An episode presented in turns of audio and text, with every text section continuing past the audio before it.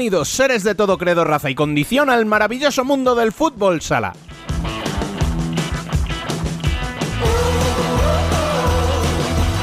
Semana de títulos y qué títulos. Si en femenino nos espera un fin de semana muy especial con la disputa de la fase final de la Copa de la Reina, en el que las ocho mejores coperas se enfrentan en las rozas por el segundo título oficial de la temporada 2021, en el masculino nos espera otra final a 8 y nada menos que de la Champions League, con Inter y Barça como grandes alicientes. Así que este programa no podía estar marcado sino por ambas previas con muchos protagonistas, todos ellos de gran calado. No os perdáis ni un solo segundo de programa porque vienen curvas.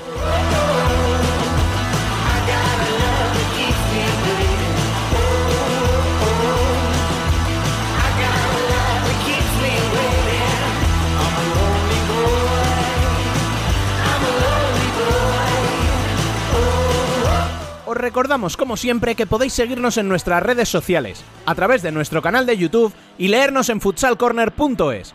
También podéis uniros al debate en Telegram y enviar sugerencias y críticas por correo electrónico a futsalcorner.futsalcorner.es.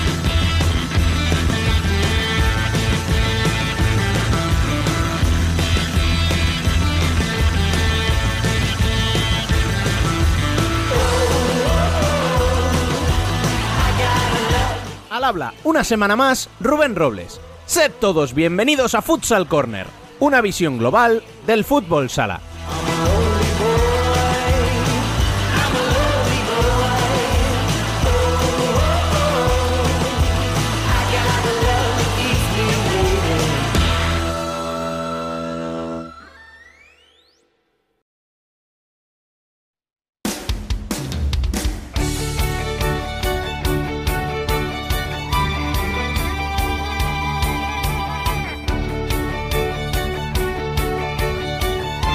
Las noticias.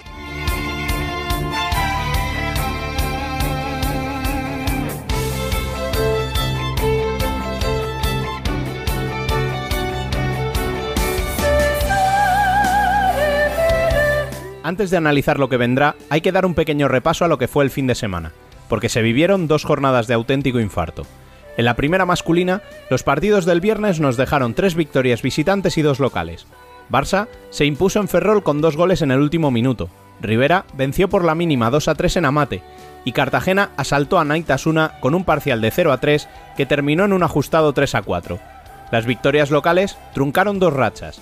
La de victorias de Palma, que cayó en Santa Coloma por 5 a 2, y la de no victorias de Jaén, que sumó por fin los 3 puntos con un 4 a 3 ante un Burela que se queda solo en la promoción de descenso. Los últimos puestos siguen siendo una semana más, además de para Oparrulo último, para Peñíscola, que cayó también por un solo tanto en Paterna, y Uma, que cayó derrotado en Murcia. Cerraron la jornada el domingo Zaragoza y Córdoba, con un resultado de otra victoria por la mínima, esta a favor de Córdoba.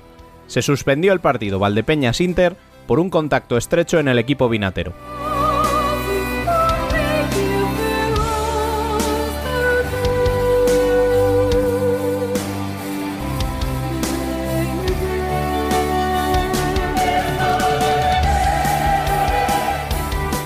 La primera división femenina, la pelea por entrar en los playoffs por el título está que arde.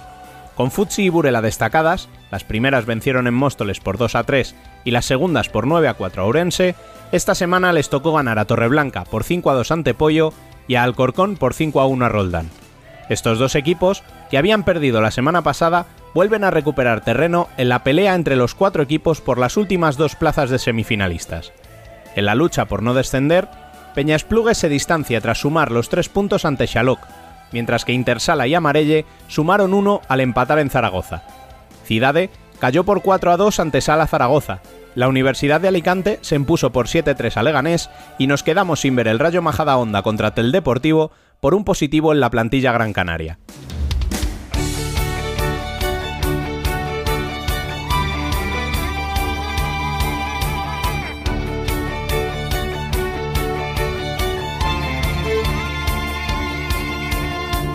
Y ahora sí, vamos con el fin de semana que viene. Recordamos que esta semana se disputarán la Copa de la Reina en la ciudad de fútbol de Las Rozas, viernes los cuartos de final con los partidos entre Burela y Ourense, Futsi e Intersala, Alcorcón y Universidad de Alicante y se cerrará con el Torreblanca frente a Peñasplugues. El sábado se disputarán las semifinales y el domingo la gran final. Y todo el torneo podrá seguirse por Teledeporte, bien en televisión o bien en la web, sin que hasta el momento haya trascendido qué partidos podrán seguirse por dónde.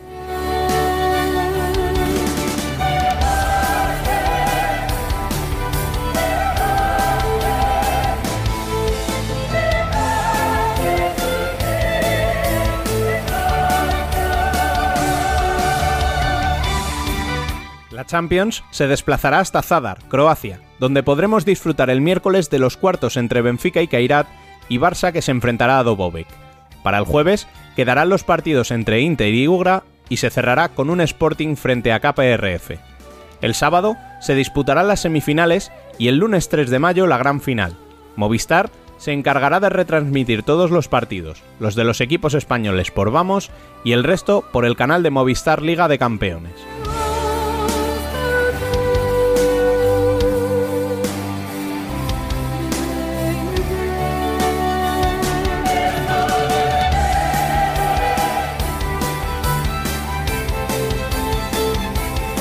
Y precisamente por aquí van a ir nuestros cafés, en plural. Y si digo café, digo Daniel López. Muy buenas, compañero. Muy buena, don Rubén. Pues la verdad, va a parecer presunción y no querría, pero es que nos ha quedado una serie de entrevistas muy chulas. Porque vamos a hablar nada menos que con un protagonista de cada uno de los cuatro partidos que componen los cuartos de final de la Champions. Mira la alineación que nos sale. En el cierre tenemos a Boyis de Movistar Inter. En las alas vamos a poner a Adolfo de Barça y a Gadella de Kairat Almaty. Y en el pivo, jugando de espaldas, a Raúl Gómez del Partido Comunista.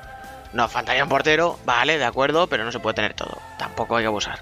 Desde luego, alineación ganadora hasta sin portero.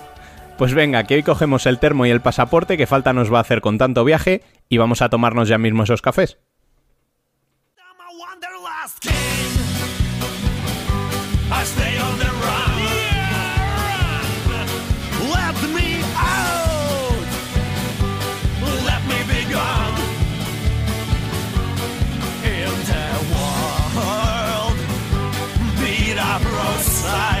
Hoy nos tomamos un café muy especial con motivo de la Final Eight de la UEFA Futsal Champions League.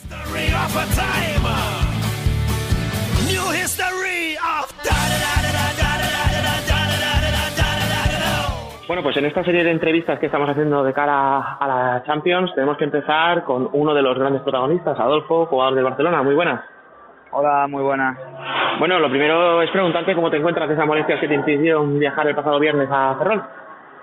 Bueno, eh, la verdad que bien, que, que, bueno, al final decidimos no viajar a Ferrol porque lo que hay en juego es algo, es algo muy importante y muy grande y es verdad que eh, bueno, llevo arrastrando unas molestias eh, de la última lesión que tuve y bueno, eh, la verdad que, que, no es nada nada grave ni nada fuera de lo normal, lo que pasa que era era más el riesgo que, el beneficio de jugar el partido de cara a la Champions porque porque el partido del miércoles es muy importante y bueno, había que descansar. Tampoco viajaron ni Ferrao ni André Coelho, tenéis la baja ya conocida por desgracia desde hace tiempo de Lozano no sé si está haciendo el calendario y estas lesiones casi los principales enemigos que estáis teniendo esta temporada. Bueno, está claro que este año está siendo una temporada muy difícil en, todos los aspectos, en todo el mundo. Eh, la verdad que, para nosotros, pues sí, las bajas, eh, está claro que cada baja que haya es muy importante. Bueno, también se confecciona una, una plantilla de equipo por si, puede, por si pasan estas cosas y la verdad que, que sí, que la lesión de este es un palo muy duro y bueno, está habiendo bastantes lesiones, pero bueno, también está marcado por, por el calendario tan exigente, tantos partidos, pero bueno, eh, al final lo que te he dicho, se confecciona una plantilla de 15 para, para intentar eh, ir maquillando cada lesión que haya. Hmm. Y decías eso, ¿no? Que el partido de este miércoles es muy importante, evidentemente. Lo que pasa que a priori tenéis el cruce más fácil, ¿no? No ves que son los octavos por coeficiente. No sé si estaríamos cometiendo un error eh, atípico, por otro lado, ¿no? De menospreciar al rival. Pues sí, está claro que sí. En, una Final Eight con los ocho mejores equipos de Europa, la verdad que no hay ninguno mejor o peor. Al final, el ser mejor te lo ganas cuando empieza la competición el, el mismo miércoles desde el primer minuto. Eh, al final, yo creo que, que es eso, que el favoritismo te lo tienes que ganar y el respeto en la cancha jugando, porque la verdad que el Dobovec a priori a lo mejor la gente porque porque es el nombre que que, Que menos conoce suena, la gente eh, o que menos suena por, por los equipos que hay piensa que es el más flojo pero sabemos que es un rival muy difícil que nos va a poner las cosas dificilísimas y vamos a tener que hacer un partido de 10 si queremos conseguir la victoria Mm. Dentro de esas dificultades, no sé qué tipo de partido esperáis, si estáis eh, pensando en hacer un tipo, o sea, que os presionen muy, muy arriba, al revés, un partido más encerrado, con mucho contacto, el arbitraje típico de, de UEFA, ¿no? De, de Champions, no sé en qué, en dónde ponéis el foco un poco. Bueno, sí, está claro que, que, va a ser un partido muy diferente a los de la liga regular, básicamente porque ya el arbitraje cambia, el arbitraje UEFA es como más permisivo, eh, se puede más el contacto, ellos son un equipo que físicamente son muy fuertes, eh, tanto físicamente por corpulencia como, como a la hora a la hora de, de, de correr. Y la verdad que, que bueno, te, es lo que te he dicho, vamos a tener que plantear un partido que veremos a ver eh, como nos dice Andreu de afrontar el partido, lo que lo que vayamos hablando, pero pero va a ser un partido en el que vamos a tener que que el nivel de exigencia va a tener que ser de, de 100 porque porque si no no vamos a poder conseguir la, la victoria. Eh, claro, estáis en, en una Final Eight, eh, este año con- por la pandemia, por todo lo que ha pasado, la Champions está siendo muy distinta y claro, ha habido muerte desde el primer día, pero al final puedes ser campeón de Europa solo con cinco partidos. No sé cómo se afronta una competición sabiendo eso, que juegas sin red y que, y que son nada, en, en nada ya estás ahí. Bueno, pues la verdad que hay que afrontarla como si fuera la competición, como si fuera la competición normal. Al final, eh, los equipos grandes estamos acostumbrados a este, a este tipo de, de torneos en el que en el que es la competición del caos, de que una derrota te cuesta eliminación, como en como en el sentido de la Copa de España, como en cualquier torneo así en el que en el que te juegas todo en cada partido y bueno, pues tenemos que afrontar esta Final Eight como como una Copa de España en ese sentido de eliminatoria directa, de que si pierdes te vas para casa y sabemos que no tenemos margen de error. Y venís, hablando de pandemia de Champions, claro, es inevitable eh, hablar de que venís de ganar la Champions, sois los actuales campeones, la ganasteis hace apenas unos meses, en octubre, con esta misma plantilla. Eh, echando un poquito la vista atrás, ¿cómo ha mejorado el equipo o cómo ha cambiado desde aquella final de octubre contra el Pozo? Bueno, pues la verdad que fue una, una Final Four muy, muy, muy, muy difícil en el que pasamos la eliminatoria contra KPRF, la verdad que los penaltis, porque KPRF es un, un auténtico equipazo. Hicimos un partido muy serio en defensa y luego contra el Pozo, la verdad que nos pusimos también 2-0 por delante, pero luego supimos sufrir porque la verdad que ellos hicieron un partidazo, pero supimos, supimos sufrir ahí defendiendo el marcador y pudimos conseguir la victoria. La verdad, la verdad que el equipo pues eh, ha mejorado en, en el aspecto ofensivo porque es verdad que, que- en ese aspecto en esos días estuvimos muy, de- muy mucho defensivamente pero el aspecto ofensivo como que lo olvidamos un poco Y hablaba eso, de que sois los vigentes campeones y miramos, ¿vale? Las diferentes nomenclaturas, Copa Europa, eh, UEFA Futsal Cup, ahora UEFA Futsal Champions League. En los 20 años de competición, el único equipo que ha repetido títulos fue Playas en las primeras dos ediciones y Inter hace, hace tres. Que no sé qué te dice ese dato, si habéis comentado lo difícil, ¿no? Que es, viendo lo- las estadísticas, que es eh, repetir un título. Sí, sí, está claro que cualquier título, que repetir cualquier título hoy en día, más con todo con todo como está de igualado, la verdad que, es muy difícil. Ya es difícil ganarlo, pues imagínate revalidar el título. La verdad que, que ser campeón de Europa otra vez nuevamente sería algo algo histórico, algo algo muy grande y ojalá se pueda conseguir, pero es lo que te digo, que parece fácil decirlo, pero es muy, muy, muy, muy difícil revalidarlo. Sí. Eh, hablando de títulos, siempre no parece que por ser Barça tenéis una presión máxima, ¿no? Casi más que nadie en, en toda la, primera división y casi casi diría en toda Europa. No sé si eso hace, por ejemplo, que una temporada como la pasada en la que habéis ganado Copa de España, la Copa del Rey y la Champions, durante tramos se dijera, por ejemplo, que el equipo estaba muy mal o que fue un fracaso caer en los playoffs en cuartos o incluso este año, ¿no? Que habláramos de vosotros diciendo, bueno, es que fíjate qué principio de temporada han hecho y resulta que ganáis dos títulos y que ahora vais a pelear por el más grande que hay. Sí, sí, está claro que al final un equipo tan grande como el Fútbol Club Barcelona, con, con, con lo grande que es, eh, con la plantilla que tenemos, con, con todo lo que se forma, que es para, para ganar cada título posible, pues está claro que a cada tropiezo tienes que afrontar las críticas eh, con toda la razón del mundo, porque al final el, inicio de temporada no está a la altura de, este club ni de esta plantilla, porque no podemos permitirnos unos tropiezos así y está claro que en cada título que perdamos es normal que, haya críticas, que haya que haya, haya visto el visto malo de la gente, porque al final el- la plantilla se confecciona para eso. Está claro que, está muy igualado y que cualquier equipo te, te puede ganar, pero tenemos que intentar eh, hacerlo todo lo mejor posible para intentar que, que los títulos se queden en casa pero bueno al final somos profesionales sabemos el escudo que el escudo que llevamos y las críticas al final eh, nos hacen más fuertes y tenemos que y tenemos que afrontarlas con, con el mayor respeto posible porque al final defendemos un escudo que, que es muy grande sí y así por hablar un poquito de la plantilla eh, vamos a viajar un poco no al, al mismo miércoles ya eh, estáis en el vestuario acabáis de llegar eh, ¿cómo es ese vestuario una hora antes del partido? ¿Os metéis cada uno en vuestro mundo? ¿Hay gente que está ahí con música? ¿Os estáis hablando? ¿Alguno pegando voces? No sé, ¿cómo es un poquito esa, esa hora previa?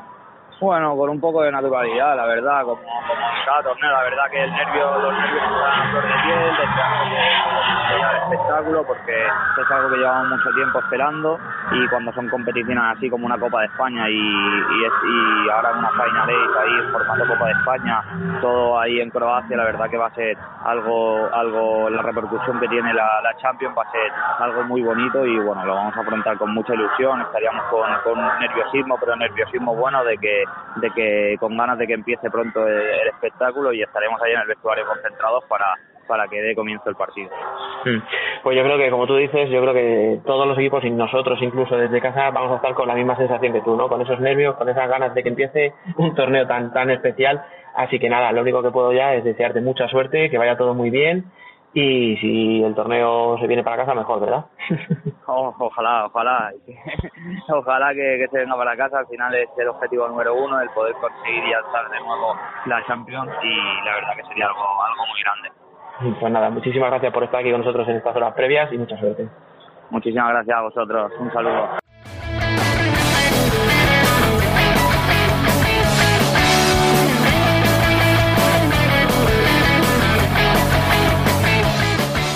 Bueno, y después de hablar con Adolfo, tenemos que, que, mirar al otro equipo español que va a participar en esta UEFA Futsal Champions League, eh, Movistar Inter, y para ello está con nosotros Boyis. Muy buenas.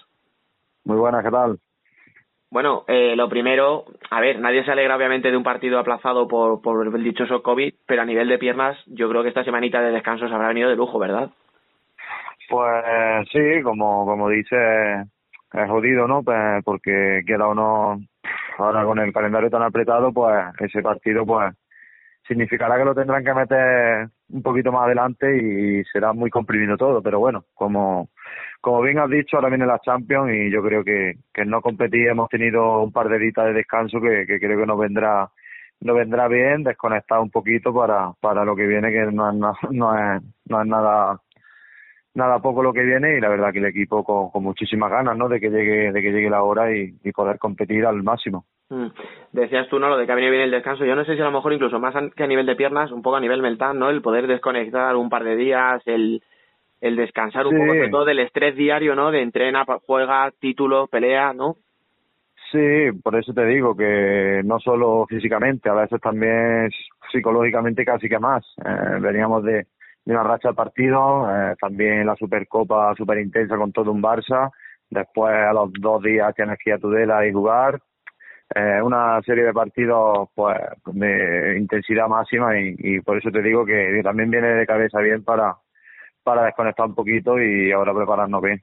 Mm, De hecho, bueno, que, que, el equipo está bien físicamente, pues se ha visto, por ejemplo, en la Copa de España, que, que hicisteis una Copa buenísima, en la Supercopa que apretasteis y ganasteis a última hora, incluso con Rivera que perdisteis, pero bueno, es verdad que yendo 5-2, el equipo no se dejó ir y estuvisteis a punto incluso de poder empatar, o sea que quiero decir que el calendario está apretado, pero las piernas parece que responden.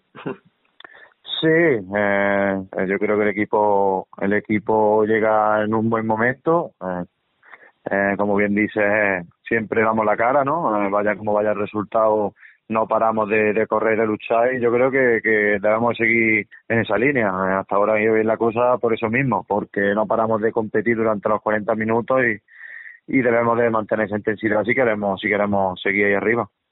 Y bueno, vamos a, vamos ya a centrarnos en ese partido de Champions, en el debut en cuartos de final contra Ugra. No sé si habéis hablado mucho del partido o todavía no, pero ¿qué tipo de partido esperas?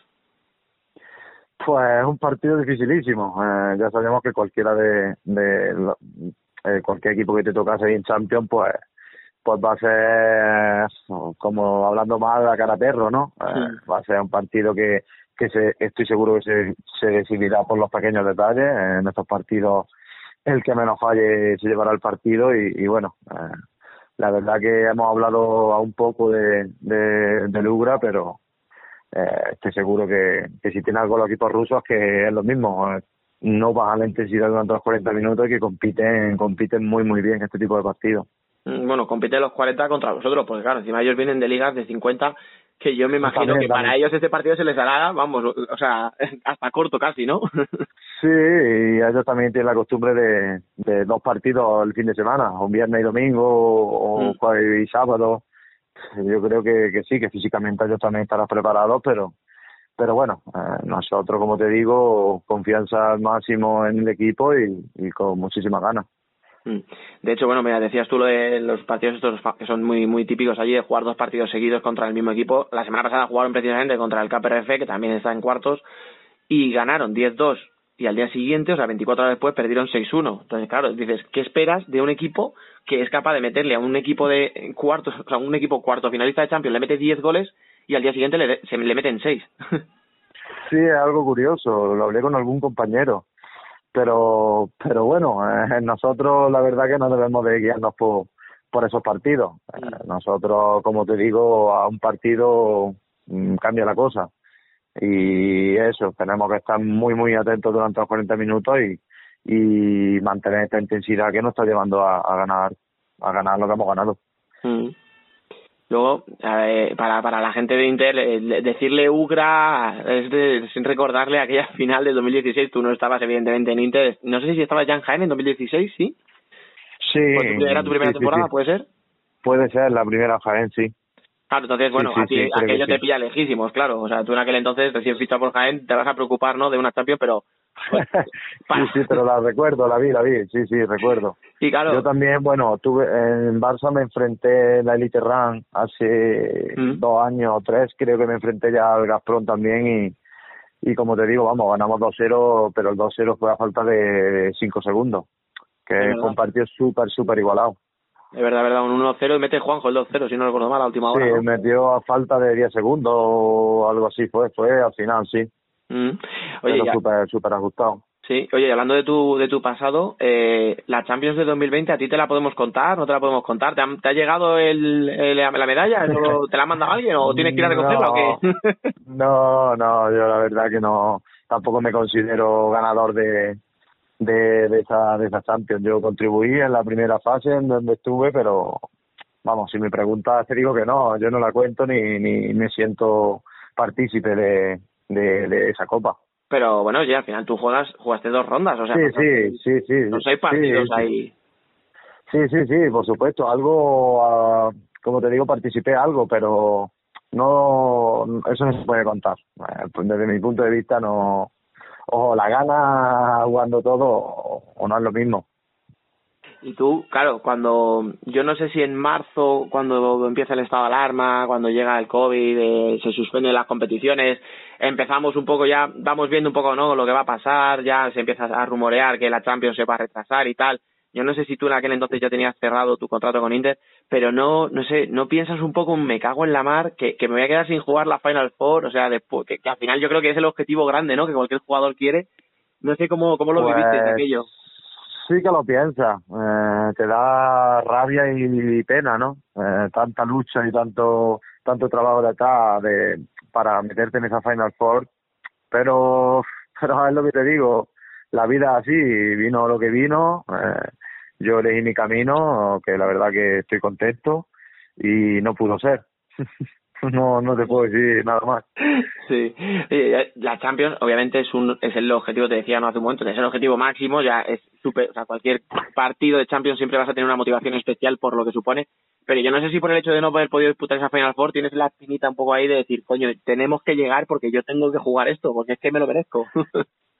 Sí, yo no solo por eso, eh, por, yo me considero una persona ambiciosa, yo creo que, que este, también te hablo del equipo, yo creo que todos veo ese hambre, ¿no? Esas ganas de, de hacer algo, algo bonito y, y por eso te digo, yo quiero ganar y ganar y volver a ganar, como, como decía, como decía Luis Aragonés, ¿no? Eh, la verdad que, que quiero estar en la Final Four, en, en esas semifinales y por supuesto en, la final. Eh, yo no voy con otra idea que, que no sea la de ganar. Luego podrá pasar mil cosas, pero pero yo creo que es importante también ser positivo y ir con la, con la mentalidad ganadora. Bueno, a ver, eh, lleváis ya una Copa de España, una Supercopa. Yo no sé si los dos títulos, aparte de reforzaros y tal, pueden suponer un alivio y quitar un poquito la presión, ¿no? De, pues, pues por ejemplo, la presión que puede tener Barça, que ha caído con vosotros, contra vosotros en las dos finales. No sé si para vosotros es un poco, pues decir, bueno, obviamente queremos ganarla, pero si no la ganamos, mira, ya llevamos una temporada que va bastante bien como para como para llevar un extra, quiero decir, ¿no? De, presión, ¿o no? Mm, bueno, yo creo que, que, como bien dices, te refuerza y, bueno, te, te hace ver que todo el trabajo que llevamos, pues, pues funciona y que estamos haciendo bien las cosas. Pero yo creo que no, que no, que no en plan que nos relaje y decir, bueno, si yo creo que el equipo veo esa hambre, ¿no? Veo como hemos ganado, pero bueno, dejamos eso, eso al pasado, debemos de pensar en lo que viene y, centrarnos en la Champions y, eso, que, si estamos ahí, pues es porque nos merecemos y podemos ser algo, algo grande. Y, y tú a nivel personal, ¿cómo, ¿cómo te encuentras? Porque has tenido algún problema físico, pero bueno, ya llevas ya bastantes jornadas jugando sin problema. No sé si estás satisfecho a nivel personal con, lo que llevamos de temporada. Pues la verdad que, bueno, ha sido un año duro para, para todo el mundo.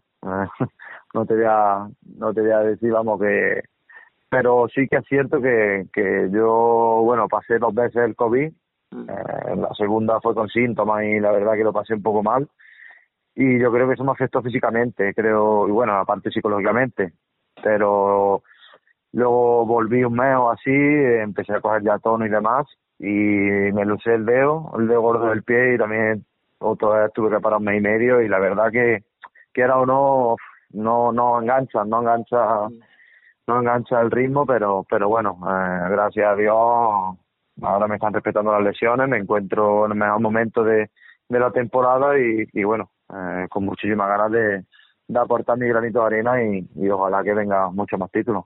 Mm, a ver, tú lo has dicho, no ha sido una temporada fácil y, y está siendo, pues eso, entre lesiones, parones, y si encima mm, coges el virus, etcétera.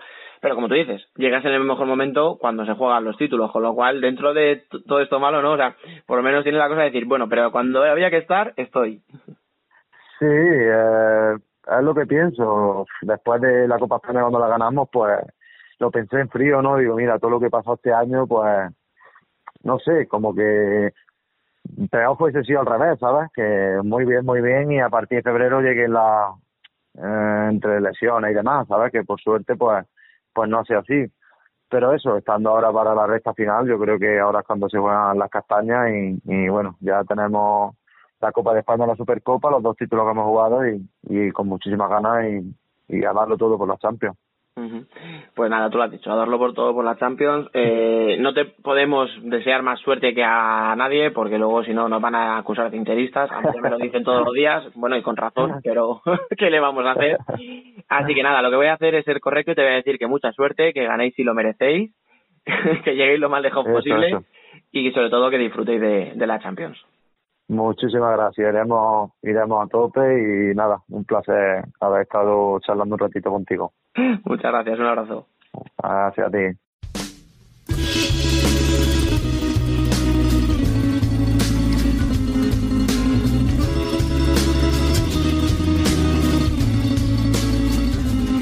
después de hablar eh, con Adolfo de Barça y con Boyis de Inter, tenemos que seguir mirando un poquito a, lo, a, lo, patrio, a lo español, porque hay otro equipo en el que tenemos a dos compañeros, dos compatriotas, perdón, eh, uno es Lin y el otro es nuestro protagonista de hoy, Raúl Gómez. Muy buenas. Hola, buenas, ¿qué tal?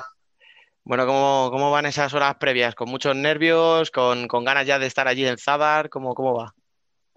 Pues con muchas ganas, como siempre. La verdad que, las horas, bueno, los, días previos a, a, estos partidos tan importantes ya empiezan a entrarte esas ganas, ¿no? De jugar, ya Mañana, mañana mismo vamos ya de viaje, entonces, eh, pues nada, ya con ganas de, estar allí, de instalarnos y, de que llegue el partido. En el aspecto, vamos a ir un poco primero al aspecto físico y al mental. Eh, en el físico la temporada está siendo durísima, o sea, tuvisteis que jugar unos playoffs completos, o sea, aquí en Rusia nada de playoff express, aquí se juega todo como estaba previsto cuando sea. Jugasteis playoff en agosto, en octubre tuvisteis que venir a España a jugar la, la Final Four del año anterior, eh, los viajes que ya de por sí en Rusia son viajes larguísimos, los partidos de 50 minutos, tú encima te has convertido en un fijo en la selección y estás viajando cada dos por tres Mira, me estoy agotando solo de decirlo. Pues sí, sí, mira, como, como tú lo estás diciendo, la verdad que está siendo una temporada súper complicada. Lo primero porque eh, apenas hemos tenido vacaciones, ¿no? Se juntó una temporada con la otra, como tú bien has dicho. Terminamos el playoff y ya tuvimos que preparar el, la Champions, la Final Four del año pasado, la temporada pasada. Entonces, por, por, ese lado, difícil, porque es como dos temporadas seguidas, sin, sin nada de, de, vacaciones, sin poder estar en casa. Entonces, por ahí complicado también. Y luego, como tú dices también, pues el tema de, de tanto viaje aquí en Rusia, de todos los meses había selección, por lo que tanto, por lo tanto también son viajes muy largos para jugar en España. Eh, entrenamiento muy duro con la selección, partidos aquí, se juegan dos partidos en dos días, vamos, juegas un día, al día siguiente vuelves a jugar, 50 minutos cada partido. Total, que está siendo una temporada de locos. De locos, de locos. Pero bueno, eh, al final eh, somos profesionales, tenemos que, que, adaptarnos a esto y intentar estar lo mejor posible, ¿no? Mm. Al final, eh, ¿qué es lo que más se resiente, digamos, un poquito en la parte física? Eh, las piernas que no tienen tiempo para recuperar, el, el, hecho de pesar tantas horas en aviones, en, en, salas de espera, eh, porque no solo las horas que dura el vuelo, es que también tienes que estar X horas antes, el tal. Entonces, no sé si es un poco, ya te digo, las, las piernas en lo, en lo, pues eso, que no tenéis casi tiempo para recuperar, los viajes, ¿qué es lo que más se nota?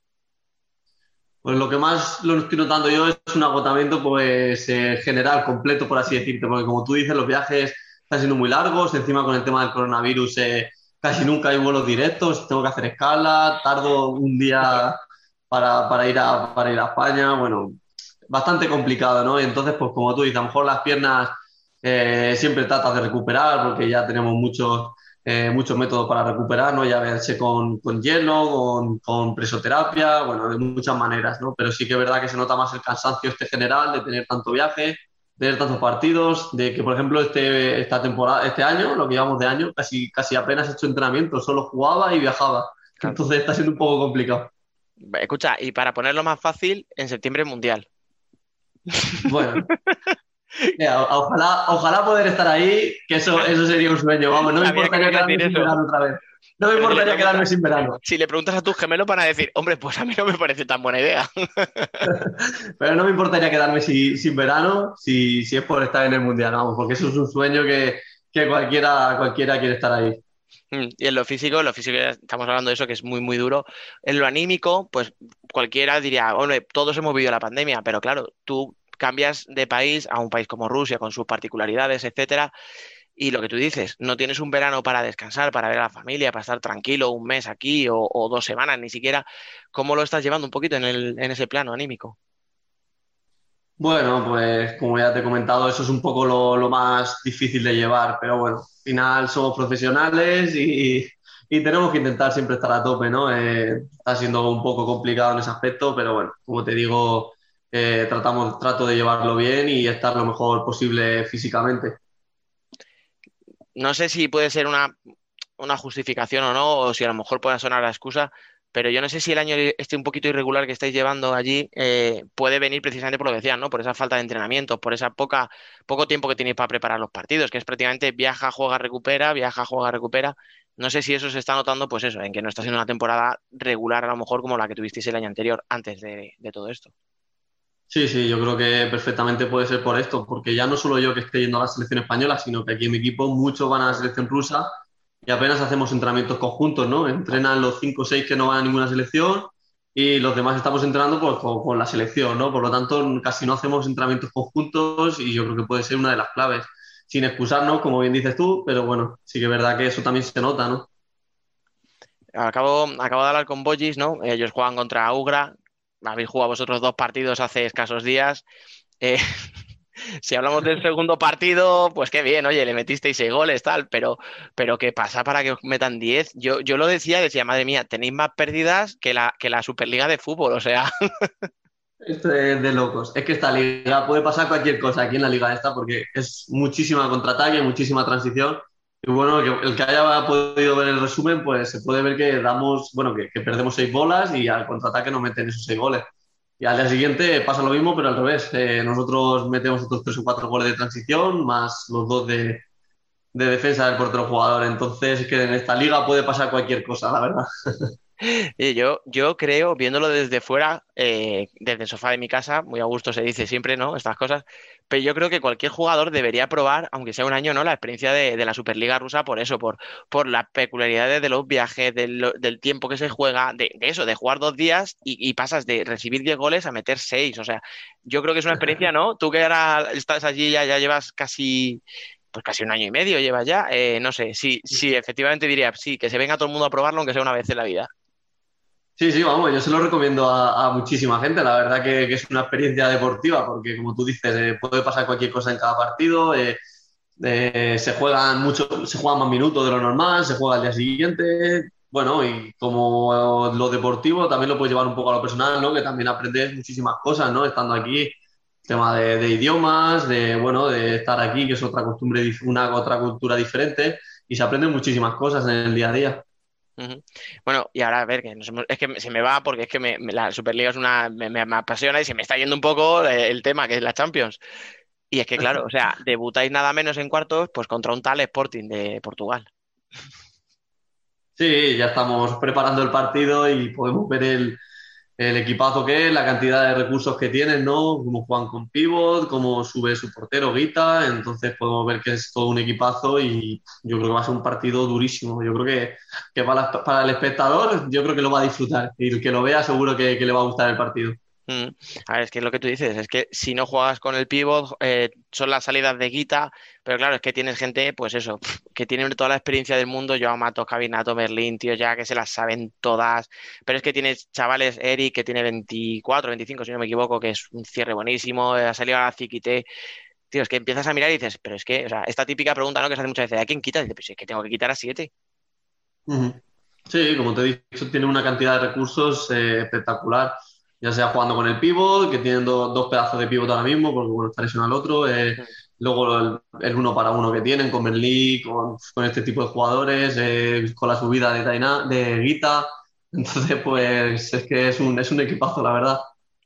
Y dicho esto, oye, escucha, que estamos hablando de un equipazo, pero es que para mí es el partido más interesante de todos los cuartos, porque claro, es que vosotros no os quedáis atrás. O sea, estás tú, está Lin, está Sadov, Rómulo, está Niasov, tenéis a gente como Nando, a, a Simi o sea, que, que, también tenéis toda la experiencia del mundo. O sea, no sé cómo, cómo se vende este partido. Yo creo que se vende solo, ¿no? No hace falta. Bueno, sí, como digo, yo creo que va a ser un partido durísimo en que va a haber, vamos a estar todo el rato peleando, luchando. Eh, y para el espectador, yo creo que es el que vamos, puede ser uno de los partidos que, que más puedan disfrutar, ¿no? Eh, como tú dices, nosotros tenemos una plantilla también muy fuerte y nada, vamos a ver si, si podemos ganar el primer partido y pasito a pasito a ver si podemos eh, ir, eh, pasando de ronda. Mm. Tienes un poco la, espinita clavada de, la Final Four de Barcelona, que, por desgracia está mucho más reciente de lo que hubiera, de lo que hubiera sido normal. Pues sí, la verdad que sí. Esa Final Four íbamos con muchísima esperanza, con mucha ilusión de, bueno, de poder ganar el Barça y, y poder ganar la final, ¿no? Y el eliminarlos en los penaltis, fue algo duro y se te queda esa espinita, pero bueno, ahora solo queda resarcirse, ¿no? Y volver a jugar contra el Sporting y volver a intentar hacerlo lo mejor posible y poder ganar. No sé si, se puede sacar un aprendizaje de, aquel partido contra Barça, eh, ¿cuál sería? Bueno, pues a ver, eh, yo creo que la clave de ese partido fue que empezamos perdiendo 2-0 y nos tocó ir todo el partido remando, ¿no? Tocó todo el partido ir remando y, y eso fue algo que yo creo que nos desgastó muchísimo físicamente, por lo que llegamos ya a la prórroga reventados. Eh, entonces, si pudiéramos, lógicamente, empezar ganando, eh, ir 0-0, mantener el resultado y pues ponernos por delante, yo creo que sería algo muy importante. Normalmente cuando los partidos son muy igualados, ¿no? Como por ejemplo este de vuestro contra, contra Sporting, se suele decir, ¿no? Eh, no, el que marque primero, tal, realmente ¿Tú crees que, obviamente, la ventaja del gol siempre es mejor a favor que en contra, pero ¿crees que realmente puede ser determinante quién haga ese primer gol, por lo que me estás diciendo? Hombre, no creo, no creo. Eh, con la calidad que tenemos los dos equipos, no creo que un gol vaya a significar eh, que se acabe el partido, ¿no? Yo creo que, que no, que no, pero bueno, eh, vamos a ver, ojalá ponernos por delante y que se acabe así el partido, pero, pero yo creo que, que, bueno, que pueden pasar muchas cosas, y más en fútbol sala. Mm. ¿Qué tipo de partido esperas? No sé si, si has pensado en él y has dicho, uff, pues nos va a tocar sufrir en defensa como perros, o no, va a ser un partido de ida y vuelta, no sé. ¿Te, has planteado qué, qué, partidos puede salir? Sí, sí, claro, claro que lo hemos planteado eh, muchas veces. Bueno, yo creo que puede ser clave que tengamos mucho tiempo el balón, porque como te digo, ellos tienen un, un ataque muy fuerte y como tengamos que estar mucho tiempo defendiendo va a ser, va a ser complicado. Entonces, eh, lo que más nos gustaría es poder tener bastante el balón, eh, poder hacer nuestro juego. Y luego yo creo que va a ser un partido súper físico en que vamos a, vamos a luchar mucho los dos, van a, van a haber hostias y yo creo que va a estar emocionante el partido. Eso seguro, eso seguro que la va a ver. y, más con, y más con el arbitraje, bueno, UEFA, que deja jugar mucho, entonces pues yo creo que, que van a haber muchos palos. Sí, eso te a decir, eh, que se, poneros rodilleras, eh, algo acolchado en el codo, porque, porque los codos salen sí, allí que da gusto verlo. Y, sí, sí, va a estar bonito. Hable, habla, vamos a hablar un poquillo de ti, que llevas ya, como decíamos, un poquito más de un año. Creo que hablamos justo eh, antes de que se hiciera oficial, tu, tu, fichaje por KPRF cuando todavía estabas en Peñíscola y no me podías decir que ibas para allá, pero me decías, bueno, pues si sale ya veremos, tal, con ilusión, no sé qué, ¿no? Como todo como muy, vamos a ver qué pasa. Hablamos durante la pandemia, ¿no? Un poco para ver cómo llevabais la vida allí durante el confinamiento y tal, y ya como que ya estabas un poquito más acoplado. Ahora si te vuelvo a preguntar un año después, ¿qué tal la vida en Rusia? ¿Qué me dirías? Bueno, ahora yo creo que ya sí que, que estamos mucho más acoplados, ¿no? Lógicamente el idioma es algo que todavía no domino y bueno, que me falta muchísimo por aprender, pero bueno, ya por lo menos te vas defendiendo, vas diciendo alguna palabrilla, por lo menos te van entendiendo los compañeros, en la vida cotidiana también puedes ir a hacer la compra, puedes salir a cualquier lado y ya te puedes ir defendiendo, ¿no? Como te digo, es un idioma muy complicado y tienes que estar muchos años aquí para hablarlo fluido pero ya es una cosa que, que, ya me voy encontrando un poco más, un poquito mejor, más cómodo. Ya lo llevas saliendo de intérprete, ¿no? Contigo. Antes de la mano, antes íbamos de la mano. Ahora ya tengo un poco más de libertad, ahora ya voy un poco más solo. ¿Y sientes realmente en lo deportivo, porque bueno, es lo, es lo que decimos, eh, la vida es muy, muy distinta, pero en lo deportivo sientes que estás realmente adaptado ya al, al fútbol sala de allí, de Rusia? Sí, sí, sí, yo pienso que sí, que bueno, ya llevo más de un año, un añito y dos meses llevaré más o menos. Y sí, yo creo que, que ya estoy aquí completamente adaptado, ya me entiendo bien con los compañeros, con el entrenador, eh, no sé, yo pienso que, que sí. Realmente, ¿qué ha sido lo más difícil, insisto, en el ámbito deportivo en todo este tiempo? ¿Qué es lo que más te ha costado?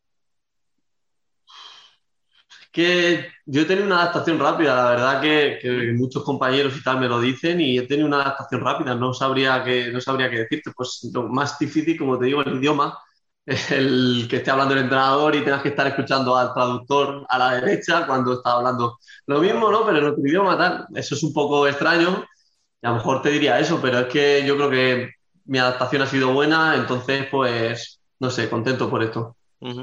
Oye, sácame de dudas, eh, eres ala, a la pivot, pivot, eh, te ponemos a jugar de espaldas, mejor te dejamos que encares eh, desde la banda. ¿Dónde te colocamos? A ver. A mí lo que más me gusta es ser portero, pero no el entrenador no, bueno. me... no inspiro tanta confianza para que me saquen de portero. O sea, salir de cinco, mira, no, ellos no tienen la guita, pues salir de cinco contigo, pero desde el inicio. Eso sí que no se lo espera mala, nadie. Mira, yo hasta que era ya mayorcito, que era cadete o así, estaba planteándome si ser portero o jugador todavía, ¿eh? Y era ya mayorcito. Escucha, pues menos Podría... mal. ¿eh? Lo mismo como portero era la hostia. Podría haber sido un guita, ¿no? Esto de salir y pegarle al balón. Joder, bueno, pues respecto a la pregunta que me has hecho, a mí me gusta más jugar de cara. Sí que es verdad que, que me puedo adaptar a las dos posiciones, ¿no? Jugar de pivot, de ala, de falso pivot a mí me gusta más jugar de cara, creo que soy mejor jugador, que, lo hago mejor, pero bueno, al final también me, trato de adaptar a la situación, a cómo está el partido, ¿no? Si, bueno, si no conseguimos salir de presión, por ejemplo, pues siempre trato de ir al pivo para intentar bajar el balón, eh, desahogar al equipo y bueno, pues eso, eh, trato de, de, ver cómo está el partido y, poder ayudar ahí con, con, una, con esas condiciones. Me, me, salgo un poquito del tema de la Champions, pero es que a raíz de esto me, me queda la duda, porque siempre lo hablábamos, yo, siempre surgen en muchos debates y tal. yo no sé si está habiendo una tendencia, ahora hablando, por ejemplo, de que tú puedes jugar de ala, te puedes adaptar al pivote, pues de portero, seguramente, ¿no? y no sé si hay una tendencia como a, universalizar al jugador, que se adapte a todo. Y antes, pues antes tú tienes un Betao, que, un Fernandao, que tú no le pusieras a jugar de, ala. O sea, esos eran un 10 eh, como pivo, pero no podían jugar en, en, el ala. Y ahora, sin embargo, pues vemos muchos jugadores que sois muy adaptables a muchas posiciones. Y no sé si eso es casualidad, si es que se entrena de otra manera, ¿cómo, en tu caso, ¿cómo es? Yo sinceramente pienso que, siempre ha sido así, igual que lo es ahora. Lo que tú me estás hablando de jugadores que son de unas características muy específicas. Por ejemplo, Betao, Betao no lo puede sacar a, jugar en el ala o en el cierre, igual que tampoco pues a lo mejor puede sacar a Solano, por así decirte, ¿no? Que es un mm. jugador con unas características específicas y sí que es verdad que este tipo de jugadores sí que son más vivos. Lo que pasa que en mi situación o en otro tipo de jugadores, pues sí que es verdad que que podemos jugar más en, otras posiciones. Pero bueno, yo creo que es eso, que más depende de, las características del jugador. Y ya ahora sí, para acabar, ya la última, eh, volvemos un poquito a la, Champions. Eh, a la de Barcelona llegabais como uno de los grandes favoritos junto a Barça, Barça pues, porque al final eh, tiene un potencial enorme, pues, jugaban en su casa, vosotros veníais de ganar apenas un mes y medio tras la, liga no sé si ahora por pues vais cuartos, si no me equivoco, ¿no? En liga, pues no está siendo una temporada muy regular, caísteis en copa. Eh, ¿Se afronta de otra manera la competición si no eres eh, a lo mejor tan favorito como, en otras ocasiones? Mm, bueno, yo creo que, vamos, nosotros lo estamos afrontando de, la misma manera, la verdad. Eh, ahora mismo estamos terceros, has dicho, bueno, que estábamos cuartos y tal, vamos terceros, adelantamos una posición al ganar el último partido. ¿verdad? Pero bueno, yo creo que, que, se afronta de la misma manera, ¿no? Sobre todo con mucha ilusión. esa ilusión, esas, esas ganas, no se te. No se, no se cambian aunque vayas primero, segundo, tercero, cuarto, no sé. Al final puedes jugar una, una ronda, una, una Final Eight de, de, la Champions, es una de las cosas que, que, siempre sueñas también con jugar, ¿no? Que es una de las máximas competiciones. Entonces, pues como te digo, yo creo que, que con muchísima ilusión y no importa que la posición en la que vaya, la verdad. Pues mira, me voy a quedar con eso porque me parece un cierre muy bonito, lo de la ilusión, que al final eh, muchas veces se nos olvida y hay la presión y, es un fracaso y tal, y nos olvidamos, pues sí, que evidentemente es tu trabajo, tú tienes que hacerlo lo mejor posible, pero que también hay que disfrutar. O sea, que al final no siempre se va a estar jugando fases finales de la Champions, entonces cuando estás en una de ellas, disfrútalo. O sea, intenta por lo menos dentro ¿no? de la presión que supone un partido así, eh, pues eso, vivir un poco lo que estás viviendo, joder, con un poquito de alegría, ¿no? No siempre con la presión de, joder, es que si pierdo me voy a mi casa. Tal cual, tal cual. Yo siempre trato de, eso, de, intentar eh, vivir con esa ilusión, ¿no? De cuando, de cuando era niño, ¿no? Yo eh, siempre me ha encantado el fútbol sala, siempre he soñado con, con, llegar a un buen nivel, a ser profesional y pues yo siempre que juego estas competiciones, incluso cualquier partido, trato de recordar a aquel niño que era y vamos, que es lo máximo, poder jugar una fase final de, la Champions, pues eso es lo máximo. Después, pues sí, sí, con muchísima ilusión y nada, a ver qué, a ver qué tal se da, a ver cómo, cómo lo hacemos. Pues, eh, pues nada, lo dicho, que me parece un cierre perfecto, así que lo único que me queda es desearte mucha suerte, que tengáis un buen viaje. Total, estás acostumbrado a meterte kilómetros y kilómetros en avión, así que uno más. y nada, lo dicho, muchísima suerte y, y que vaya todo bien. Muy bien, pues nada, muchísimas gracias a ti. Un abrazo.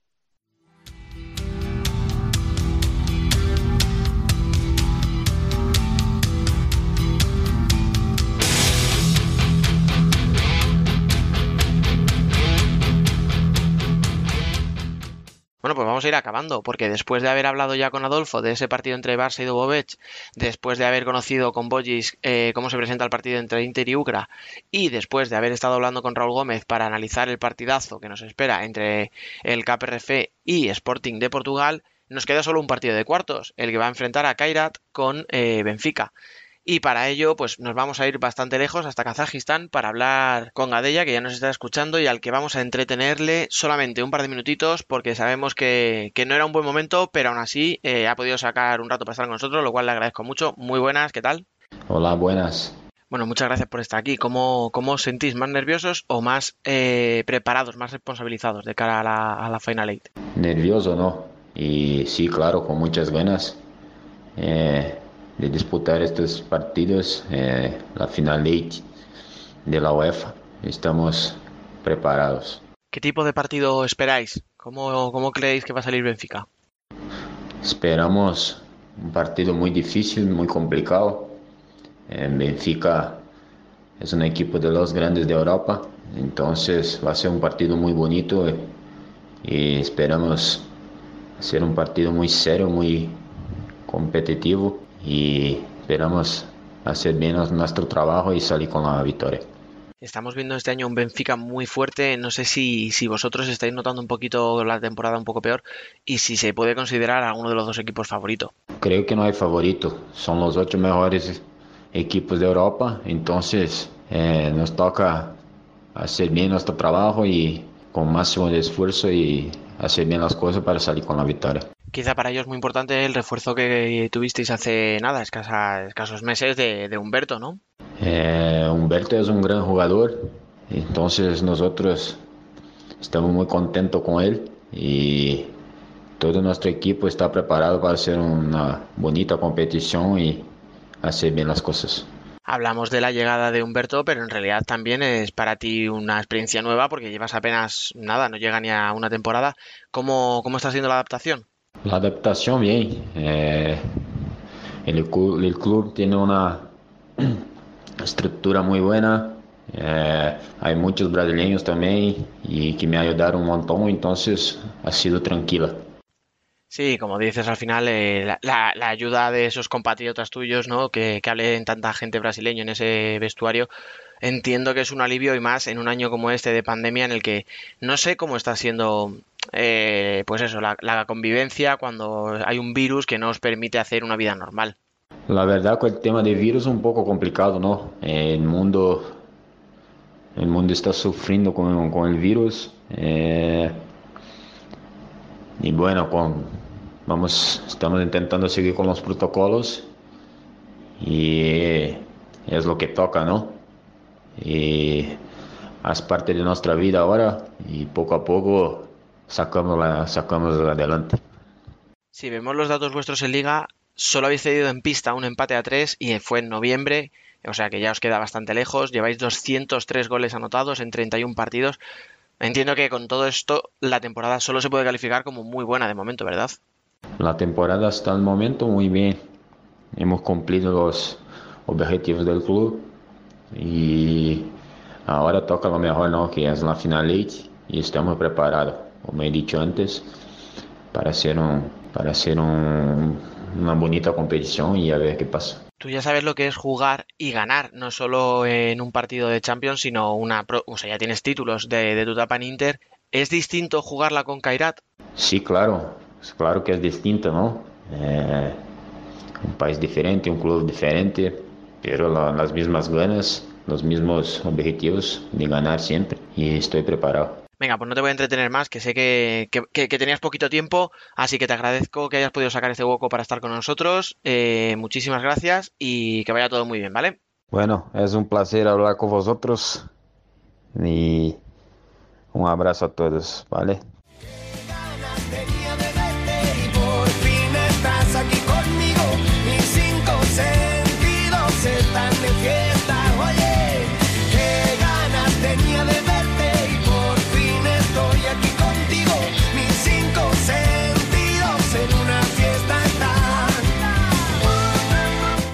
Debate.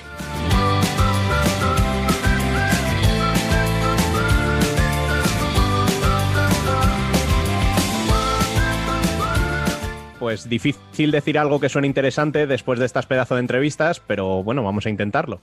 Para hablarnos de la Champions y también repasar un poco lo más interesante de la jornada, sigue por aquí Dani y se incorpora, como siempre, nuestro Biel Izcue. ¿Qué tal va todo, amigo? Muy buenas, ¿cómo va? Y completamos nuestro cuarteto particular con un tío que juega muy bien a esto, Sergio Escolá. Bienvenido una semana más. Hola, muy buenas. Y otro que no le ha dado una patada a un bote, Antonio Pulido. Muy buenas. Hola, buenas. Yo creo que cuando estaba haciendo la presentación de Sergio te estaba refiriendo a mí, un tío que juega muy bien. y ya me estaba yo preparando yo para saludar. Yo veo que no. bueno, pues vamos a empezar por la jornada 28 de primera, que nos ha dejado marcadores muy ajustados, como has recordado tú por Twitter, Nino.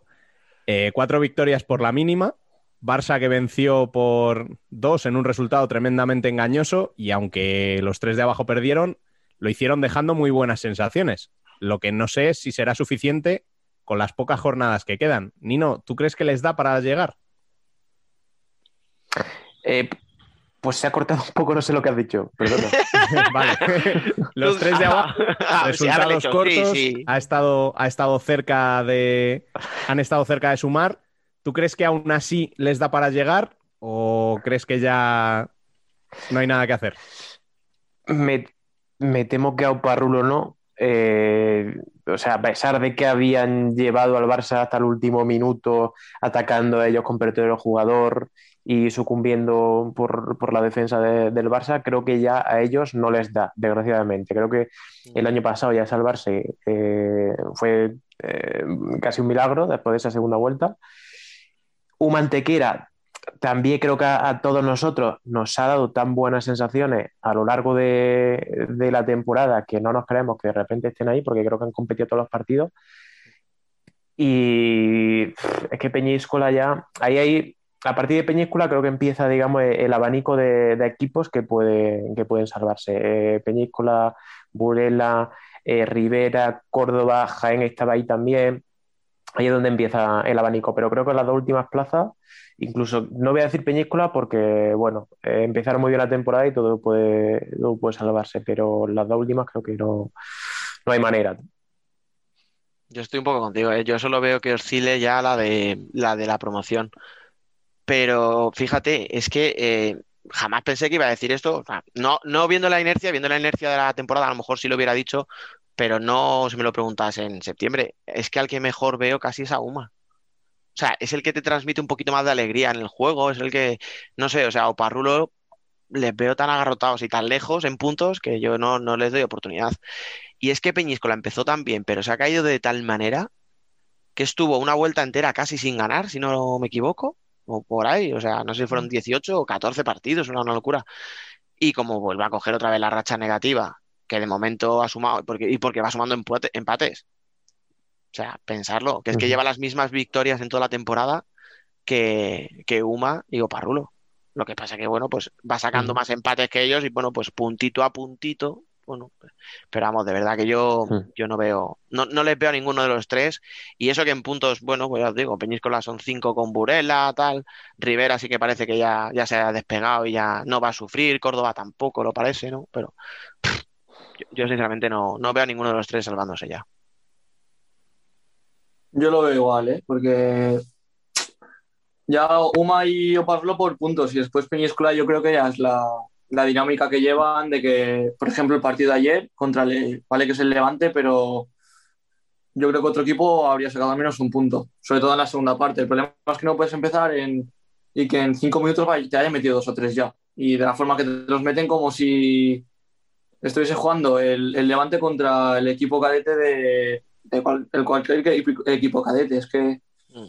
no sé, la segunda parte, con todas las ocasiones que tienen, que, que no, pues eso, no acaban marcando y después ya se van del partido con jugadores en- eh, gritando a la, a la grada, el entrenador incluso también con un aficionado, no sé qué pasó, pero es que están, yo creo que están fuera ya de, de lo que viene a ser la, la onda de, de la liga y de lo que es el fútbol sala. No parece, hablando, Mm. hablando del entrenador, no parece que haya sido un cambio trascendental, ¿verdad? No ha habido un cambio significativo, que normalmente cuando un entrenador llega al banquillo, algo se nota. Por ejemplo, Nesito Rivera llegó al Burela y creo que ganó el primer partido o el segundo, que se notó como un cambio significativo, pero en este caso en Peñíscola es como que han mantenido la misma dinámica negativa, alejada de esos primeros partidos que estaba entre la- eh, las primeras posiciones. Y no sé, es un caso extraño de cómo se ha derrumbado un equipo eh, fin de semana tan fin de semana con malísimas sensaciones. Y, y muy raro, tío, porque, o sea, eh, ganó al Barça en el Palau, ¿vale? Que le pillas en el momento malo, que fue cuando el aquel inicio. Pero es que empata en Torrejón y le gana ahora, o sea, le ganó hace tres semanas a Inter. O sea, quiero decir que es que gana partidos do- que en teoría no tiene que ganar, pero luego contra todos los que están ahí abajo y tal, en su pelea, digamos, está, está fallando en todos. Y es lo, lo extraño para mí. Lo que le ha pasado a, a Rivera. ¿no? Rivera Navarra ganó en Tudela al Inter Mm. y Pato dijo, estos tres puntos no significan nada, hay que hacerlos buenos luego en la visita eh, eh, a eh, a- en Sevilla ante el Betis. Y ahora sí, si tú ganas un partido que no es un rival directo, pero haces bueno, la victoria tan importante contra el Inter. Ya digamos, pega un salto de seis, de seis puntos y ya está un poquito más tranquilo. Pues esa chispa, esa regularidad es lo que le falta a Peñíscola. Bueno, y además, Dale, dale. habla, habla, Dani. No, tú, tú. Vale, pues yo. No veo que, no veo a Peñíscola, pues, es que Rivera, como todos los años, ya puede tener, puede ganar o puede perder. Además, lo dije en un podcast que este año para Rivera, eh, con el estilo de juego de Pato, pues jugando cada dos o tres días es muy difícil. Y además teniendo parones por COVID o ya sea por ellos o por el rival. Pero es eso, que tú ves a Rivera y dices, es igual que Uma, tú este equipo no crees que está entre los cinco últimos de la liga. Y tú ves a Piñíscola, por ejemplo, a mí la sensación, sobre todo la primera parte que me dio Piñíscola ayer, es que yo lo veo y digo, vale, no tengo ni idea de fútbol sala. Yo digo, este equipo está en descenso sí o sí. Que es por lo que ha dicho eh, Nino de, de, de Aspil, que tú ves a Aspil y no dices, vale, está en descenso. Porque se ve en el juego que, que son un buen equipo a pesar de los resultados. Yo no sé la actitud que tenían ayer los jugadores porque no se pudo televisar el partido. Tú si lo viste lo sabrías mejor, Sergi, pero en Rivera, por ejemplo, meten un gol, eh, son un equipo, van a abrazarse y, no sé si la sensación que dio ayer Peñíscola fue que están con los brazos bajados y no confían realmente en lo que están haciendo. Que no lo sé, pregunto. No, a ver, eh, iban perdiendo, creo que es que no me acuerdo si era 4-0 o 3-0, y metieron el primero, y pero celebrando el gol como si era el de la remontada. Pero quiero decir, tú ves a un equipo cuando está dentro o fuera del partido, o si le molestan más otras cosas. Y a mí me, me da la sensación de que era un, un quiero y no puedo. Que vale que se levante, que va líder, pero hay cosas que jugando en primera no se pueden hacer. O no se pueden fallar. Y es la sensación que me doy. Que sí, es un equipo, actitud buena, pero que no, no, no pueden ir a más. Yo no he comentado nada hasta ahora porque mm, suscribo absolutamente todo lo que decís. O sea, a Uma y a Uparrulo les veo bastante descolgados.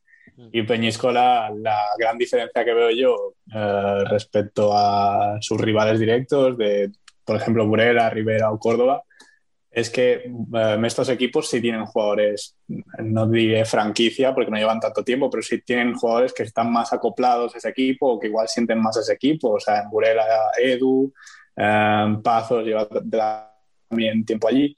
Um, jugadores que, que, están asentados en ese equipo. Peñíscola ha puesto este año por Sí, un equipo Míguez, prácticamente. Matamoros. Sí, sí.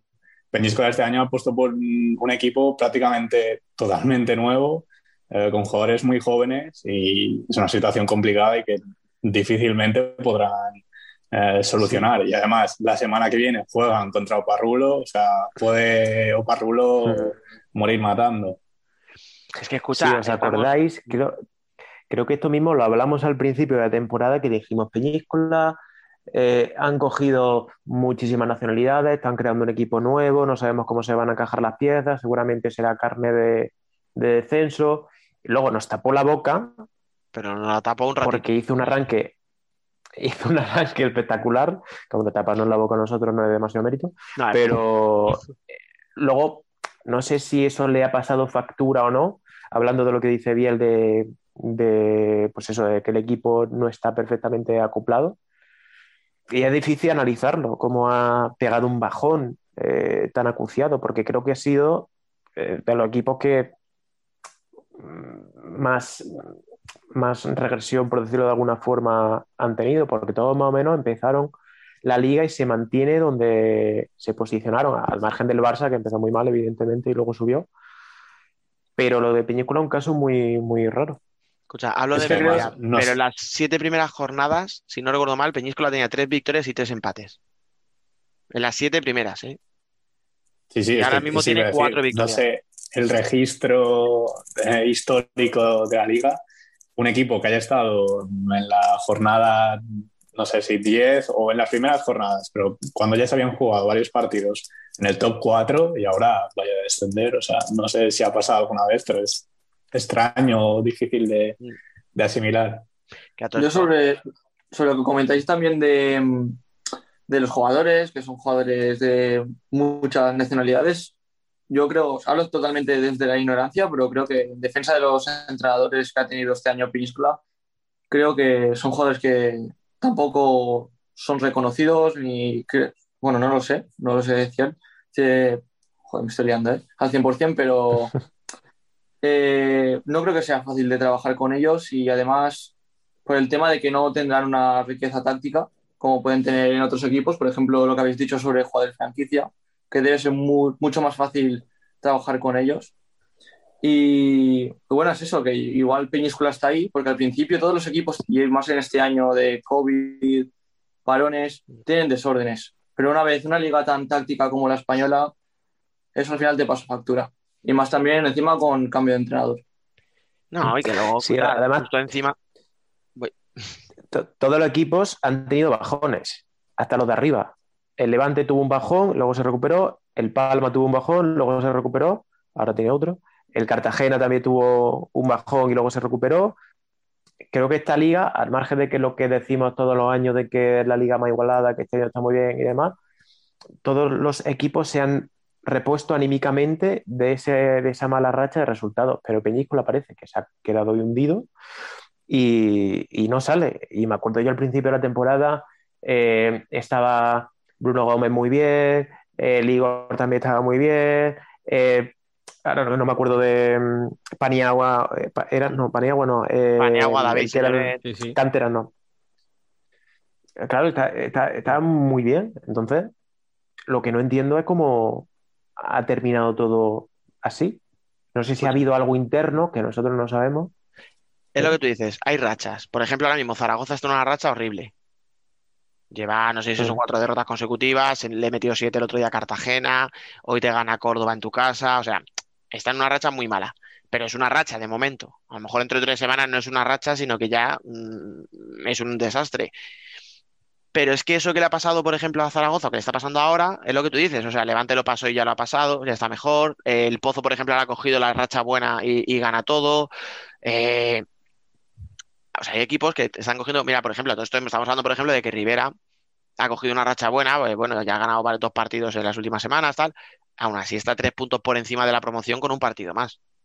Que Burela. O sea, quiero decir, Sí, es sí. que, que- que hay muchos equipos implicados en muy pocos puntos.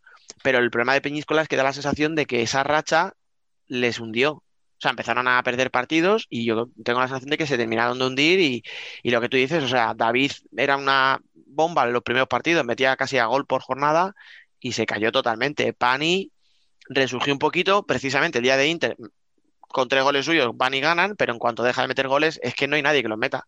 Que decir, por ejemplo, en Burela, claro, es que en Burela tú tienes a un Matamoros y tienes a un Quintela. Tío, es que, Mm. o sea, en un día malo Quintela te puede hacer dos goles. Es que Matamoros, eh, me acuerdo el partido en Torrejón, juega dos minutos en la segunda parte y mete dos goles. Y es que eso, eso cuando estás abajo se paga. O sea, eso se paga. Yo creo que ahí tienes. Arriba también. Bueno, sí, sí, pero arriba en teoría deberías tener más recursos. Sí, pero que, eh, por ejemplo, Matamoros sería, digamos, su último suplente en Levante, que va primero, Mm. y te mete, juega dos minutos, que Esteban y Pedro no pueden más, juega dos minutos, mete dos goles. Solo hay mo- muy pocos jugadores que lo hagan. Por cierto, vaya, encima vaya- aceptar ese rol siendo Matamoros, que juega dos minutos. No sé si está ahí lesionado o qué, pero yo creo que es algo que pocos No. jugadores pueden hacer. un poco ya, ya la edad, tiene 36, 37, ya pues va cuidándole tal. Sabes qué partidos tienes que, sabes en qué partido le tienes que dar minutos, o sea, sabes cuándo, cuán- dónde, Claro. dónde está tu, dónde tienes tú los, los puntos ahí, dónde tienes que jugar las habichuelas. Yo creo que Claro. Matamoros ha sido un, un- un gran jugador, quiero decir, ha estado en, en la selección española, estuvo en Inter, o sea, ha sido una- un gran jugador. Lo que pasa es que ya con la edad, evidentemente, eh, se, se retira un equipo donde es eh, cabeza de ratón, por decirlo de alguna forma. Entonces, hoy, hoy día eh, estaría, no sería, no sería titular, evidentemente, un equipo puntero de arriba. Pero es un jugador que no se pueden permitir algunos equipos, por ejemplo. Claro. Adri es un jugador que no se pueden permitir de los equipos. ¿Qué pasa? Que Uparrulo eh, pone toda su ficha o toda su, su fe en un único jugador. Y a veces, pues eso eh, pasa factura, evidentemente. Escucha, es que no te olvides, o sea, vamos, no te olvides, quiero decir que to- todo lo tenemos presente, que los mejores jugadores de, de Oparrulo son Adri con 34 años, y con un historial de lesiones, por desgracia, bastante habitual, y Miguel, que cumplió hace poco 40 palos. O sea, que quiero decir que los que me están manteniendo el equipo, que es que el pivo del equipo es Morioka, que tiene 42 años. E Isma, que ya no está. Si lo quieres Bueno, contar. Isma, que no sé qué ha pasado, o sea, luego te meten 14 partidos a Elder, ahora te meten la de Yago, o sea, es que Oparrulo yo no puedo criticarles. O sea, que no digo porque yo- lo estáis haciendo, pero si yo es que creo que no pueden hacer mucho más de lo que están haciendo. O sea, creo que lo tienen todo en contra, absolutamente. Y además yo creo que hay que hablar también de la portería. La portería en primera, quieras o no, eh, pues es. Bueno, en primera, en segunda, en segunda B y en todas las categorías. Si Y eso- no tienes una buena portería, la cosa está mal en fútbol. Y sala. eso que Spindola es no un jugó problema mal, ¿eh? Contra el Barça. Que, que No, pero te sale bien el Barça, pero después llega, pues eso, partidos importantes, tipo Aspil y te la liga. Y pues no sé. Eso sí. Son cosas que, que fallan también, que por ejemplo, es yo creo que todos los equipos de abajo generalmente tienen, o diría que Opaslo es la peor portería de, de la liga y eso también se nota. Hombre, es que el, mira, los otros dos defendidos, o sea, bueno, eh, perdón, en puesto de descenso, Cone y Molina. Que Molina no es el Molina que conocíamos, ¿vale? Pero Lo he estado yo pensando también eh, la portería, que hay mucho joven. Mm. Es decir, el otro día eh, expulsaron a Cone, salió un chaval a defender la portería. eh, el otro día también debutó con el Sota Aitor. Sí. O sea, quizás es un puesto que deberían reforzar bastante más los, los equipos teniendo en cuenta la importancia que tiene, porque para mí el portero es un 70% de, del equipo, para mí. Yo, Porque es yo- muy fácil que re- es muy fácil recibir disparo a puerta. yo creo, creo que son equipos, tío, que, que se lo juegan todo a un portero titular, sí o sí. Y, y dices, vale, ¿dónde recorto el presupuesto? Pues en el portero suplente que en principio no va a jugar, salvo que pasa algo malo. Y por eso está Hitor de suplente en Sota, por eso el suplente de, de Peñíscola, pues es Mati Estarna, que bueno, pues es un argentino que teníamos buena referencia, pero que no juega. O sea, pues, quiero decir que son, son porteros que, bueno, pues Para, la- para los dobles penalti. sí, para que se lleve el pelotazo en la cara y si se hace daño que no se lo haga el titular. Claro.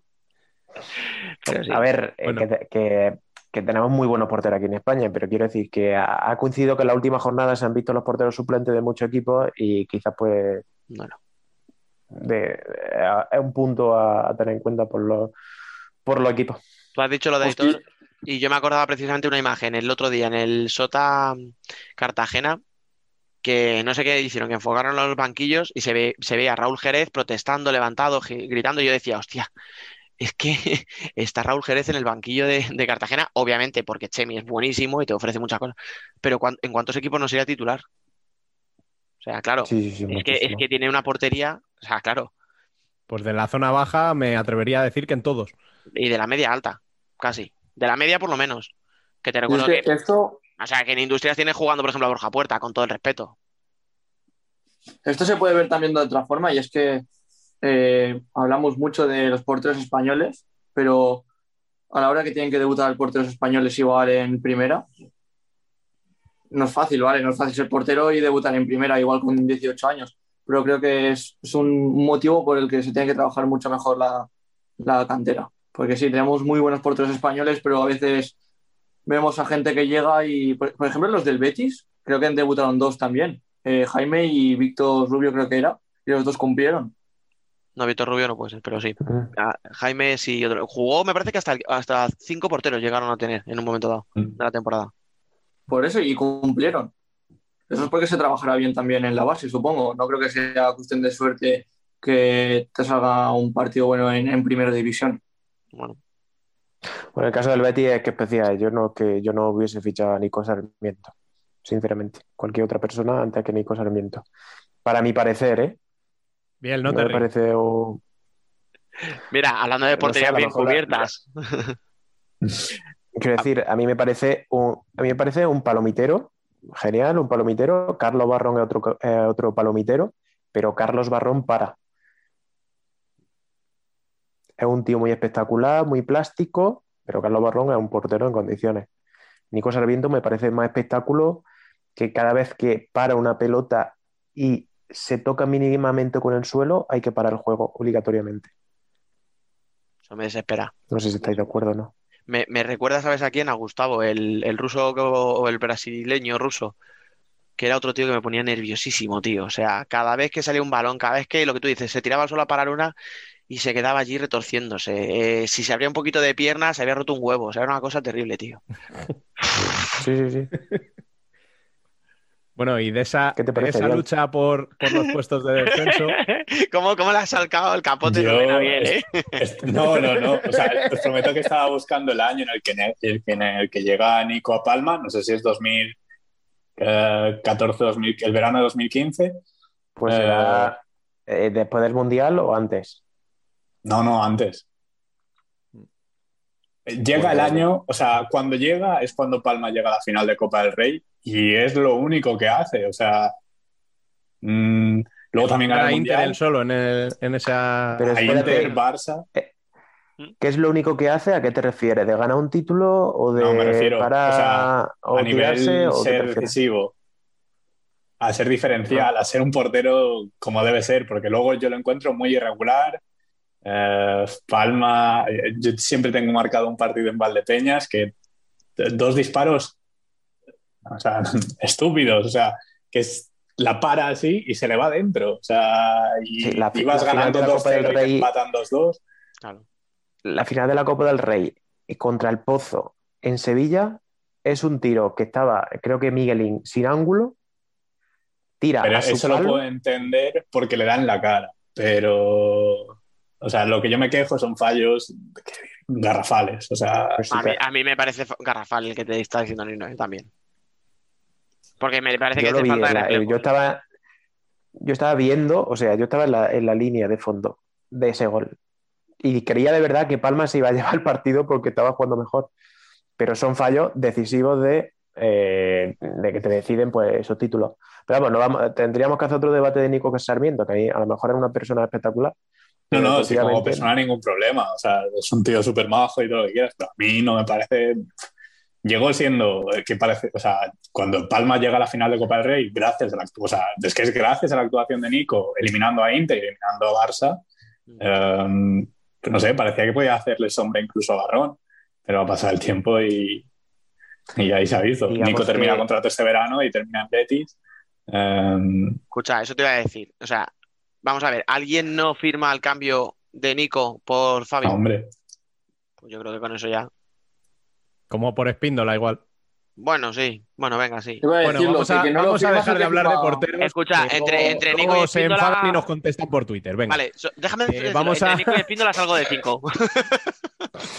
Vamos a, vamos a pasar, que como os decía, igual la lucha por, el, por los últimos puestos de descenso se ha caído un poquito, pero la lucha que tenemos por el séptimo octavo puesto para entrar en playoff está preciosa.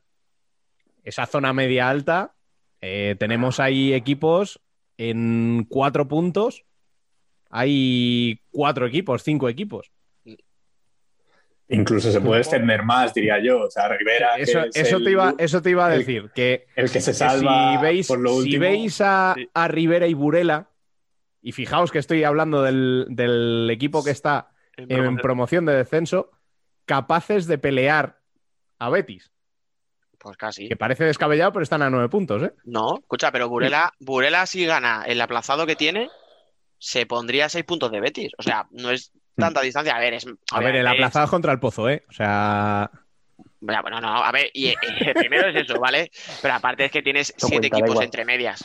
No, hombre, que tienes siete equipos, o sea, que ya no es que falle uno, es que tienen que fallar muchos, que habrá enfrentamientos entre ellos, pero que...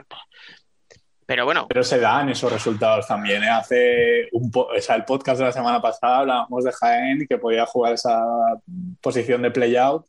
Ha ganado esta semana y está ya casi cuatro. pensando, o que puede pensar en el playoff en lugar de en el play-out.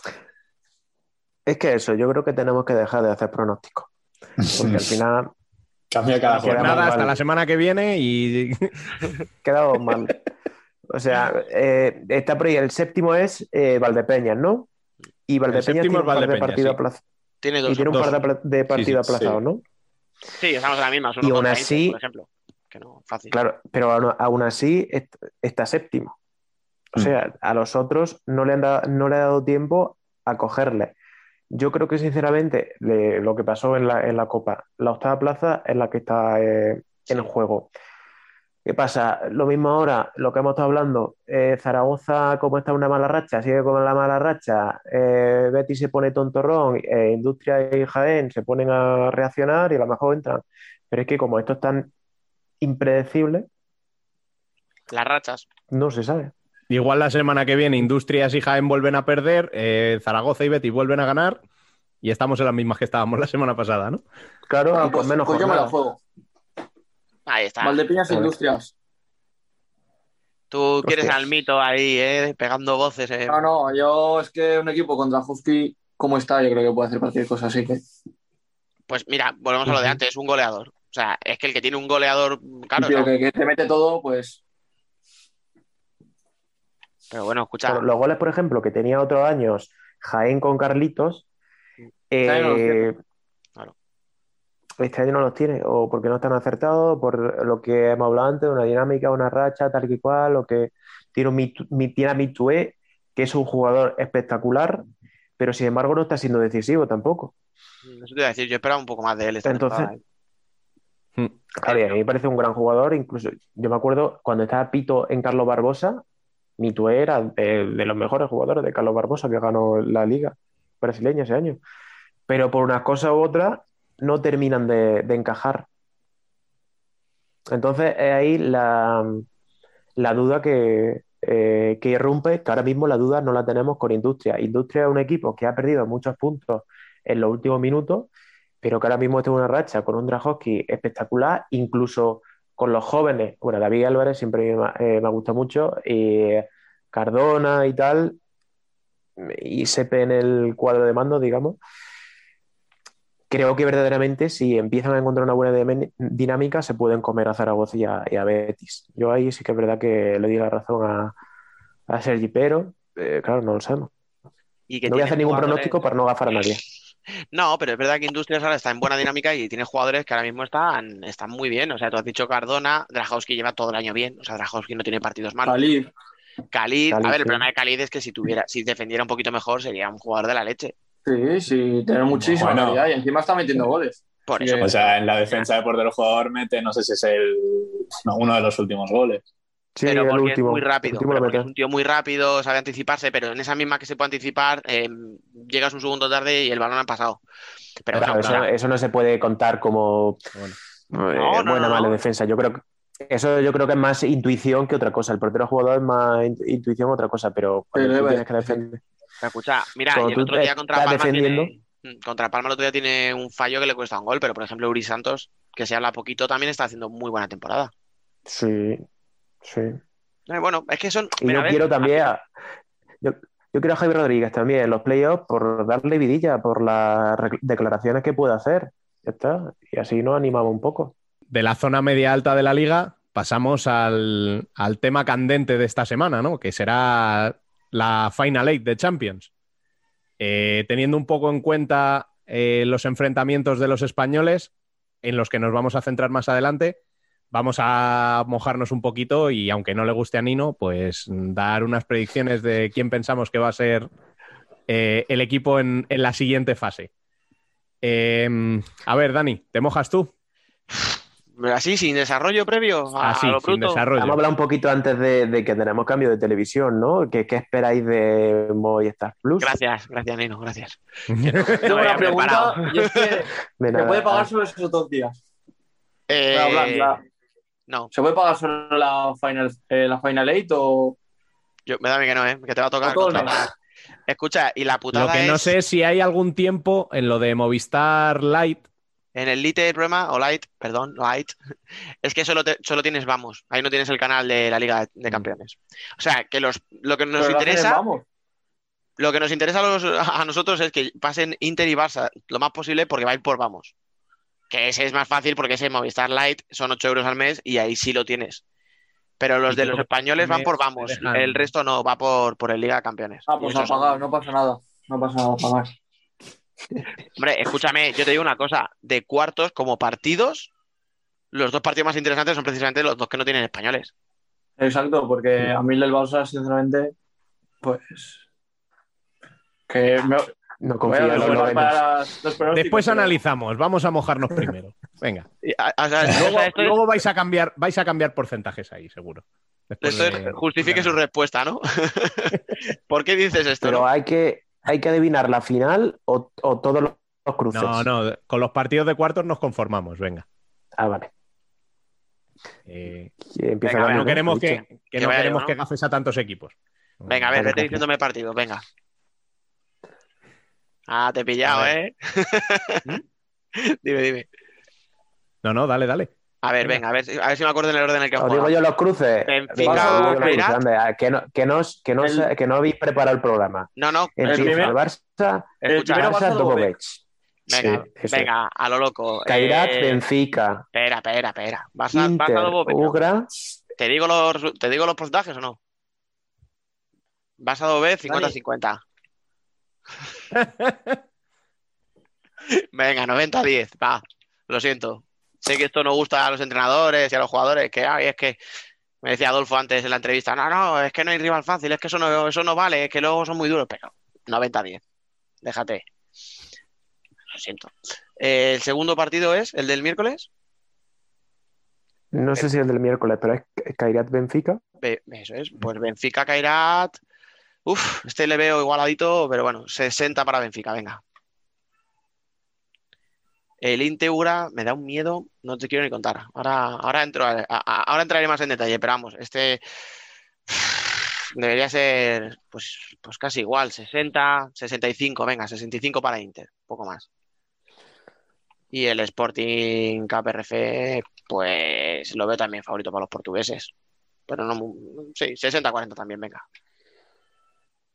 Biel, Eh, yo estoy igual que Dani con los favoritos. Eh, Barça de Bobek lo veo un poco más igualado, o sea, lo veo más igualado que lo que ha dicho Dani. Luego Sí, ya eh, me explayaré. Eh, no sé, 65-35 para Barça. Eh, Kairat Benfica. mm, Claro, sigo el mismo porcentaje, pasa que estoy equiparando al Bo- Dobovec a, a Kairat. Eh, pero pon 65-35, que si no pondré. Venga. Inter Ugra veo un poco, o sea, Inter 55 y Sporting KPRF 65-35 también. Sergio. Bueno, pues yo al Barça le doy un 100%, porque no, no puedo concebir que con esa plantilla el Barça pierda contra un equipo que conoce Pix Futsal y, y poco más. Después, Un saludo a Ricard que está Oye, esperando para pues- entrar ahora. No sé si lo- los interistas recordáis un partido del Bobovec en la ronda élite de, de la UEFA de hace unos cuantos años, cuatro o cinco años o más, que hizo un muy buen partido, ¿eh? el Bobovec. Eh, No, no, en y tiene la base ¿eh? de la selección, o sea, y mira la selección lo que no- dicho esto, dicho esto, yo también voy a decir un 100% para el Barça, pero bueno. Escucha, ahora, ahora te cuento otro partido de Inter que recuerdo mejor, que viene al caso. Termina, Sergio. De Lucra bueno, también, ¿no? Kairat, Kairat Benfica, eh, Benfica Kairat. Kairat. Sí, bueno, no sé, no sé cómo es exactamente. No Eh, entra el trapo, Sergio, no entra el trapo de Dani. Va, Vale. déjalo. le, doy, le doy a Benfica favorito, pero un 60 igual, un 60-65. Después el otro es Inter Ura.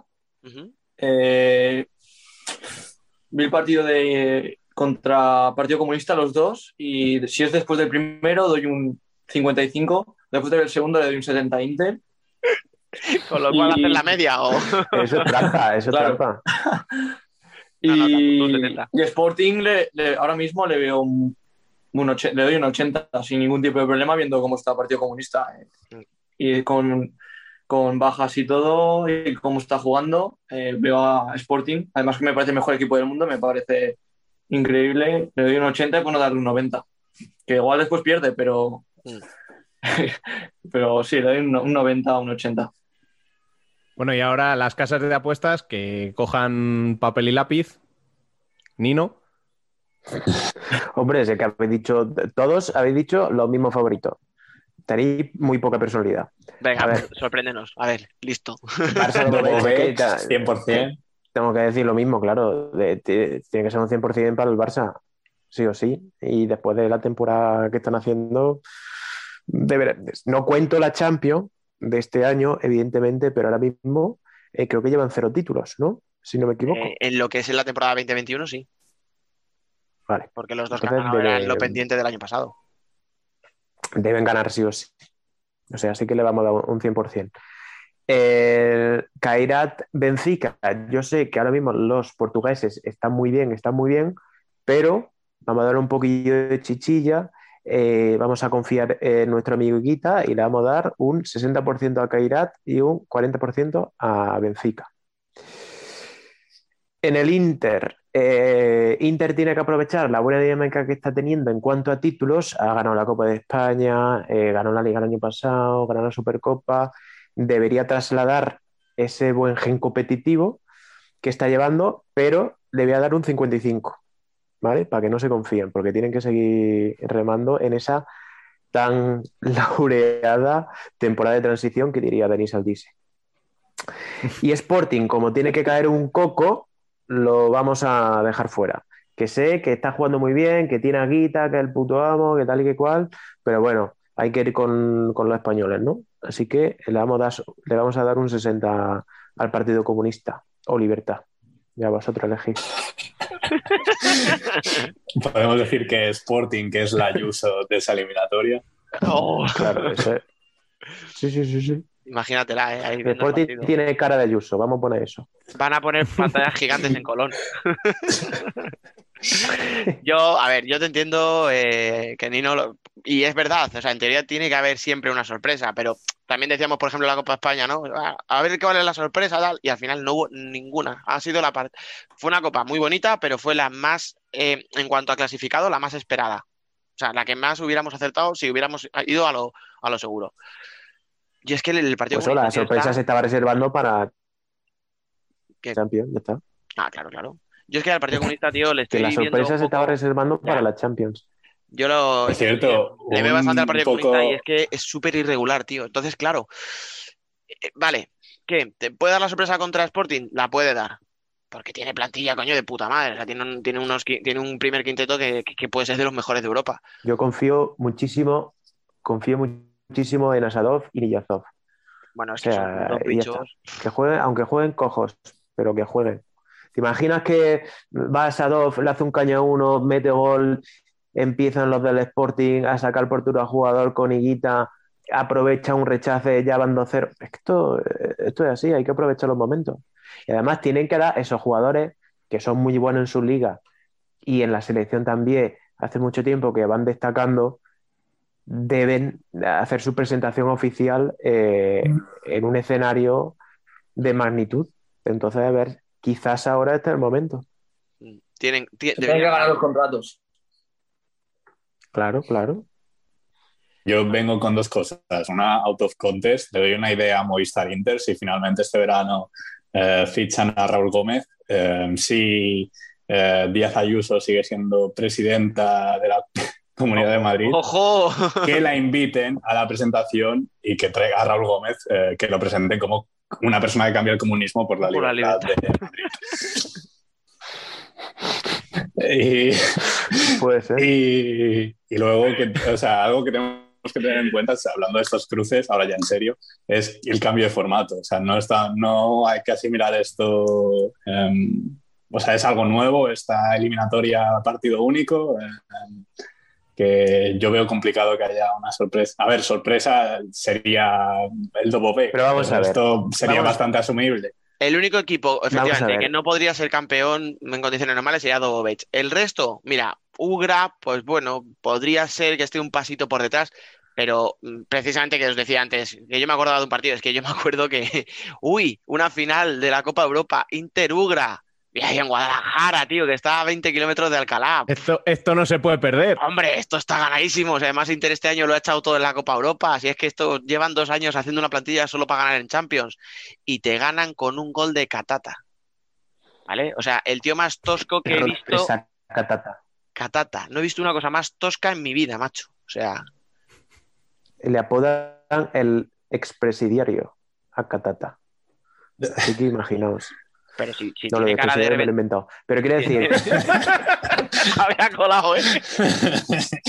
sí, he visto que, habe- que- que habéis quedado muy serio, digo, se lo han creído. Eh, pero, no a puede. ver, esta, esta Copa de Europa tiene formato Copa de España. Mm. Entonces, el cansancio también fluye. Son, eh, son tres partidos en pocos días. El y un viajecito Copa de España. interesante también. Claro, eh, el Jaén ganó dos Copas de España, una en casa de Inter, sin ser favorito. Me acuerdo de Zaragoza eliminó al Barça en una Copa de España y tal. Burela en la Copa de España de Ciudad Real también eliminó a Inter. O sea que vamos a darle eh, chance, ¿no? A Lo que es que incluso la magia. Mm, Incluso dando tantos favoritos como hemos dado todos, casi todos a los mismos, menos tú, Nino, realmente, si. Kairat gana Benfica, bueno, pues no es el favorito a lo mejor, pero tampoco es un sorpresón. O sea, un equipo que tiene los Pero jugadores que tiene, sepáis que los tres, los tres habéis dicho Benfica. Es que to- los tres- lo- o sea, todos, más, todos la habéis dicho los mismos resultados. Escucha, es que yo creo que va a haber un ruso que gane la Champions, pero va a ser Chiscara. Anda, polla. Pero vamos a ver. Eh, Me decís- ríete, me decís Benfica campeón de cualquiera- Europa. Ya está. Me decís, cualquiera puede, cualquiera puede pasar el cruce, pero es que los tres me habéis dicho los mismos equipos. ¿Por Que ahora mismo de decir el favorito? influenciados. Os voy a decir una cosa, estáis influenciados por Candela Junior y Candela Junior está diciendo que los portugueses son los mejores equipos del puto mundo. ¿Y cuántas Champions ha ganado los equipos portugueses? Una el Benfica y otra el Sporting hace poco, ¿no? Pues ¿En años? escucha, la de, vale, la de Benfica no te la compro porque fue hace 10 años, pero es que la de Sporting fue hace dos años con la plantilla que tiene ahora, prácticamente. O sea, Sí, pero quiero decir que no es un, que no es un fútbol sala que tú digas que ha arrasado, que los equipos rusos No. han ganado más Champions. pero tú para ganar la Champions Los que, equipos que hacer belgas tres partidos han ganado. Sí, claro, nos ha jodido. El, Action, el Action 21, ¿que dónde estará? Pero a, a- a ver. Pues a ver. Bueno, ya se ha mojado Dani. A ver, a ver, ¿cuál es vuestro campeón? Va. Yo no puedo evitarlo, Venga, el resto, ya que. Sporting. Yo voy a lo fácil. Bueno, para mí lo fácil. Biel. No sabría decirte la verdad. O sea, Barça lo veo complicado porque, ok, plantillón, pero mm, no le estamos viendo rendir a ese nivel.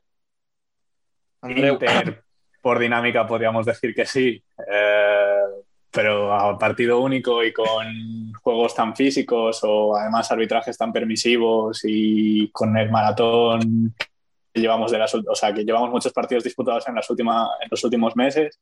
No sé si le hará el físico.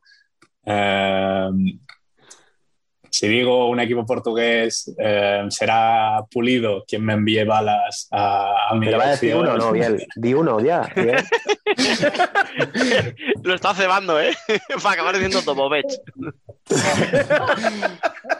Yo creo que Benfica. Joder, es que tenías que haber dicho Tobovech y sueltas el micro en plan de pa. ¿Y no? Yo teniendo en cuenta mi porra. Ahora va a decir Sporting, lo sabéis, ¿no? No, no. Ojalá. Y teniendo en cuenta. Y teniendo en cuenta que los que mejor físico tienen son los rusos, porque juegan 50 minutos al estilo NBA, para arriba para abajo, tal y que cual, voy a decir el Partido Comunista o Libertad, evidentemente. Pero escucha, que Rómulo tampoco está sería tocado. descabellado. Si es que no sería descabellado. Lin. No, hombre, a ver, lo que pasa que es que son muy regulares, tanto Ugra como. Joder, tú, Sergio, lo has dicho. El otro día jugaron entre ellos, ganan, Sí, sí, eh, y dos ganan repasos. 10-2 Ugra y 24 horas después le mete 6 el Partido Comunista a, a Ugra. O sea, Pero eh, eso lo habéis visto también en la Primero fue NBA. para que, se confiaran, hombre. En la Bueno, NBA, un un equipo drama, ¿eh? que no llega a playoff un año y al siguiente puede ganar prácticamente el campeonato. O sea, no me vale vuestro argumento de pacotilla. Van a hacer tres partidos impecables. escucha, te digo que pueden pasar los cuartos, no te lo niego, los dos, por desgracia para mí, creo que pueden pasar los cuartos, pero que tienen que hacer tres partidos buenos, muy buenos, y no les veo regulares para hacer tres partidos consecutivos muy buenos. Lo voy a Al final- Chimba, ¿eh? Mm, Al cuidado. final El es el bueno. domingo, ¿no? No, lunes. El lunes. ¿Qué día es? 3 de mayo. Un día antes de las elecciones, ¿no? Uh, jornada de reflexión, tú, el Partido Comunista no puede jugar ahí. Jornada de reflexión, el Partido, el partido Comunista ganará la Champions. La Copa Y de sale, Europa. y sale Pablo El Iglesias Partido al Comunista-. El Partido Comunista vence en Europa. Dios, el titular de- del martes. Es el, y, puede el ser que martes- del, vie- y puede ser que del miércoles también. ¿eh? Ojo. Eh, escúchame, eh, tengo que hablar con Oscar García, tío, de marca. Tienes la Además, ¿eh? 4 de mayo y amaneces joder. con el Partido Comunista conquista Europa. Sería mucho mejor si le gana a Inter la final. Pues O no sea, sé por por poner contexto. la verdad, no, no. O sea, por poner contexto a las elecciones madrileñas. Pero no puede, ¿no? No puede. Creo que, No, creo que se cruzarían en semis, en todo Se, caso. se cruzan en se cruzan semis. en semis. Pero si hablamos con la UEFA, seguro que lo permiten. Escucha, a todo esto no veis, los- como, como en estas cosas suele haber una tendencia, no me preguntes por qué, si es cábala, si es suerte, si es yo qué sé. Un Barça Sport, o sea, un Barça Kairat otra vez en semis y otra vez Inter Sporting, que son lo mismo de siempre. Pero es que el sorteo eh, fue sorteo puro, ¿no? Ah, no, no, no, No, fue sorteo no, puro, no, fue fue un por sorteo coeficiente. Mm. Hostia, pues a ver qué hacemos. Pero me quiere decir, se han enfrentado tantas veces Ba- Barça y Kairat y se han enfrentado tantas veces en los últimos años Inter y Sporting que yo me creo que pasen esos cuatro solo por volver a ver otra vez los mismos partidos de siempre. Estoy... Estará Andreu diciendo, estoy hasta los huevos de ver salir a Higuita. Pero si tú has dicho Benfica, ¿no? Sí, sigo pensándolo. Vale, vale. Bien te digo que, que. Andreu, si, si pasa de cuartos, es preparar el mismo partido, porque lo que Sí. le van a proponer va a ser poco más menos. Pero si que en teoría no va a jugar con Kairas y habéis dicho todos que gana Benfica, que me estáis contando. Bueno, pero que Benfica tiene a ahora. que, que también juega, también sale mucho. Es que viene a ser lo mismo. Pero no jugarán el- no juega el mismo portero de 5, digo yo. Hombre, salen de cinco. No, es lo Pues mismo, que hay solo, hay solo un estilo de juego de 5. por supuesto. Somos talibanes. Está lesionado Roncalio, ¿no? Todo esto. Pero llega o no llega. No sé si llega, ¿eh? Pero No, estaba, yo diría sí que que no. sé que estaba. Estaba Pues escucha, ahí. si no llega ya cambio yo el pronóstico, o sea, Pero ese es el problema. Se va a casa en Roncalio muy cuartos. fácil. Con el otro ya. No, no, no, no, esto está, grabado, ¿no? Esto está grabado ya, ¿no? escucha, Sí. Hombre, insisto, yo es A que, tomar por culo, Dani, a tomar por culo. que no, que no, que no, que me voy a reafirmar, que yo un equipo con Chiscala y con Tallevi no puedo decir que va a perder nunca, ya está. Con Arthur.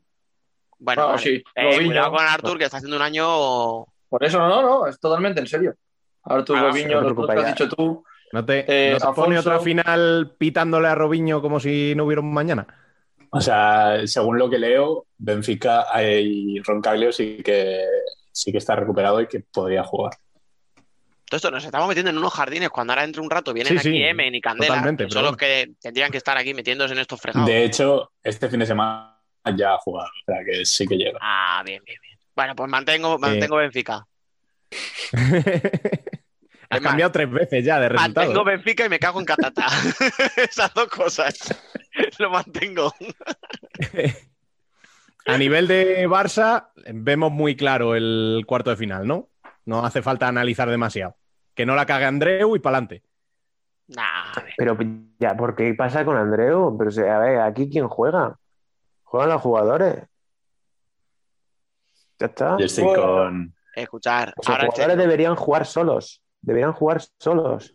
tú piensas, para, con esa para ganarle plantilla- al menos, tú para piensas que, Dobovech por lo menos. ¿eh? tú piensas que Ao Parrulo, o sea, Ferrol viajan sin Adolfo, sin Ferrao, sin André Coelho, que bueno, que no es que vaya a jugar muchos minutos seguramente, pero viaja sin Adolfo y sin Ferrao por precaución. O sea, realmente no tenían nada, ninguno de los dos.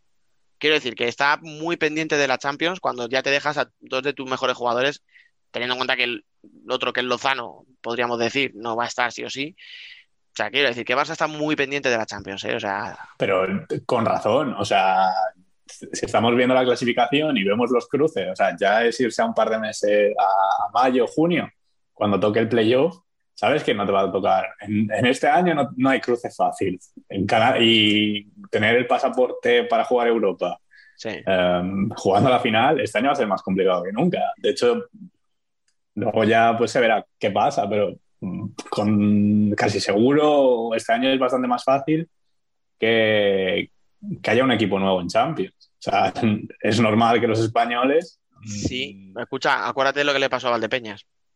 Ya, ya, por eso. Pero decirte este año es diferente. Este año es diferente. Primero tienes que jugar la Champions y luego el playoff. Claro, pero si, si ahora te gana la Champions Inter o Barça, ya solo te va el una. campeón de El liga. campeón.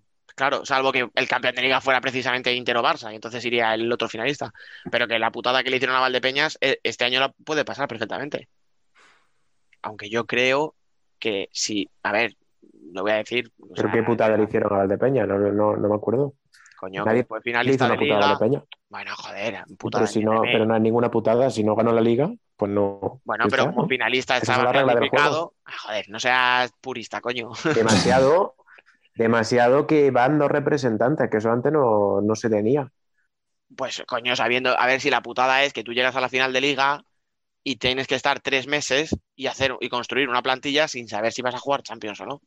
Porque dependes de que Barça o Pozo no la ganen. Eso es una putada. Pues, pues haber, haber ganado la liga, ¿no? Está jodido. Qué Que fácil. no creo que estén llorando, ¿eh? Por configurar una plantilla para una cosa u otra, ¿eh? No creo que con el presupuesto que, que tienen ficharían a más de lo que ya han No, fichado. no, no va a cambiar mucho, efectivamente. Pero vamos, que ¿Quién nos deja él, no? Yo originario de Jaén, pero ¿a qué te refieres? no, nada, nada. No, ah, de por el pique, que va. Como si no se hubiera dado cuenta. Ah, por eso, no. Que va, no, pero yo entiendo, en- intento ser ecuánime y, e imparcial. Creo. No sé. Me gustó esto-. Ese, ese creo me ha sonado muy Andreu también. Que lo Sí. sepas. A todo esto yo Pero- de verdad creo que si un equipo español puede ganar la Champions ahora mismo, debería ser Barça. Ya sin coñas, y por plantilla y por todo, y por potencial y por objetivos y tal, tiene que ser Barça. Yo Inter, eh, de verdad, vale, vamos a quitarnos ya la tontería del año de transición, la- tal, que sí, que la plantilla está acoplada. Pero por plantilla no es la mejor plantilla de Europa. Y por No. experiencia tampoco. Pero por cómo juegan entre ellos, igual sí. ¿eh? La plantilla Por está claro que no. que si es por plantilla, gana el Barça hasta. Hasta el, el, el Joan A mí es que los ni lo juegan. nombres pero- que dan en la, en la hoja de alineaciones me dan un poco igual, sinceramente.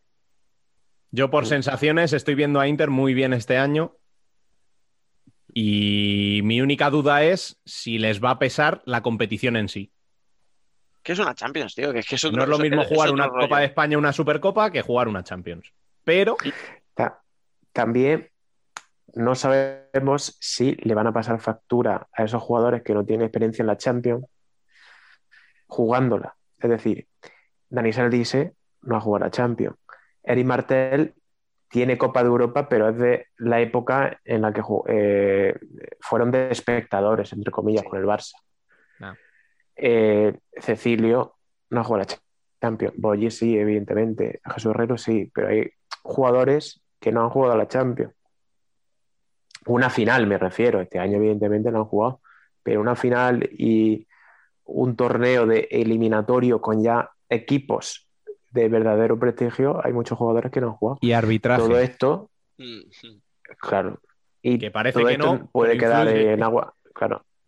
Todo esto todo- puede quedar en agua de borraja si, si siguen con la misma mentalidad competitiva, pero también quizá es algo que se tiene que tener en cuenta. Yo es que a Inter le veo capaz de todo. Sinceramente, Mm. viendo lo que he visto, ni experiencia, ni. Yo, yo es que le veo capaz. Sinceramente. Eh, que igual pasa eso de la experiencia, que muchas veces eso pesa. Bueno, siempre, prácticamente. Pero es que a Inter ahora mismo. Creo que le pones a jugar el mundial y te lo podría ganar también. Más con las Si ganas. juegan con la que- rabia con la que están jugando, eh, pueden ganar a cualquiera, evidentemente. Pues yo sigo diciendo que yo le tengo mucho miedo al partido de cuartos. Sí, es, es que es el, el partido en el que es más fácil que la cagues. es el día que empieza. Porque una vez estás metido en es- competición, Claro, o sea, acá- llegas, no sabes cómo es aquello, miras el pabellón, a la que grande, qué bonito todo, te pueden entrar los nervios de caerte a las primeras de cambio. Y dentro de lo que cabe, Y- pues el rival no es el más fuerte, evidentemente. O sea, y sobre todo, lo no que quiero ver es si las cosas vienen mal dadas. Es decir, que la primera jugada de turno no salga bien para Inter y la de Ugra sí salga. Y ahí es donde de verdad quiero ver a este equipo y, y no, no tengo muchas dudas de que serían capaces de levantarse, pero en una competición así es que te puede pesar mucho. El que no te salga a ti la primera y le salga al rival, ish. no sé. Y otra cosa que quiero plantear también es el tema de. Bueno, alguien tiene algo que decir sobre esto, por, no dejarlo a medias. Dale, Sí, dale, sí, Paco, que es verdad que. No, pues. eh, el tema de, por ejemplo, Merlin es un jugador que para mí es el mejor jugador del mundo, pero en Portugal. Es decir, tú tienes mucho tiempo para. Tiene ya 34 años, eh, tiene tiempo para descansar entre partido y partido, exigentes, tienen dos partidos contados al año.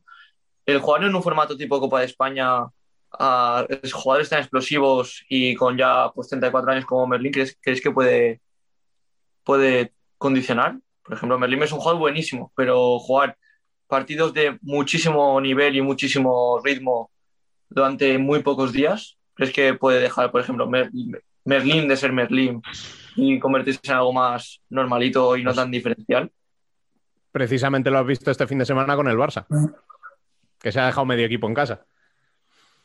Y es precisamente para eso, para intentar llegar con las piernas frescas. A ver, yo está muy bien tirada la que tú dices, porque es verdad que Merlin le vemos hacer lo que quiere, o sea, hace lo que quiere en Portugal, pero bueno, también es verdad que el nivel de la liga portuguesa no es lo que se va a encontrar aquí.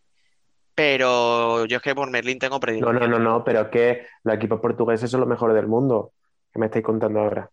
Tenéis que defenderlo. Sí, a Sporting y a Benfica, no estoy hablando de Caixinhas ni de Buronosa, no te digo, este. Kiki, qué arribista eres, de verdad. Yo aquí estoy metiendo cizaña. Eh, Además, Nino es, Es Nino que un quien no poco le vea, Roberto claro, o sea, quien no le vea, que la gente no le con ve, el debate de los está tirado en el sofá. Somos unos panenquitas todos. Somos unos candelitas. No, pero yo en en realidad yo estoy siendo más panenquita porque estoy diciendo los que no son favoritos, en teoría. Bueno, sí, es relativo. El panenquismo tiene muchas vertientes. Pero quiero decir, o sea, no tenéis miedo, no tenéis que tener miedo si Merlín va a jugar bien o mal. Si, si no juega Merlín, que según hay otro jugador en Sporting que va a jugar de puta madre porque tienen buen equipo, no solo tiene un buen jugador. Yo creo que el nivel de exigencia es mayor en la Champions, evidentemente, porque no está jugando con lo que hemos dicho antes, con el Casiña o con el Buriñosa o con el Fundao, por decir uno que es un poquito más alto creo que eh, la Liga Española y la rusa son mucho más competitivas que la portuguesa.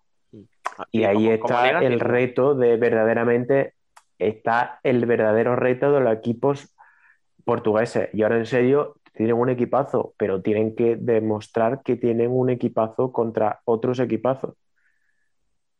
Mm, Que sí, que sí, escucha, y en el caso de Sporting, por ¿eh? ejemplo, sin ir más lejos, o sea, le costó tres años caer con Inter en semis, caer con Inter en la final, aquella del 7-0, volver a caer contra Inter en otra final, o sea, que estuvo cuatro años para llegar al título, sí, en eso no hay duda. Pero por lo que sea, no sé, les veo un puntito por encima y con, mira, decía Sergio precisamente, no, pero si Merlín, bueno, pues es que tú lo has dicho, Nino, si no está Merlín, es que tienes a Cabinato, es que si no tienes a, al, chico este, a Ziquité, que está saliéndose, A si. E- Eric, que a mí también me parece que es un tío bastante bueno, o sea, es que tienen mucha plantilla. Y eso pues en un torneo corto, joder, pues hace que si un día uno está un poco más menos inspirado, pues pueda salirte otro.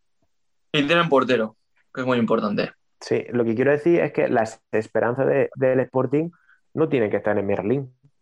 No, pero yo era por dar un ejemplo de un jugador así explosivo que usa mucho, abusa de su físico y que son muchos partidos de, al- de alta intensidad, como te puedo decir.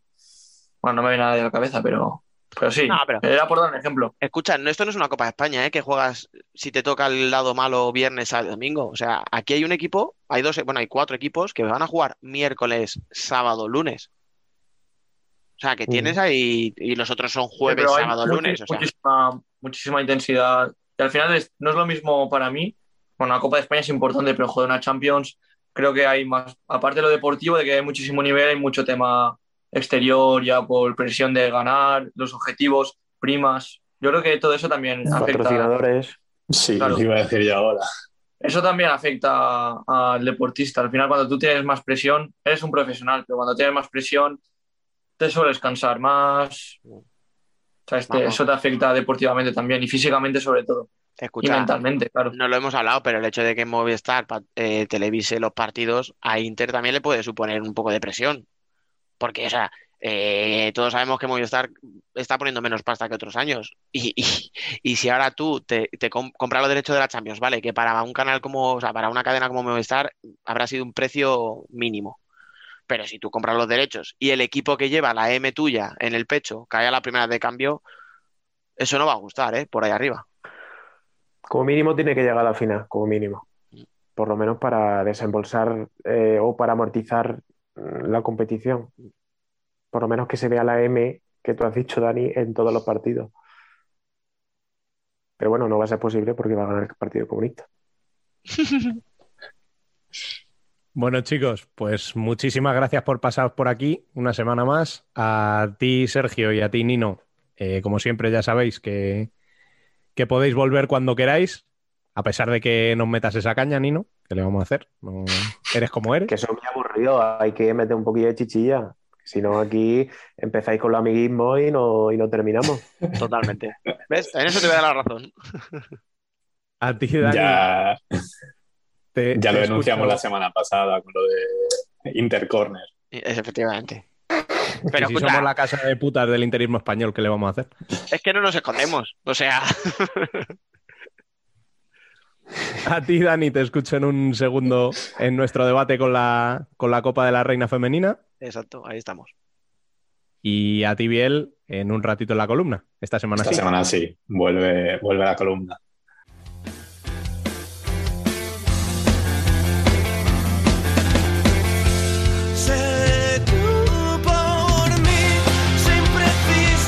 Nosotras también somos futsal.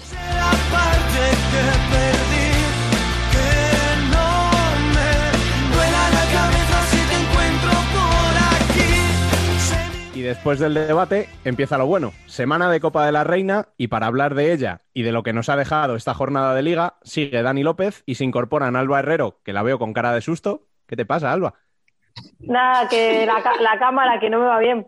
La cámara de Es la cámara solo, vale, vale. Sí, es la cámara, es la cámara. Y está también Franca, que muy buenas. Hola, buenas. Y para hablar de la Copa y para hablar también de esta jornada de liga, tenemos a uno de los entrenadores implicados en la misma y además buen amigo de la casa, Raúl Castro Piru. Muy buenas. Hola, buenas tardes a todos. Podemos confirmar que la cara de susto de Alba es culpa tuya, ¿no? Pues espero que no, pero, pero parece ser que sí. O sea, vamos adelantando que, que Alba la- tiene no, la- problemas de wifi y si se va, va, va a decir que ha sido por el wifi. No porque te tenga miedo. Oye, llevo teniendo problemas de wifi desde que llegué, ¿eh? O sea, tampoco. Yo la, la cara de susto no sé, pero las risas de Fran son culpa de Piru fijo. Vamos, porque. no hemos empezado y ya. Claro, Fran es un tío alegre que siempre se está riendo. Menos cuando habla de tele, siempre se está Eso, riendo. menos- Menos cuando hablamos del tele, todo va bien. Encima, esta semana no hemos podido perder porque no hemos jugado. Joder, es que, pero tío, ¿cómo puedes atacar? O sea, ¿cómo puedes pegar un palo incluso sin jugar? Es que, qué desgraciado. Ni, ni habéis podido ganar, Fran. Míralo por el lado bueno. Por favor. O Esta sea, semana no habéis podido bien. sumar tres puntos porque no habéis jugado. ¿no? Si hasta, Exacto. escúchame, si hasta, si hasta te ha venido bien el partido que se ha jugado con el empate a tres de Intersala. Sí, menos mal. Te ha venido de lujo para que ninguna de las dos escape. Sí. No seas negativo, no seas negativo. Soy, soy realista, más que negativo. No, no hace Fran. Fran ha sido no positivo en forma, la ¿eh? vida. No, no le levantamos, ¿eh? No, No le eh, yo lo intento, de verdad, todas las semanas hacemos terapia, pero es que no hay manera, macho, con este chico, ¿eh? Bueno, eh, Piru, voy a empezar yo con la primera pregunta y luego ya les dejo a la jauría esta de lobos que, que se te echen encima, ¿vale? Eh, yo, lo primero de todo, quería, quería preguntarte eh, qué esperas de esta Copa de la Reina, teniendo en cuenta que las sensaciones con las que llegáis parece que son inmejorables, ¿no? Sí, la verdad es que, no nos podemos quejar después del partido de ayer, que creo que fue, fue muy bueno por parte nuestra. Pues al final vamos con esa ilusión de a ver qué, podemos eh, demostrar, qué podemos hacer. Eh, sí que es verdad que, que encima nos ha tocado una parte del cuadro, digamos, un poquito más, eh, más cómoda en el sentido de que no tenemos a Pulse y a Burela, que son los que todo el mundo queríamos evitar. Y pues nuestra intención es intentar eh, estar en, en, esa final, a ver si podemos eh, llegar. Escucha, ya has dicho lo del cuadro que era lo que yo te quería preguntar. Digo, ¿cómo? que sé que te hace mucha ilusión que te digamos lo del lado fácil, fácil, ¿verdad? Es que al final, para mí no, no hay lado fácil. Evidentemente, te mentiría si te digo que, que no prefería evitar a, a Fusi y a Burela, que son los que a, al final están intratables, pero fácil no va a ser ningún partido. Al final tenemos en nuestro lado a Alicante, que creo que es un, uno de los mejores equipos de la categoría, que además va a ser un partido muy bonito porque es un, un equipo que es muy similar a nosotros y que, que, lo deja todo en ataque y va a ser bonito de ver, por lo menos para vosotros. Seguro que para, para Villas y para mí no, no va a ser bonito.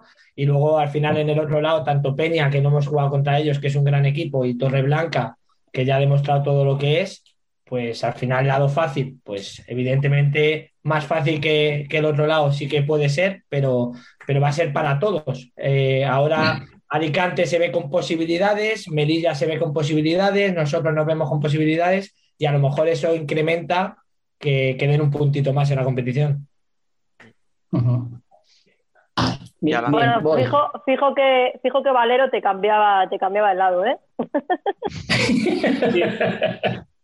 Supongo que, que, Valero sí que, que, lo cambiaría. Al final, para ellos, ya, ya el mérito es haber llegado a, a esta final a 8 que la tienen que disfrutar todo lo que puedan.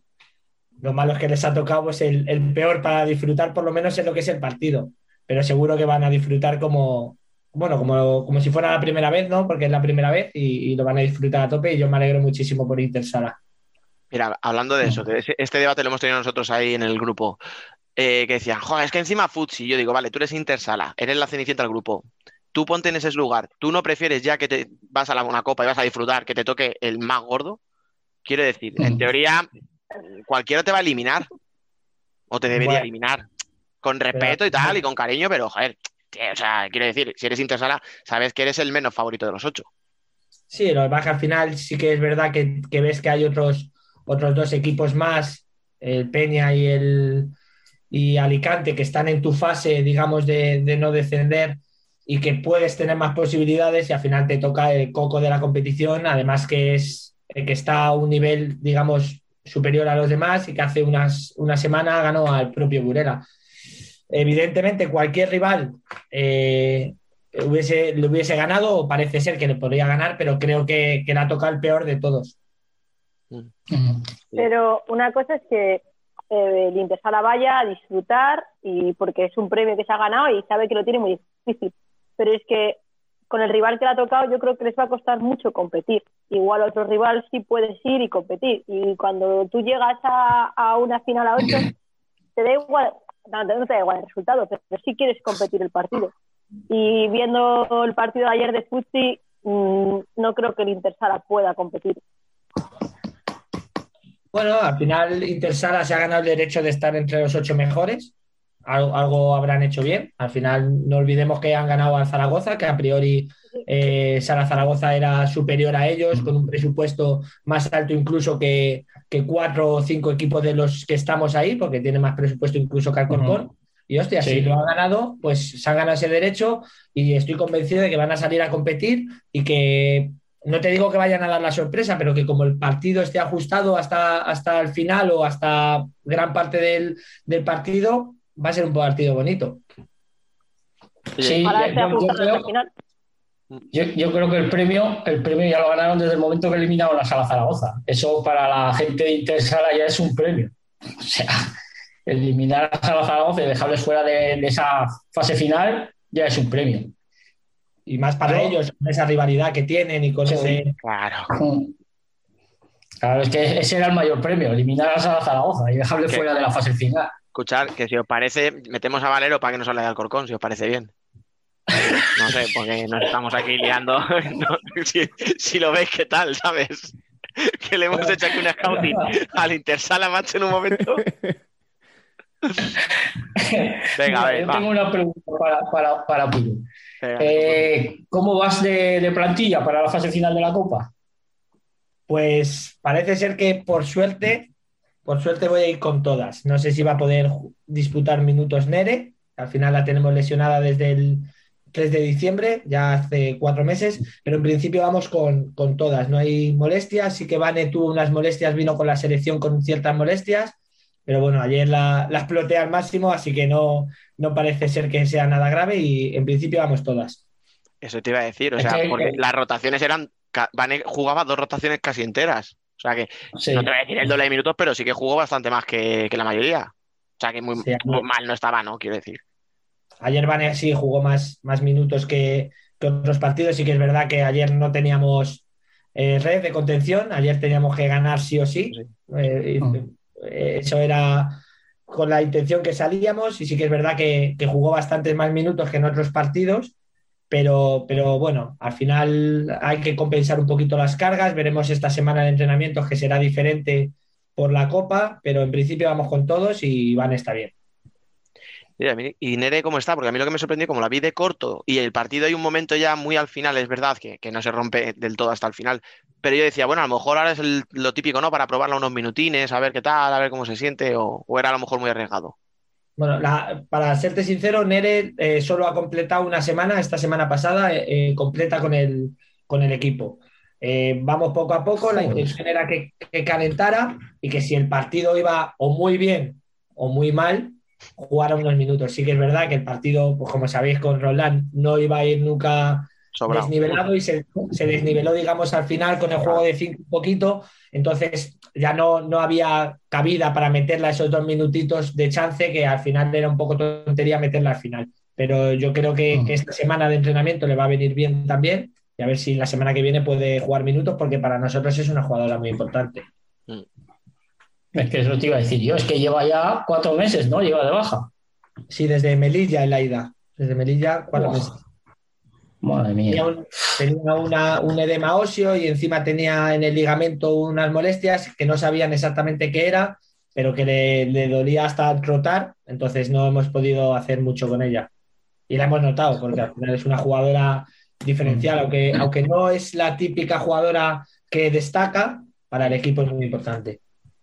Bueno, pero escucha, por lo menos hay jugadoras, yo por ejemplo a Laura Oliva le he visto que le ha dado un, pasito adelante, eh, estoy viendo por ejemplo Estelita eh, se está hinchando a jugar minutos, yo ayer ya la veía con un color de, cara que me preocupaba, o sea, más roja que un tomate, digo, no dejaba de correr, digo, por favor, que cámbiala, que, que la va a dar un algo. Y al final, al final Estelita intentamos aprovechar el buen momento en el que está, al final es una jugadora que nos aporta mucho, sobre todo defensivamente, en primera línea. Es una jugadora que si la veis no deja de correr en todo el partido. Luego de cara a puerta le falla un poquito más, le falla un poquito más, pero sí que es verdad que nos aporta muchísimo y es muy importante. Ayer sí que es verdad que las rotaciones fueron muy justitas. Jugué con, poca rotación y le tocó participar más que otras veces. Supongo la semana que viene, si Dios quiere, pues habrá que rotar bastante más porque porque intentemos pensar en varios partidos, no en solo en uno. Oye, de esa, de esa, dejarme que haga yo otra. Eh, hablando de eso, del tema de, la tele y de teledeporte, mm, o sea, vale que no va a ser mucho más descanso, pero de verdad, ¿qué sentido tiene que, no sé si os han dado alguna explicación, de que los dos que juegan por la mañana el viernes sean los que juegan el sábado el segundo partido y los dos que jugáis los últimos el viernes jugáis el primer cuarto, o sea, la primera semi? Mm. Eh, te soy sincero, al final se hizo el sorteo y la tele se guardaba el derecho de, elegir los, los, partidos ellos. No sé muy bien por qué han elegido el partido de, Melilla con Peña. A mí sí que me extrañó porque sí que veía más apetecible a lo mejor el Burela contra Orense o incluso el con Alicante, que es para mí es el más nivelado de todos. Pero supongo que han jugado un poquito con televisar a todos pensando en que la posible semifinal que televisen, porque solo televisan la segunda semifinal el sábado, hubiese sido un Fusi, un fusi Burela. Entonces, ah, a lo mejor con eso han jugado. No, sé muy bien, la verdad, eh, cómo lo han hecho, pero sí que ha, decidido tener deporte. Es que parece una tontería, pero es que a lo mejor Burela jugando a las 11, pues va a tener 26, 27 horas de descanso. Si no más, no, alguna más, casi 30 horas. Y, vamos a ver si se clasifica Peña o se clasifica Torre Blanca, pero es que van a tener 18, 16 horas. O sea, joder, no sé, creo que en una competición tan corta es casi el doble. Sí, lo que pasa es que, todos entendemos, todos los que estamos aquí entendemos que la, semifinal apetecible de ver es un Fusilurela. No, a ver, es lo que vende, está claro. Esa semifinal, por narices, tenía que ser la de las 7 de la tarde. Sí que podías haber jugado con que Fusi a lo mejor jugara el último del viernes. Bueno, pues, pues yo quiero suponer que han querido elegir equipos que normalmente no los televisas, pues también para dar un poco cabida a todo, a todo el fútbol sala femenino. Bueno, sí, por eso aceptamos barco. Quiero, quiero pensar, no sé. Aceptamos, aceptamos barco como animal de compañía. A ver, qué remedio. Habrá que creerlo. Oye, eh, para, para, escucha, ahora que lo han televisado, y todo, no vamos a quejarnos de que los horarios, yo lo siento mucho, pero para una vez que lo televisan. Vale, televisado, Alba, Alba, televisado, eh, entre comillas, o sea, va a ir todo televisado, pero es que la palabra televisado implica televisión, ¿vale? Y van a echar mucho por la web. Que oye, gracias. Pero que a lo mejor si no hubiera mm. habido teledeporte por la web, o hay un streaming de la federación, o no o no. no. Pero bueno, te quiere decir que, que, joder, que sí, que está bien, pero que hay que hacer algo más. O sea, que, que no vale con decir, va por la web. Bueno, pues vale, va por la web, coño, pero podrías intentar meterlo por la tele. Que al final es una competición de tres días. Pero bueno. Que sí, sí, sí. está claro que puedes. Es, tan importante como la de los chicos. O sea, vamos a dejarlo de. Ah, sí. pero, pero Yo pensaba que no, como no ponen fotos. Pero Ah, bueno, no me tires de la lengua. Oye, por cierto, sin Abel? Como aquí no, eso te iba a decir, como aquí no somos, aquí no hay competencia ni pollas, eh, que hay que mandarle desde aquí un saludo enorme a Abel, que se ha currado ahí un cartel, pero vamos, 100 veces mejor que el que teníamos, que era con un balón ahí, con una especie como de llamita de fuego, yo no sé qué cosa, y ha metido él una foto de las ocho jugadoras, o sea que bien, bien, bien. Un cartel a la altura, a la altura de la competición. Claro. Detallitos que hacen la competición grande. Igualdad, que se llama la cosa. Mm, sí, sí, Pero bueno, en fin. Oye, vamos a seguir por el deporte. Otra, sí. ¿Vas tú? Venga. Esta es para Piru. Sí, no, para mí no va ¿cuántas tiras, te tomas antes, ¿Cuántas tiras te tomas antes de los partidos? Uh, no, no. No, eso no, eso no va conmigo. Eso no va conmigo. Prefiero, ser nervioso en los partidos. Sí que es verdad. Por eso lo digo. Sí, que es verdad que, a veces soy demasiado y para las jugadoras eh, les molesta bastante, pero, pero es que no sé vivir eh, este deporte de otra manera. Lo, vivo así, lo vivo así con, las jugadoras, con los rivales, con los árbitros. Bueno, Dani y Rubén que van más al, partido lo ven, que estoy eh, los 40 minutos eh, hablando así y, es casi como me gusta disfrutar de esto. El día que no sea así, pues a lo mejor no disfrutaré de esto y tendré que dejarlo. Pero bueno, debería de tomarme alguna, eso seguro. Yo voy a decirlo y luego lo mismo te, enfadas conmigo, pero, o sea, yo le he visto protestar antes de empezar un partido. Vale, o sea, yo le he visto decirle cosas al árbitro cuando van a sacar de centro y dicen, ¿pero qué ha pasado? ¿Pero por qué está de pie? ¿Pero qué hace al lado de la mesa? La verdad es que protesto, protesto con ver qué árbitros me tocan ya cada día. No, eh, a ver, es que te, lo preguntaba eso porque el día del partido de ida en, en el tiempo muerto que pediste cuando salieron de cinco, nos sorprendió a todos, ¿eh? lo que estamos en el grupo, lo tranquilo que estuviste, la explicación que diste, nos van a atacar por aquí, vamos a ver. Y todos dijimos después del partido, es Piru. Sí que es verdad que en los tiempos muertos soy más calmado que en el resto de juegos. Sí que es verdad que, que al final, porque al final tienes que aprovechar ese minuto, dar las pautas claras al equipo, hacer creer al equipo que se puede si no estamos haciéndolo bien o hacer al equipo saber que lo están haciendo bien. Y, yo creo que en ese sentido sí que soy más calmado en los tiempos muertos. Luego en el resto de, de los 39, 38 minutos, eh, yo era la cosa así.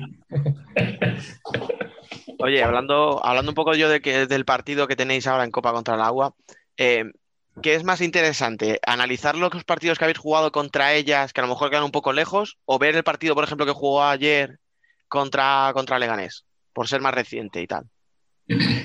Nosotros el scouting que vamos a preparar para esta semana es el mismo scouting que preparamos al final de, la primera fase con nuestros dos partidos. Al final eh, me interesa más ver el trabajo que hicimos nosotros contra ellas y ellas contra nosotros, que al final un partido contra Leganés, que al final eh, no, es, no es del todo real para, la condición de este fin de semana. Sí que es real en el sentido de que van a venir un poquito más motivadas, que al final han, han ganado de manera abultada y que van a venir con, la flecha para arriba, como nosotros decimos. Pero bueno, pero en, principio vamos a hacer el scouting sobre nuestro partido, que creo que además fue bastante bueno en, en Alicante y bueno, al final empatamos a última hora, pero, pero creo que, el trabajo y el planteamiento estaba muy bien hecho. hablando hablando del, del, final del partido contra Alicante, esos partidos, esos minutos finales, no, vamos a pensar que ya contra Roldán lo hicisteis bien, el, como ha dicho Fran, ¿no? Eh, después de aquel tiempo muerto en la, en la ida. Ayer también se os ve que estáis más, mm. más calmadas, robáis, metéis incluso dos goles ahí en el ataque de cinco. Ya, ya podemos estar ya tranquilos. Ya los últimos minutos no, no son un terror. Y yo supongo que ya habrá dejado de, meter agujas en el muñeco de Vudú Alba. Para, esos partidos. es, ha caído sin hablar. Bueno, pues por eso, por estar callada, lista. No te, no te preocupes, que ahora empiezo a hablar. es que. Eh, sí que es verdad que tuvimos una mala, una mala racha, que, se nos iban los partidos, eh, íbamos empate con Móstoles y se nos fue quedando 10 segundos. Con Torreblanca íbamos ganando 2-0 y al final eh, nos, nos, ganan 3-2. con Alicante íbamos ganando 2-0. Pero bueno, tenemos que quedarnos con lo positivo, que es que hacíamos lo más difícil, que era, que era ir con ventaja en el marcador o remontar ese resultado y, aprender de esos errores. Sí que es verdad que hemos trabajado mucho durante todas las semanas en entrenamientos, ya entrenamos con marcador, o sea, ya hemos llegado a entrenar con marcador situaciones de quedan dos minutos de partido, un equipo va ganando, un equipo va perdiendo, pero, pero que es que a veces eh, no es trabajable, que al final son situaciones de partido que se dan, que dependes de un rival y, oye, pues a veces la, moneda cae de tu lado y a veces no. Y sí que es verdad que en los últimos partidos pues hemos intentado que, que no cayera del otro lado. En, ayer con Roldán yo creo que, que estuvimos bastante serios durante todo el partido y que no se dio chance a esa situación. Yo, estoy esperando a que hable Alba. Que ha dicho... Sí, sí. No, a ver, yo. No, es que luego tengo fama y me la he ganado, pero bueno, yo voy a. no, te voy a preguntar. Eh, la forma de jugar de Alcorcón es muy característica y hay mucha agresividad a la hora de presionar, ¿Crees que eso, yo, yo siempre se lo he planteado a ellos, al final de los partidos, el a veces no tener más calma ha, ha podido perjudicar? ¿Tú cómo lo has visto desde dentro? Eh, evidentemente sí. Lo que pasa es que creo que somos un equipo que no sabemos eh, jugar de otra manera. Somos un equipo que, que, presiona muy alto, somos un equipo muy agresivo, somos un equipo que si puede correr las transiciones las va a correr y así es como nos sentimos cómodos. Evidentemente, creo que tenemos que tener más calma. Eh, en el partido de ayer no, pero por ejemplo en el partido de Pollo eh, parece que, cada acción del partido era la última acción de juego y mm. Iván se tenía que jugar en uno para uno, Irene se tenía que jugar en uno para uno y al final pecamos de eso, pero, pero creo que eso es lo que en otras veces es la virtud de que haya un resultado abultado o que, o que la gente diga que es vistoso ver al Alcorcón porque al final es un partido, yo no sé si visteis ayer el partido, pero no creo que os, aburrierais en el partido de ayer porque fue un toma y daca de ambos equipos que no sé si pudo caer de cualquier lado, pero al final eh, fue bonito para el espectador. Yo casi prefiero un, resultado así que no un 1-0 controlado y un gol de estrategia malamente, pero sí, evidentemente nos perjudica muchísimo ese, ese perfil de juego que tenemos. A ver, para el espectador es mucho mejor vuestro perfil de juego. Esto está claro, que el foot era de la, de, la, de la jornada pasada, eso está clarísimo. Pero a ti como entrenador igual te dan tres infartos o cuatro. Eh, sí, a mí lo que pasa es que se me hacen los partidos larguísimos. Ayer cuando metimos, cuando, metimos el 1-0, cada vez que preguntaba al cuerpo técnico que están anotando las estadísticas y le pregunto cuántos minutos llevan las jugadoras en pista o cuántos minutos quedan para acabar, me decían, pero si llevan en pista 40 segundos. Yo decía, madre Dios, lo largo que se me va hoy.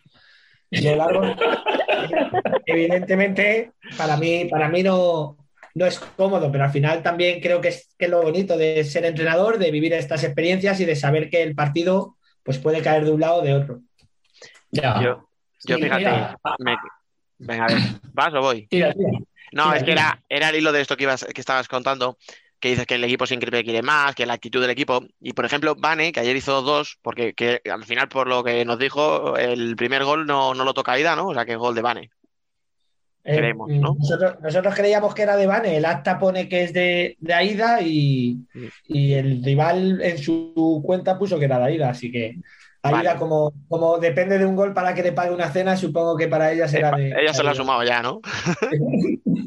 vale, no, iba a decir, pero bueno, al final Vane ayer metió uno o dos, vamos a dejarlo ahí, ¿no? O sea, quiere decir, había metido gol, eh, vais 5-1, y hay un momento en el último minuto, que yo no sé si vosotros lo estabais viendo en casa, en streaming, y, y si lo veis, pero yo en el pabellón sí que lo vi clarísimamente, que coge el balón Estela, hace amago de sacar el largo, saca en corto, último minuto con 5-1, Vane se pega la carrera tirando el desmarque, y le pega una voz a Estela y le hace un gesto de tira el balón para arriba. Sea, pero y decías, vas 5-1, que estás en el último minuto, tranquilízate.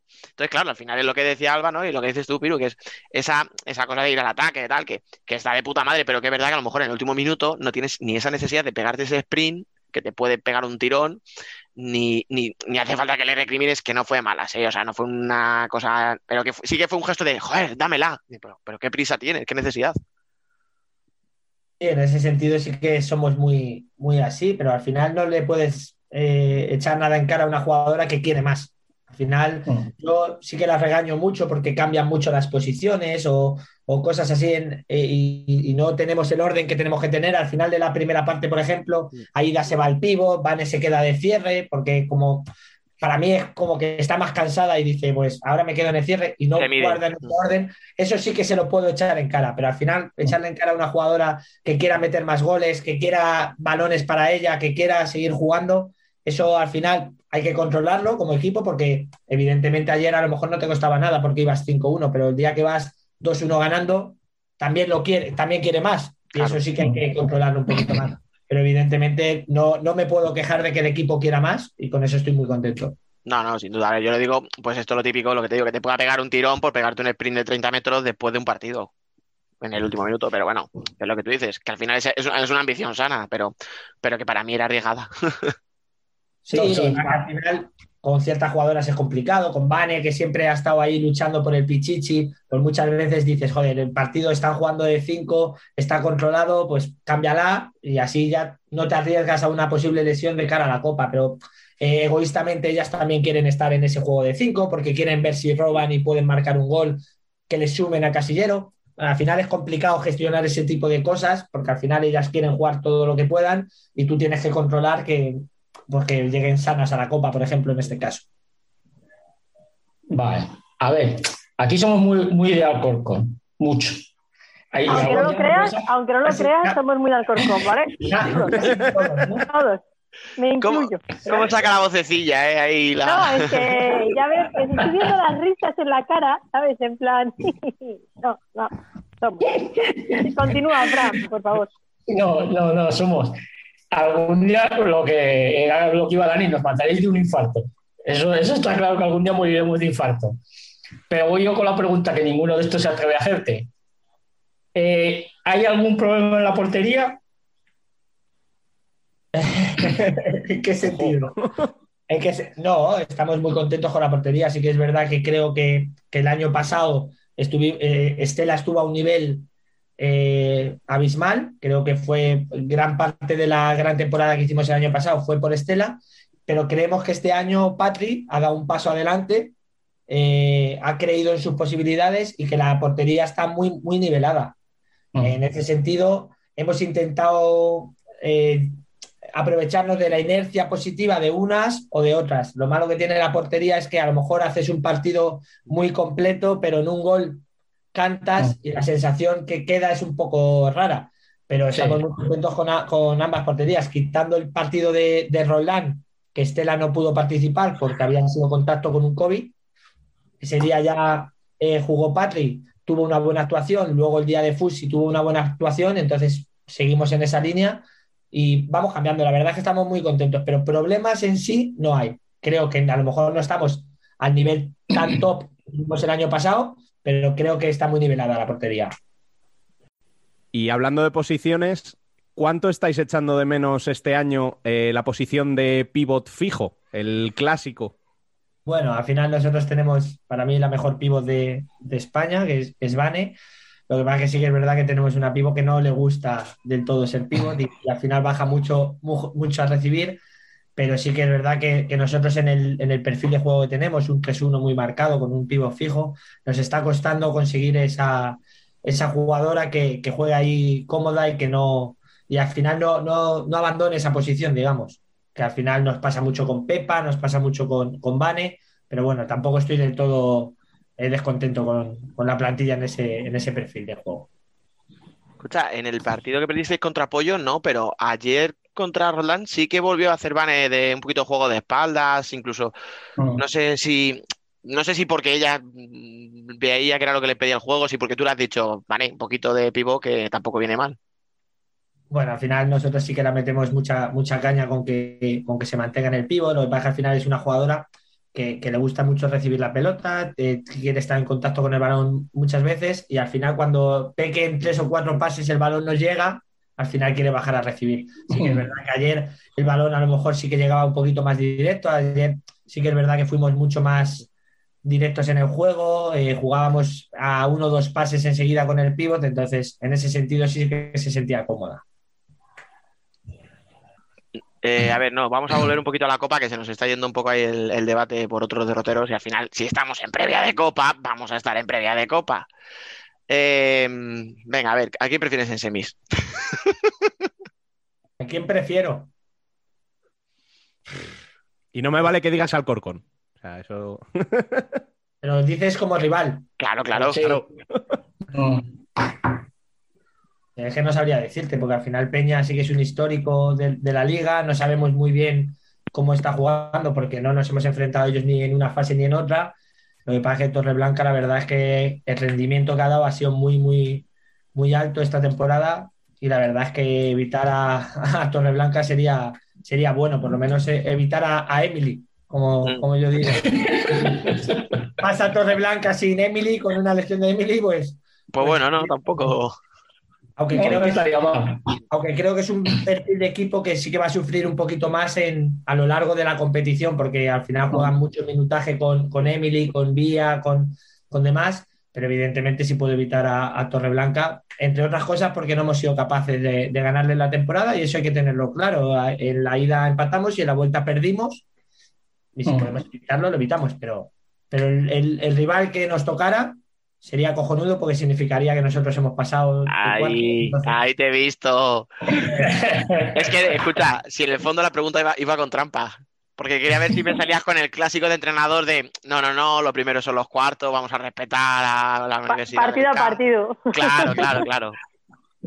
Sí, pero eso, el, que te diga, el que te diga eso miente, el que no plantee una cosa, una competición como esta a varios partidos, te está mintiendo. Evidentemente, el partido importante es el de cuartos, al que hay que respetar es a Alicante, que además es un equipazo y que creo que, que es un equipo que puede mm, llegar a jugar la final sin ningún tipo de problemas, pero evidentemente tendrás que, que pensar, oye, qué posibilidades hay, si ganamos a este, con quién te enfrentarías, si ganamos a este, con quién te enfrentarías, y el que te diga otra cosa, pues te ha mentido y así un bien queda. Así que. Bien, ¿ves? Pues venga, para, eh, para espera, los cuatro, vamos, vamos a última. mojarnos. ¿Me deja la última? Venga, va. Venga, Venga, gracias. te dejo. Gracias, gracias, generoso. No, a ver, hemos hablado un poquito ahora del Peña con Torreblanca, hemos hablado evidentemente del Alcorcón contra la UA y hemos comentado un poquito, ¿no? El de Intersal al principio con, con Futsi. Pero entonces vamos a comentar un poquito el Burela con Ourense. Pues claro, no sé si con el 9-4 que le metieron ayer, si con las lesiones, ¿cómo lo ves? O sea, quiero decir, ¿está muy decantado el partido o, o por el nivel de Ourense crees que puede haber sorpresa? A ver, lastimadamente por mi amigo Morenín, que, nos llevamos muy bien, sí que es verdad que creo que está un poco decantado. Al final, Burela es uno de los favoritos, es un equipazo, y encima de eso se junta con la mala situación a nivel lesiones y deportiva que está sufriendo Orense, sí que parece que esté un poco decantado. También te digo que Orense, este tipo de competiciones, mm, a un partido, planteando un buen partido, eh, te puede ganar. Al final, también todo el mundo hace dos semanas pensábamos que Torreblanca iba a ganar 100% a, a Orense y dio la sorpresa. En ese pensaba justo, sí. Con Burela es un poquito más difícil dar la sorpresa porque al final Burela no es Torreblanca, nos, nos guste o no. y, y que puede dar la sorpresa, hombre, creo que va a ser muy difícil, pero estoy convencido de que van a intentarlo y, y- y que van a dar todo, porque además Orense es un equipo que, que da todo durante todos los 40 minutos. Venga, ahora sí, Rubén. Pues venga, ahora sí. A lo que nos gusta. Como ya sabéis que nos gusta un charco, vamos, más que nada en esta vida, eh, vamos a mojarnos. A ver, porcentajes de victoria para cada una de las eliminatorias. Y esta es para los cuatro, ¿eh? No, no. Para los cinco. ¿Cómo que ya no? te estás cuatro, escaqueando. cuatro. Le vamos a pedir a un entrenador implicado que, que- que- que dé su porcentaje, no te lo vamos a, a pedir a ti. Bueno, vale, venga. Eh, ¿Quién empieza? Pues, Pues tú tú misma, por hablar. por hablar. Eh, venga, pues primera, eh, empezamos por eh, Peñasquez Torreblanca. Ujú. Me la juego a un 40-60. Venga. Eh, Alcorcón. Alcorcón. Alcorcón. Oye, a ver, por favor. Alcorcón UA o UA Alcorcón, no sé cuál va primero. Tú Ah, di cuál para cada uno. Alcorcón, Alcorcón va primero. Te ha costado decirlo, pero Alcorcón va. Alcorcón, Alcorcón UA me la voy a jugar a un 55-45. Pasa Alcorcón. Eh, porque va a quitar el muñequito de vudú. Lo he quitado ya. Entonces, yo creo que podéis, podéis pasar. ¿Cómo que será porque no han llegado las camisetas de Sara aún, no? Uh, joder, ¿cómo va? Eh, aquí, yo, yo he quitado el muñeco de vudú, pero aquí los cuchillos están volando. Yo no quiero decir nada. El de Piru, tú antes- A tú, Piru, antes de entrenar, antes de entrenar eras, eras cierre, ¿no? Cierre de los contundentes. Era vez de constructor. Venga, a ver, Alba, no seas muy dura, Venga, va. intersala a Futsi. Eh, 10.90, le voy a dar un 10% de intersala por mi amigo Valero. Eh, y luego Burela, Burela Urense, 70-30. Venga. Rubén, elige. Venga, Fran, dale. Vale, voy. Eh, yo no doy porcentaje, yo te digo directamente. No, no. Fusi, Sí, Porcentajes, Fusi por porcentajes. a ver, porcentaje, pues. Intersala, Intersala Fusi, 100 Fusi. O sea, no le veo. Joder. Soy, soy. Intersala, ¿eh? No, sí, ya, ya. Intersala. ya, ya, ya. Si, si fuese Telde harían lo mismo, ya lo, lo tenemos claro. A ver, viendo a Fusi y viendo a Intersala, o sea, y más con las ganas que tiene Fusi de ganar algo este año. O sea, es que si este año no gana algo, o sea, yo creo que va a ganar, bueno, va a, ir- va a salir a, a comerse a, a Intersala. Venga, y el resto. El, el Burela Orense, bueno, ya sabéis, yo soy muy de Orense, pero con la temporada que llevamos, 100-0. de lesionadas, es que es para montar un circo. Morenín monta un circo y le crecen los enanos, con tantas lesiones. Eso es porque le vas a dar una mierda de opciones, ¿no? Vale, vale. No, 60-40 Ah, bueno, para Burela. no está mal. Y, y mucho, mucho, mucho poco con el 40. Porque ayer, ayer, por ejemplo, aguantaron bien la primera parte. Pero claro, el problema es que cuando ya llega Peque, te mete el gol que metió y te, si te ponen dos por delante, ya es muy difícil coger a Burela. Venga, ¿y el resto? Y por el otro lado, Blanca, eh, Peñasplugues 20-80. Vale. Después de ver a Peñasplugues jugar aquí, no veo a ninguna capaz de parar a mí. En el Peñasplugues. Pues es una bestia. Y en el. eh, ahora viene cuando la matan. Estamos aquí como para atrevernos a poner qué, qué pasa a la UA. Nos vamos. como, como no nos estáis viendo, Piro está con un, con un boli en la mano apuntando los porcentajes que le estamos dando para luego pasar facturas. Yo sí que espero camiseta de Sala. Espero O sea que. O sea que yo me vendo al mejor postor, 50-50. Joder, qué sucio, macho. Escucha, esto es, este es un bien queda. Este sí que es un bien queda. No, no, para mí es un mal queda. ¿Qué narices? No, Venga, ahora, Dani, ahora dale. en serio. Venga, a ver. Ahora en serio. Ah, que, no- que no va a ser el 50-50. Sí, es un 50-50 porque para mí son de los dos mejores equipos que, que están jugando esta temporada. Junto con Brandal, juego vistoso, para mí son de los mejores. Entonces lo veo muy igualado. Venga, va, pues voy a ver. Eh, el Peñas Plugues Torreblanca, pues le voy a dar un 35-65, no más. El Intersala Futsi, pues un 5, le voy a dar a Intersala porque no soy como Fran, no soy tan talibán, o sea, alguna opción tendrá muy remota, un 5. El Burela Orense, pues con todo lo que hemos contado de las lesiones, pues estoy un poco con Alba, 70, pff, es que casi hasta 75-25, os diría más, un poco más. Y Alcorcón, a ver, Piru, ¿qué hacemos? Eh, claro, si, te doy un 70, estamos menospreciando a la UA. Si te doy un 51, parece que no. No, no, a ver. Ahora, en serio, un 60. 60 para el Corcón, 40 para la UA. Pero básicamente porque al final tenéis jugadoras que creo que en un partido así, en una eliminatoria así, eh, se tiene que notar. O sea, al final tiene que salir una Vane, tiene que salir una Irene. Por cierto, eh, por cierto, yo soy muy pesado con Irene. Llevamos 40 minutos hablando y no hemos hablado de Irene. Bueno. Quiero decir, luego que Dani es muy pesado, es que siempre estás hablando bien de ella. No la hemos mencionado hasta ahora. Pero hizo dos golitos en el peor momento que. O sea, cuando más estabais sufriendo. Quiero decir que a lo mejor la chiquilla mala no es, ¿eh? O sea, el 3-1, como la cruza. A ver, no puede ser mala nunca cuando es de Zaragoza. Madre mía, el otro. Ya está. Joder, la- es la primera vez, macho, que veo a Piru callado, ¿eh? Que no contesta. En eso no me voy a mojar. En eso Irene, Irene- Irene es muy buena y, y aquí en Alcorcón lo sabemos, así que, que no te puedo discutir nada porque lo sabe todo el mundo. Vale, vale. Y encima, ¿sabéis de dónde salió Irene? De Intersala, sí, De claro. Joder, Fran, ¿cómo arrima las a su sardina, macho? Eh, ya está. Sí, No pero salió luego de te da un Zaragoza, 0% de de posibilidad de, Intersala. de pasar, o sea. Sí, sí. Le da un cero, pero eh, él presume de Intersala. Qué cabrón. A ver, es que le ha tocado el, el gordo, el petente, a Intersala. Venga, a ver, Rubén, que no te despistes, que te toca. Venga, a ver. En la primera eliminatoria, yo le daría un 60-40 a Torreblanca. ¿Mm? Eh, el Futs Intersala le voy a dar un 85-15. Guay. Siendo un partido, es muy raro que no te juegas nada. O sea, al final. Y el Burela Ourense, vamos a ir a un 70-30. Ujú. Y te has dejado uno, ¿eh? Y a- Se queda uno, ¿eh? Sí, sí, ya, ya, ya.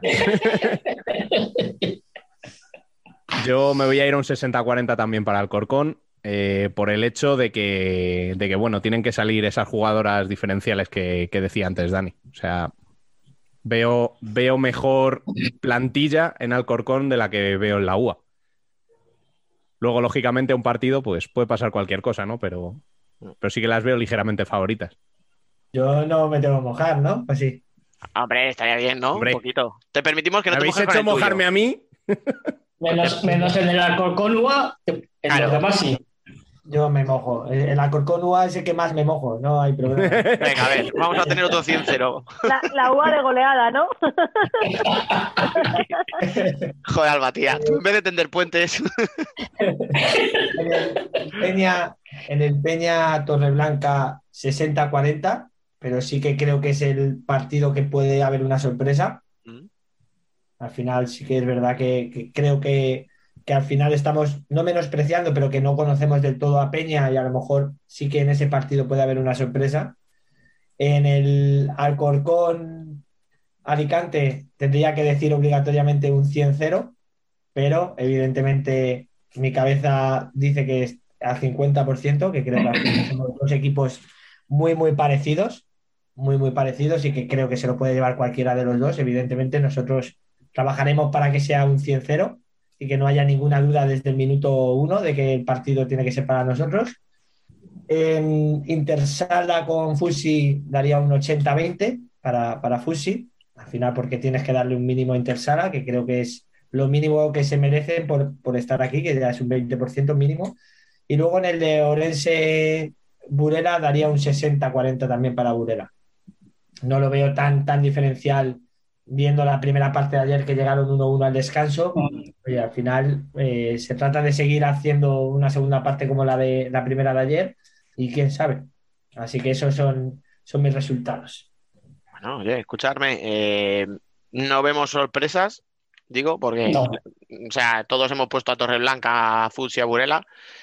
Mm. Y no sé si podríamos calificar de sorpresa, pues eso, que hemos dado dos empates, o sea, dos 50-50 en el partido tuyo de Alcorcón y dos victorias un poquito más holgadas, pero, pero muy poco. O sea, quiero decir, que en eso, si todo va como hemos dicho, será, será, es lo razonable, vaya. Que creo que es el partido más, más nivelado y más, eh, más- Yo creo que va a ser Para mí, es el, par- para mí es el partido estrella de la Copa. de la Copa, pero por lo menos de los cuartos seguro. Y a ver, yo digo, yo digo de la Copa por, por el juego que hacéis, que a mí, yo es que particularmente yo soy más del juego que hacéis vosotros, si hace la UA o hace Roldán. A mí eso de me la meto y me, me meto atrás y a esperar, no. Por eso digo que algún día me vais a matar de algún infarto, porque me gusta vuestro juego, pero.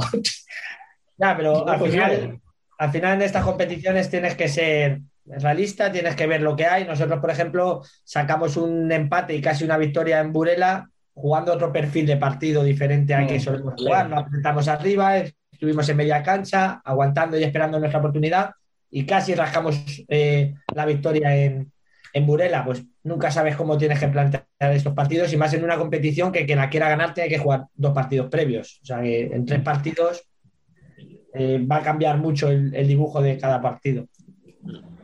Todas formas, yo sé que por dónde va Fran. Fran lo dice porque le dimos mucho bombo hace una semana al Burela Futsi y el partido Sí. se nos vino abajo enseguida. El partido fue malillo, fue bastante soso, pero que, que yo creo que es que ese partido no era, no calibraba nada, porque saben que van a ser primera y segunda, segunda, primera, que se van a jugar todo, probablemente los playoffs, eh, si todo va normal, ellas en la final. No sé, no sé, yo creo que tampoco querían ni mostrar mucho ellas sus cartas, ni tampoco tenían mucho interés en, en meter una goleada que a lo mejor, para cualquiera de las dos, eh, hablo, que pudiera motivar más a las otras que de lo que podía suponerte a ti meterle un 5-0, vamos a decir. Es un partido complicado porque al final eh, tampoco puedes ir con una sensación equivocada a, a cuando te estás jugando los títulos. Seguramente se enfrenten en semifinales y seguramente se enfrenten a final de temporada en el playoff, seguro. Si no es en una final, va, va a ser en una. Bueno, yo creo que sería en una posible final. Y al final no quieren descubrir las cartas, pero al final eh, es contradictorio porque las cartas de Burela y de Fusi las conocemos todos. Sabemos lo que Sí. hay. Entonces, eh, yo estoy convencido de que, por- seguro que por parte de Fusi, su intención era ir a ganar el partido y si podían ganar de dos, mejor que de uno, y si podían ganar de seis, mejor que de, que de dos. Porque al final, esa teoría de no, es que Fusi no ha querido meterle muchos goles. No, no, no, no. No te digo que Futsi no pisara el acelerador y que dijera, o sea, no, no, no hablo de que ninguno de los dos equipos fuera de sobrado, sino que tampoco tenían, digamos, eh, el 100% de vamos a meter la... O sea, que si este sábado se enfrentan en semis, vamos a ver un partido mucho más tenso. No digo como a goles, ¿eh? No digo como a goles, porque al final cuando se enfrentan dos equipos así suelen ser resultados cortos. Pero vamos a ver un partido más tenso, con muchas más entradas, con mucha más protesta. O sea, que dentro de lo que cabe, el que vimos hace una semana no me vale a mí para pensar en la semifinal. y a lo mejor teníais las, las expectativas muy altas Mm. para el, el partido que era, lo defraudó. Bueno, yo estoy convencido de que se- si se enfrentan en semifinales de Copa no os va a defraudar a ninguno. Ahí va. A ver, a mí, a mí me defraudó porque yo esperaba algo más de Fusi. A ver, lo comento porque después de la temporada que venimos, después de Burela campeón de todo, Burela mejor equipo del mundo y el resquemor que había, yo digo, tienen que salir ahí a comerse a Burela. Y sin embargo, el partido, además lo comentábamos con Alba, que lo estábamos hablando mientras lo veíamos, a los 10 minutos decíamos, "Pues el partido se nos ha ido. Sí, pero Futsi no, y aún así se llevó los tres puntos. Que ya está. Sí, sí, sí. Es eso. Yo también esperaba que saliera Fusi más como salió contra nosotros. Venía de perder con Sí. Móstoles y de haber perdido en la Copa el año pasado. Y Exacto. salió a, a, a matar desde el minuto uno y no dar ningún tipo de posibilidad. Y sí que a lo mejor pudo defraudar, pero, pero estoy convencido de que, de que va a ser un espectáculo bonito. Bueno, y yo te voy a hacer una pregunta. eh, imaginemos que de buenas a primeras Alfonso se vuelve loco y te dice, no hay límite de presupuesto de cara al año que viene. ¿Cuál es, ¿Cuál es la primera llamada que harías? La primera llamada que haría. Banco.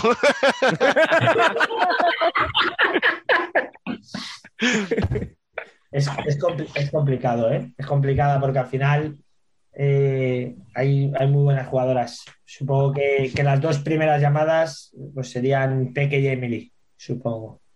Ahí no, sabría, no- no sabría yo definir cuál de las dos es más determinante. ¿Cuánto dinero necesita Alfonso para hacer esos fichajes? Pues bastante más del que tenemos, eso seguro. Bastante más. Para ver si hago un confundido o algo para darle el dinero. Yo a, a día de hoy no, no tengo ni juntándolo de toda la plantilla para.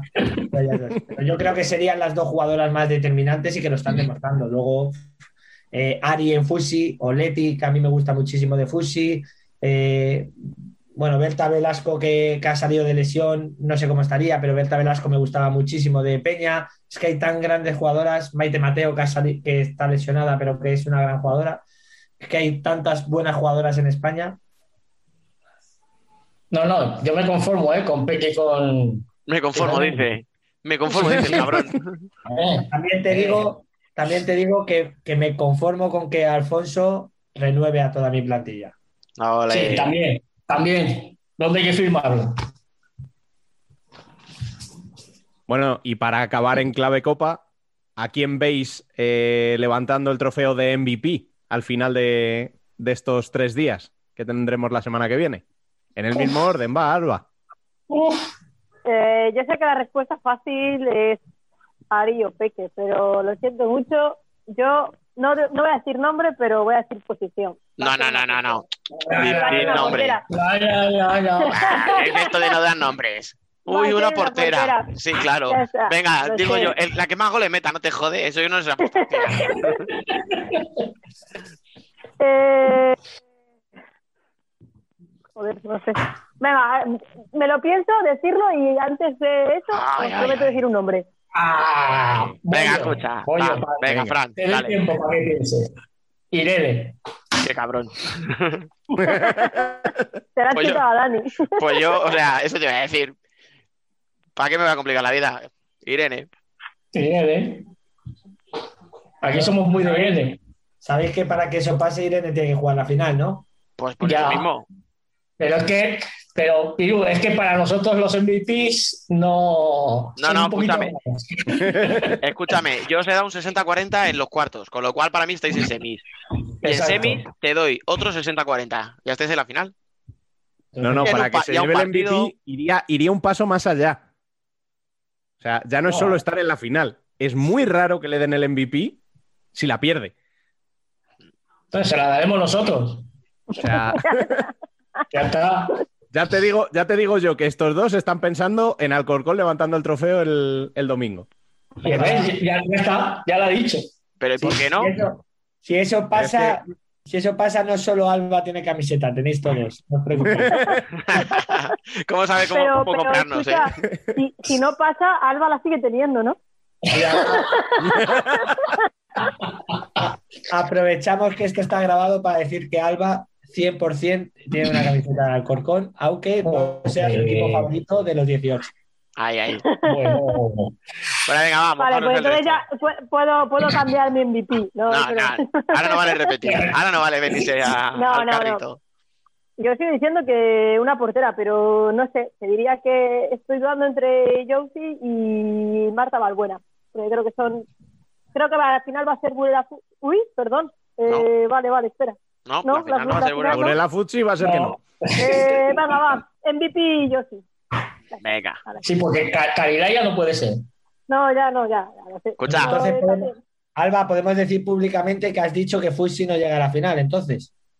eh, podemos decir públicamente que Futsi no llega a la final. Sí, Mira, porque va, sí. te voy a decir, la final, la final va a ser eh, Burela Corcón. Mira, ahí lo tienes. Ya, ya. Y MVP yo sí. MVP yo sí. Joder. Joder. Rubén, no te escapes. Eh, yo es que estoy con vosotros, chicos. O sea, ¿En serio? sí, Me, sí, sí. me quedo sola, ¿eh? Te vais a echar del grupo. Me voy a, voy a, cambiar yo de opción, tío, porque sois unos pelotas. A ver, Piru, ¿tú qué, dices? Pues eh, yo solo espero que sea una jugadora del Alcorcón. No te puedo decir un nombre porque al final ya sería mojarme demasiado, pero, me, gustaría, me gustaría que fuera una jugadora del Alcorcón. Venga, me parece bien. Y si no, de cualquier equipo que nos haya eliminado a nosotros. Para justificar, ¿no? Entonces, Sara. Entonces, Sara. MVP Sara. Vale. O sea, si no conseguir camiseta, ¿eh? Claro, si no es del Alcorcón, que sea de Sara. A ver si me envía una camiseta a mí también. Sí, sí, el tío macho va, solo, solo va ahí a, a lo suyo, el perro.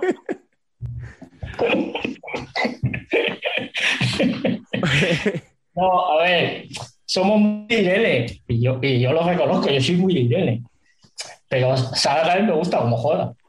Y la UA me gusta como a mí Sara también me gusta, ¿eh? Es más, yo la llamé un año para venir a Corcón y no me dio calabazas, así que. Ah, encima sí, ¿Sí? Yo creo que sí. Bueno, ahora ya hablando en serio, yo por querer querría que fuera Irene, pero creo, creo que va a ser Vane. Hablando ya, para que no digáis, hablando en serio. Pues yo no me cambio. Yo sigo con Irene. Bueno, pues eh, tengo que agradecerte, Piru, que te hayas pasado este ratito con nosotros. Eh, muchísimas gracias por sacar tiempo para estar aquí y vuelve cuando quieras. Ya sabes que las puertas de Futsal Corner están siempre abiertas. Nada, muchas gracias a, vosotros. Ha sido un placer. Está más a gusto de lo que pensaba, así que. ¿Has visto, cómo somos más, somos más majos de lo que pensabas? Claro, es que... en persona ganamos. En persona ganamos. a ti, Alba, y a ti, Fran, muchas gracias. Hasta la semana que viene. Comentaremos esa pues Copa de, la Reina. Sí, que no podemos estar. Habla por ti, perdona. Hablo por mí. Y a ti, Dani, y vete ya un poquito por ahí, tío. Que no haces más que colarte en secciones. Ya te digo, estoy en todos los lados. Venga, chicos, os quiero. Adiós. y ahora, coged el pasaporte que os dejo con Emen y compañía.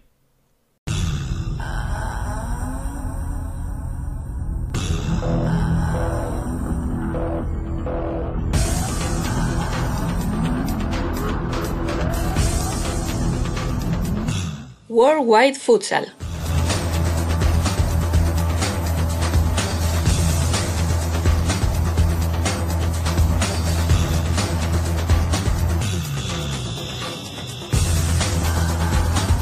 Muy buenas a todos, estamos aquí en Worldwide Futsal, eh, preparados para esta gran semana de, de la Final Eight de Champions League y estamos aquí para ver un poco cómo llegan los varios, eh, los varios equipos y analizar los varios partidos y, a ver qué pasará.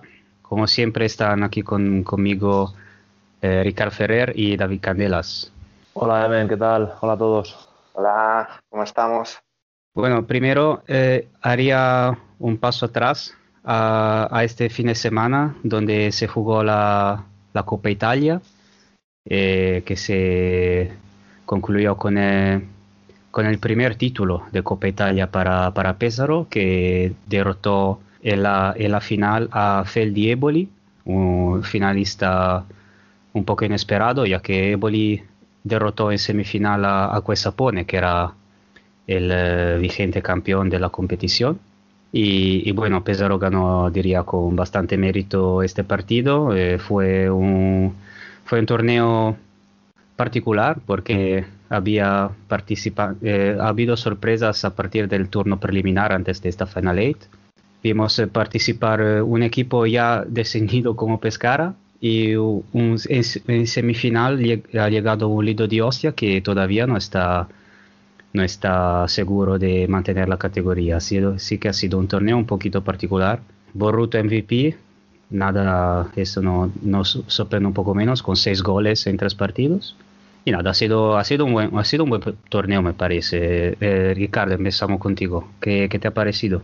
Bien, a mí, Emen, déjame solo empezar diciendo que lo de Borruto, bueno, eh, sí me sorprende un poco, ya creo que lo he dicho alguna vez por aquí, no es santo de mi devoción, pero la verdad es que hizo un torneo espectacular, desde cuartos hasta la final, brutal. Pero bueno, para dar algunas pinceladas sí que me gustaría destacar, pues bueno, el Celdi Evoli de, de Riquer, muy merecido finalista, eh, con unos cuartos de final contra, contra Sando Abate realmente buenos, demostrando también pues saber jugar contra equipos en principio más poderosos que ellos, ¿no? Como, como la Cueza pone, y después demostrando una capacidad de reacción brutal, ¿no? Eh, después de encajar un parcial de 5 a 0 en la final contra Pésaro, pues eh, se supo reponer a esa situación adversa, mostró un juego de portero-jugador también muy interesante y, bueno, liderados por la figura de Grelo, que parece que, no pasen los años para,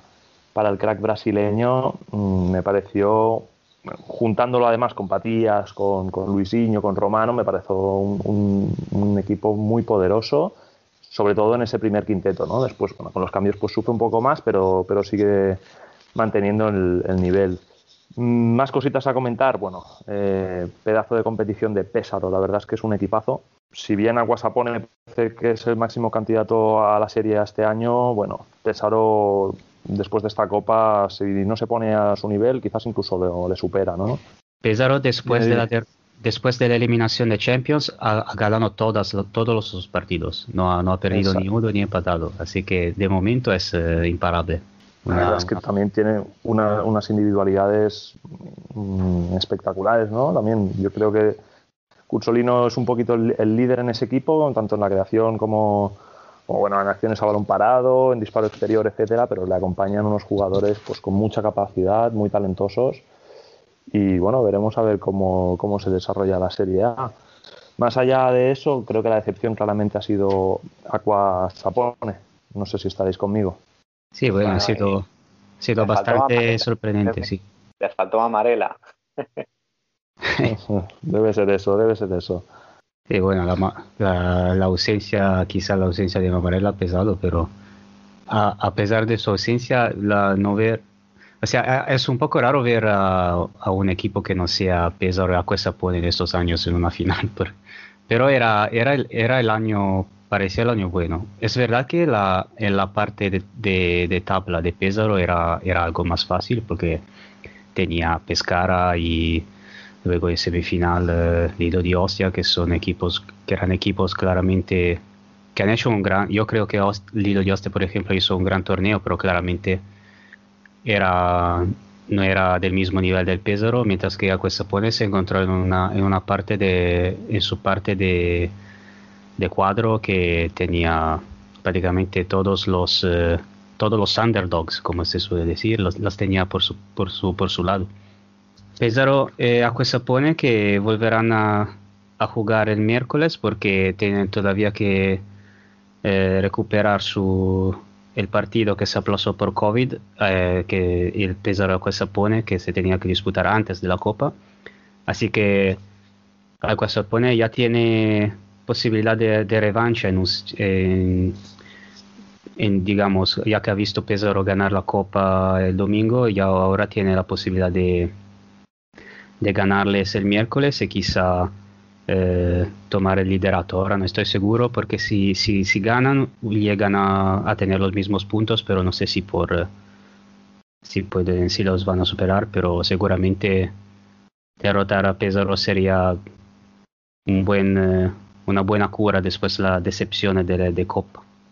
Es que la decepción no viene tanto por caer en, semifinales, porque bueno, es un partido contra Feldi y Évoli que, se alarga mucho y yo, yo viene ya de, varias jornadas atrás en la Serie A y también de los cuartos de final contra Kame Dosón. Al final es un equipo que por plantilla debería, no digo barrer, pero ser bastante superior en su liga, creo yo, vamos. Mm, es una, una opinión pero le está como costando sacar los partidos adelante, ¿no? En cuartos pues solo superó por la mínima a, a Kame y bueno, como digo, en Liga también pues empatando contra Padova, contra Génova, perdiendo contra San Giuseppe en las últimas jornadas. Parece que no, no acaba de encontrar ¿no? esa regularidad que se supone que deben tener los campeones. Y Camelo son porque a Silvio Rocha le dio por sacar portero jugador al final de la primera mitad para conservar la bola de una forma muy, muy sospechosa, ¿verdad, Ricardo? Lo comentábamos por WhatsApp de ya está Silvio Rocha de nuevo congelando el cronómetro y al final le castigaron los dioses del fútbol sala. Tal cual, eh, si no llega a ser por esa salida que no entendimos ninguno, ¿no? Antes de la media parte, yo quiero pensar que era por las faltas, pero, pero bueno, siendo una copa y con el partido empatado, pues una decisión un tanto arriesgada que ya hemos visto en más de, un caso que no acostumbra a salir bien.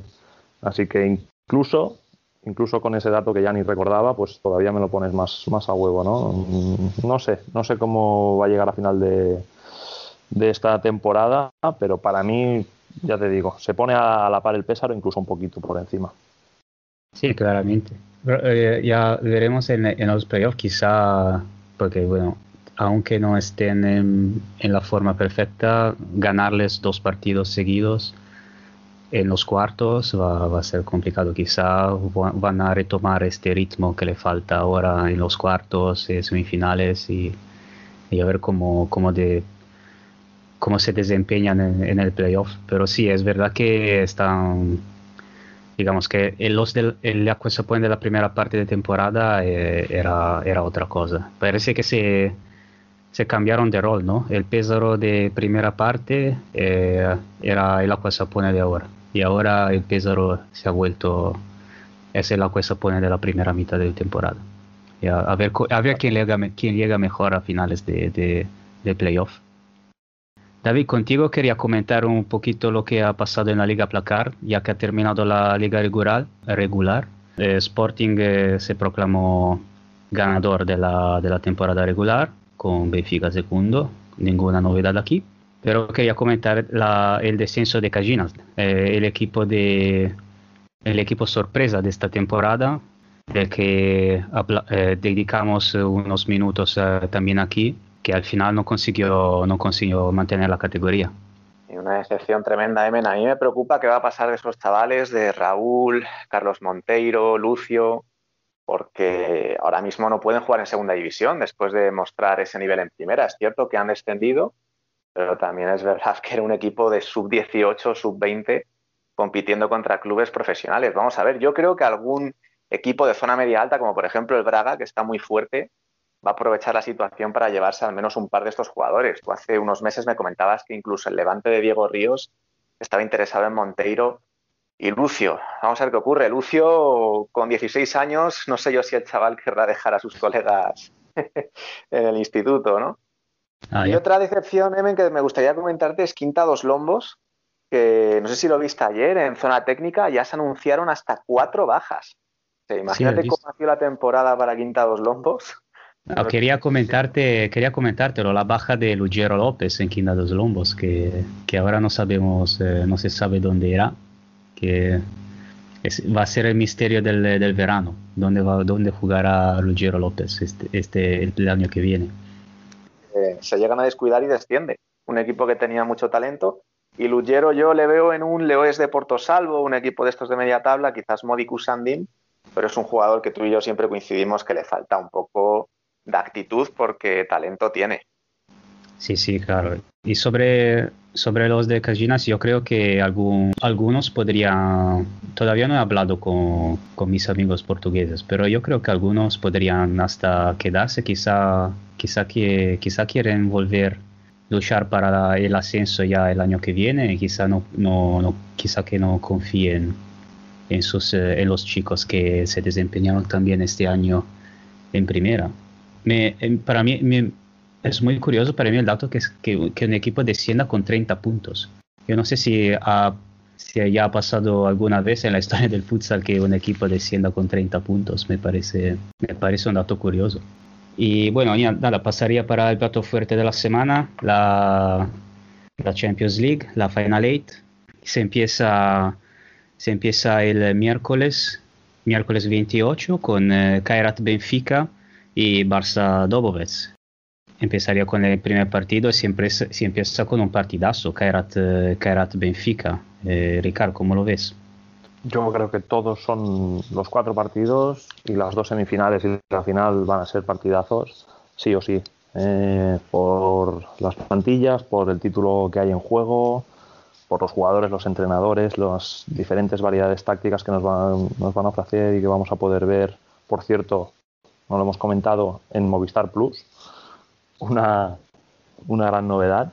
Y bueno, el primer partido, el Cariat Almaty contra el Benfica, pues eh, creo que lo podemos categorizar ya como un clásico, ¿no? De las fases finales de Champions. Al final, el Cariat es un equipo que se reinventa ciclo tras ciclo, ¿no? Y que pese al, que, al bajo nivel de su competición doméstica, pues siempre muestra un rendimiento espectacular en la Champions.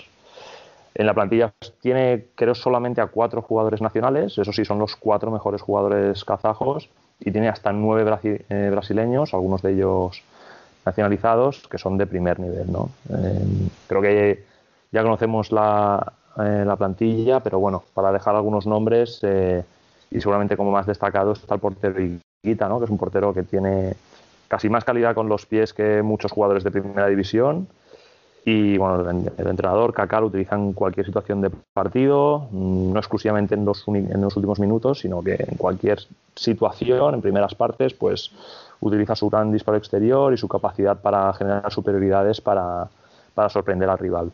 Bueno, además de Gadella, Humberto, exjugadores que hemos, que hemos visto en España y que, que además creo que atesoran ya varias Champions entre los dos, pues también tienen a, otros brasileños de la talla de Fernandinho, que es un seguro del gol, em, Edson Gómez, también uno de los jugadores más habilidosos del panorama internacional, y, bueno, por último, a Sabio Baladares, que sé que es un, un alar nacionalizado por Rumanía que le encanta a David por el desborde que tiene y que realmente da placer de ver, ¿no?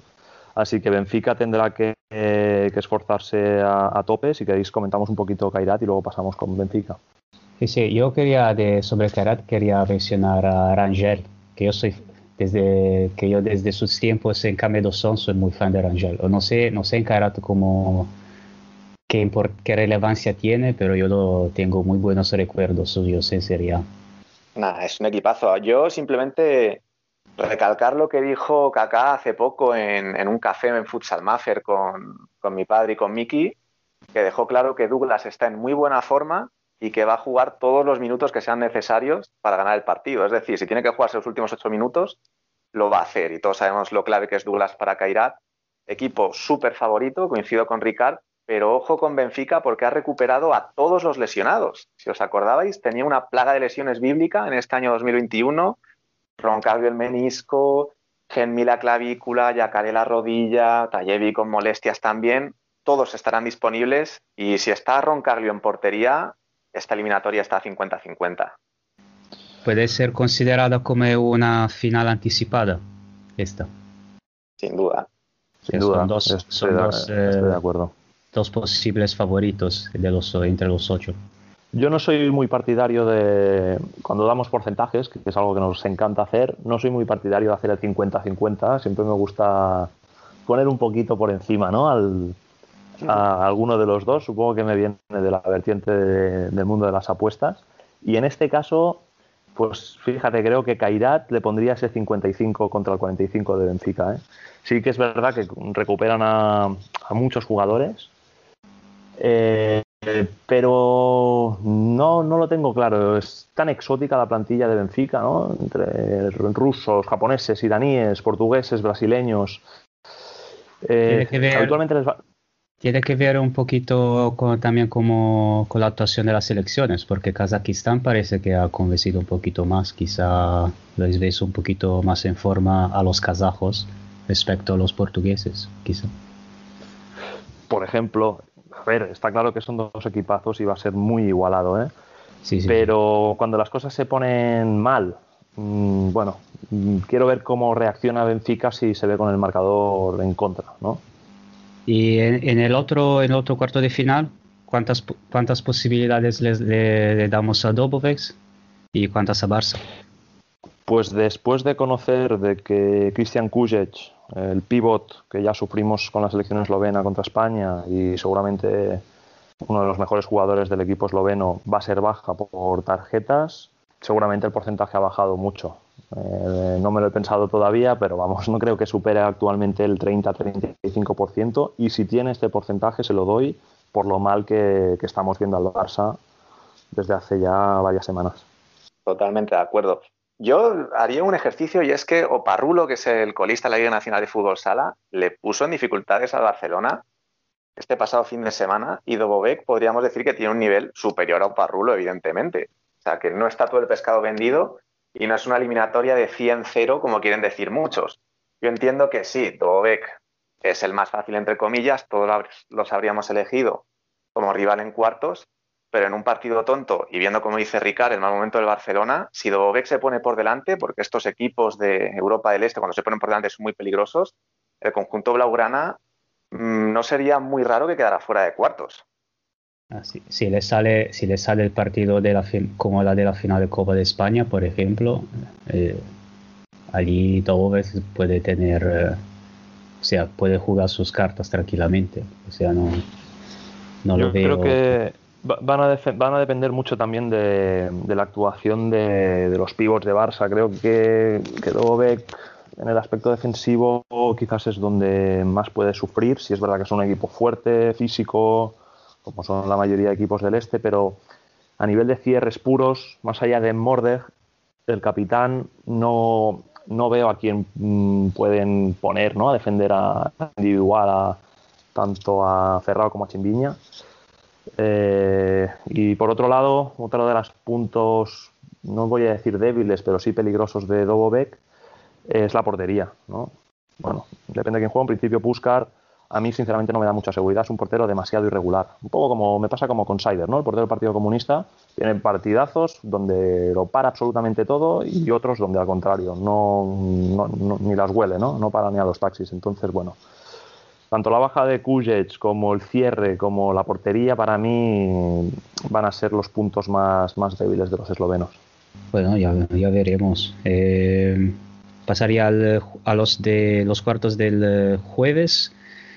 Inter contra Gazprom Yugra y Sporting contra eh, Partido Comunista.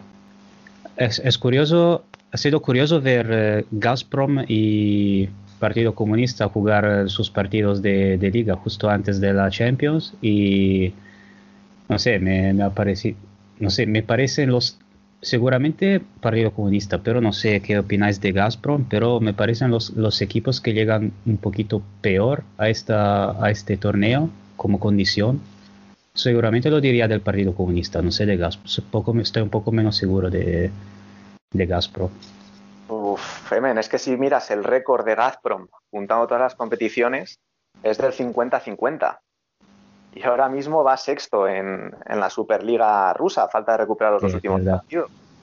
Aunque haya ganado la Copa, está siendo un equipo francamente irregular. Hay partidos que lo hace sensacional, como esa ida en la final de la Copa de Rusia que destrozó a Tiumen, o esa ida en el back-to-back contra KPRF que les metió un 10-1, un 10-2 pero hay otros partidos que dejan mucho que desear. Yo creo que van a depender mucho de cómo esté Chimba. En el último back-to-back contra KPRF lo vimos claro.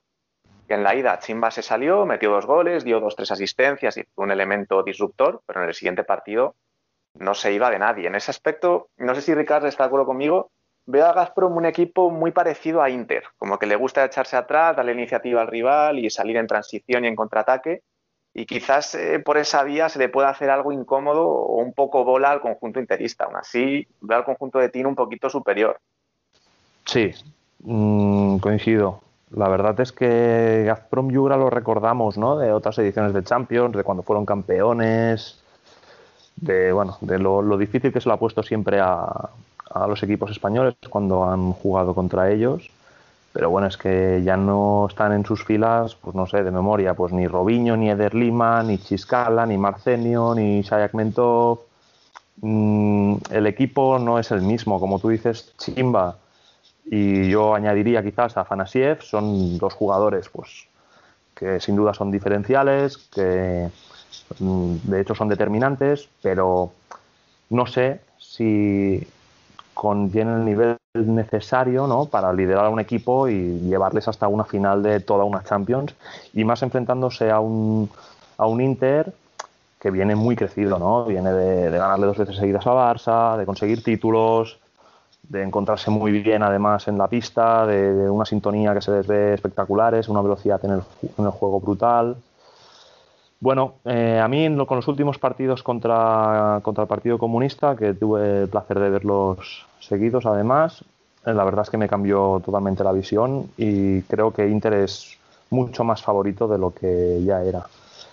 Déjame, déjame también comentar que hace poco eh, Yugra ha fichado a William, un brasileño proveniente de, de Tiumen.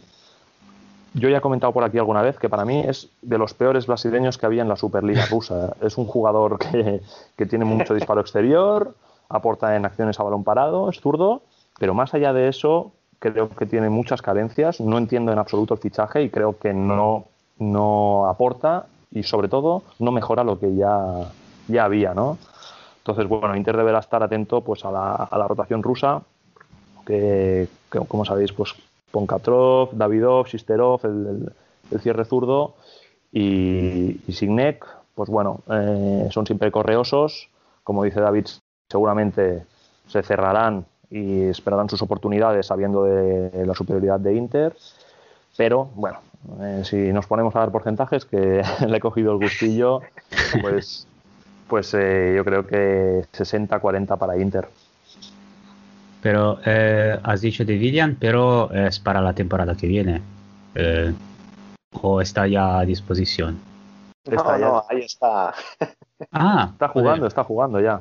Ah, ok, ok, pensaba, me lo, me lo había perdido entonces, pensaba que era para la, para la temporada es que, que no viene. aporta mucho, Emen, entonces... Ah, es por fácil que- eso no, no te das cuenta. Bueno, como último apunte de Yugra, eh, en principio, eso nunca lo sabemos porque en el segundo partido contra KPRF no jugó, pero en principio veremos a, la leyenda, ¿no? Al portero georgiano Kupatache, que con 41 años de edad pues sigue siendo titular y, bueno, como podéis imaginar, ya no tiene los reflejos ni la velocidad que, que se requiere, ¿no? En una cita de estas características, pero sí que es verdad que sigue parando. Sí, yo recuerdo, yo creo que fue en una de las finales de Copa que ha sido eh, decisivo, eh, determinante. Así que quizá por, eh, la, exper- la experiencia o eh, depende del día, no sé, pero todavía, todavía algunas la, las para, sí. Lo que tengo claro, y si me permitís, es que ambos, los dos equipos españoles, han sido los grandes beneficiados del sorteo, porque Kairat, Sporting y Benfica, sin duda, eran los rivales a omitir, y en este caso los tres restantes eh, eran los, los rivales a escoger. Absolutamente, sí, sí. Y a propósito de Partido Comunista, eh, cuánta, ¿cómo lo vemos contra Sporting? Estábamos hablando de que los equipos rusos no llegan, son los que llegan, digamos, un poco eh, con más dudas en este torneo. Y además, el Partido Comunista que ha perdido, que ha perdido a Rómulo para la competición. Así que, que es el capitán, es eh, quizá el jugador más, eh, más influyente, más determinante y va contra un Sporting que este año está a tope. Bueno, pues no hay más que ver la, la cara de Soitze cuando vio a Rómulo tocarse la rodilla derecha recostado en una grada en el primer partido del back-to-back contra Gazprom. Era un auténtico poema. Hay que decir que Paulinho en, esa vuelta no lo hizo mal en esa posición, pero realmente los pivots a los que se va a enfrentar, eh, como son Rocha y el chavalín Ziquite, son de una entidad eh, enorme. Yo le doy muy pocas posibilidades a Partido Comunista, no porque estén mal, que también, sino porque Sporting, lo llevamos diciendo en los últimos meses en este podcast, es el mejor equipo de Europa. Se ha lesionado Cardinal, que está en el mejor momento de su carrera, liderando la tabla de goleadores en la Liga Placar, y ahora mismo nadie le echa de menos, porque Rocha y Ziquite están... Y, es que es favorito no para ganar eliminatorias, sino para ganar el título. Es que además, en, además de los pivots, van a sufrir por, todos lados. Es que eh, en Rusia, pues el Partido Comunista tiene buen, buenos jugadores en el ala, ¿no? Para el desborde, como son Asadov, Lin incluso. Pero es que estamos hablando de que Sporting tiene una profundidad de plantilla espectacular, mm, una variedad táctica, bueno, para jugar de todas las maneras posibles, tanto saliendo con guita, con pivot fijo, con pivot en movilidad, 4-0 a las espaldas, con aclarados a Merlim, a Cabinato siempre está en el, a Tainán, perdón, Cabinato está siempre en el segundo palo. Bueno, es lo que comenta David, ¿no? Creo que su capacidad para desbordar, para, para asistir, para finalizar, es que no se puede ni preparar ni anticipar de ninguna manera, ¿no? Además, en cuanto a la defensa también tienen pues, defensores duros, ¿no? Y además con buen manejo de balón. Ha salido hace poco la figura de Tomás Pasó, está Joao Matos, el capitán. Yo creo que tienen dos rotaciones y media de altísimo nivel técnico y, físico y a nivel ofensivo dan, dan miedo. Entonces, bueno, eh, veremos a ver cómo, es el rendimiento y la performance del equipo de Lin y de Raúl Gómez, que desde aquí les deseamos toda la suerte del mundo. También cómo es el rendimiento de mi pareja de rusos preferida, que es Asadov y Niyazov. Pero eh, creo que, en este caso el porcentaje es muy similar al de, al de Inter, ¿no? Yo creo que el 60-65% de probabilidades de pasar esta eliminatoria recaen en los portugueses. Y para que nos hagamos una idea, Ricard, Tainan, que es el fichaje superestrella del Pozo para el año que viene, en Sporting es el décimo, décimo primer jugador, porque sale en la tercera rotación. ese es el nivel de los Leones. Sí, sí, tal cual. Es que en, cualquier momento yo creo que está bastante repartido. Bueno, seguramente veremos una, una repartición diferente a lo que vemos en la Liga Portuguesa de minutos, pero en cualquier momento el nivel es altísimo, no, no se baja. El, el nivel también en este sentido va a sufrir el Partido Comunista y seguramente vemos un planteamiento similar ¿no? al que veremos en, en Yugra, pues al verse quizás algo inferiores, pues, es posible pues, que no vayan a presionar, que se cierren y que esperen tener sus oportunidades al contraataque pues, con esos puñales, ¿no? como son pues, Raúl Gómez, por ejemplo, y, y Asadoz. Por, según lo que habéis comentado, parece que Sporting es vuestro favorito para la victoria final es el que más eh, es el que habéis, habéis hablado mejor, me parece. Yo estoy bastante enamorado de Sporting, pero no tenemos que olvidar que en una hipotética semifinal se encontrarían con Inter, ¿no? Y bueno, yo contra Inter jamás me verás apostar. Entonces, bueno, tendrá que superar primero ese escollo antes de llegar a la final y es que ya se sabe, ¿no? Y por eso mi trabajo también es tan difícil. En competiciones como esta es muy difícil saber lo que le pasa por la cabeza a los jugadores a nivel pues, emocional, sentimental, los nervios. Pese a ser jugadores eh, profesionales, estamos hablando de la posibilidad de ganar una Champions en tres partidos, ¿no? en, cuatro días. Entonces, hay muchos valores y muchos parámetros más allá de lo técnico, lo físico y lo táctico. Y esos nosotros no, ahora mismo no los conocemos, solo lo conoce el propio jugador y el propio entrenador. ¿no? Entonces, a priori, pues para mí sí que podrían ser favoritos, pero luego veremos el, desenlace de todo esto. Claro, claro, todo, todo puede, todo puede pasar. Pero bueno, bueno, esto, los que, lo que has dicho es, es, perfecto, pero yo quería cerrar con un pronóstico, así que tendremos que atrevernos eh, de todas, de todas formas. os pido, os pido un, eh, vuestro pronóstico final y ganador, y ganador de la competición, Ricardo. Pensamos contigo. Sabiendo que, que David va a decir Sporting, yo me voy a mojar con Kairat. Y al final seguramente será Sporting Kairat. David. Yo algo parecido. Yo creo que va a ganar Sporting y que en la final va a jugar contra Benfica. Y vamos a tener una final portuguesa. Yo lo había dicho ya cuando se formó el cuadro. Yo a mí me gustaría muchísimo un derby, un derby en la final Así que voy a decir Benfica Sporting y que gane. ¿Tú qué has dicho, David? ¿Que gane, gana Benfica al final? No, no, gana Sporting siempre. Ah, yo digo, pues yo digo Benfica. o sea, me gustaría muchísimo el derby, pero como, como, como aficionado neutral sería, sería la hostia. Pero si llegan a final española tampoco no me voy a quejar, claramente.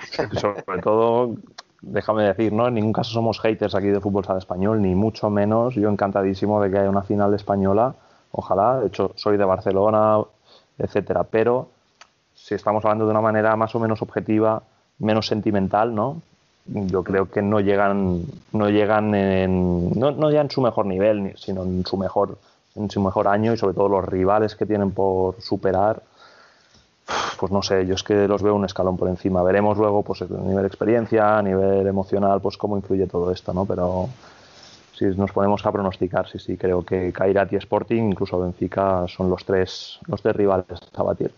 Pues ya veremos. Si, si, nos, si nos desmienten, mucho, es mejor para todos. Nada, chicos, muchas gracias como siempre y ya veremos. Estamos vistos. Ah, eh, el, sábado no olvidemos que Access Lille, ¿eh? me estaba olvidando.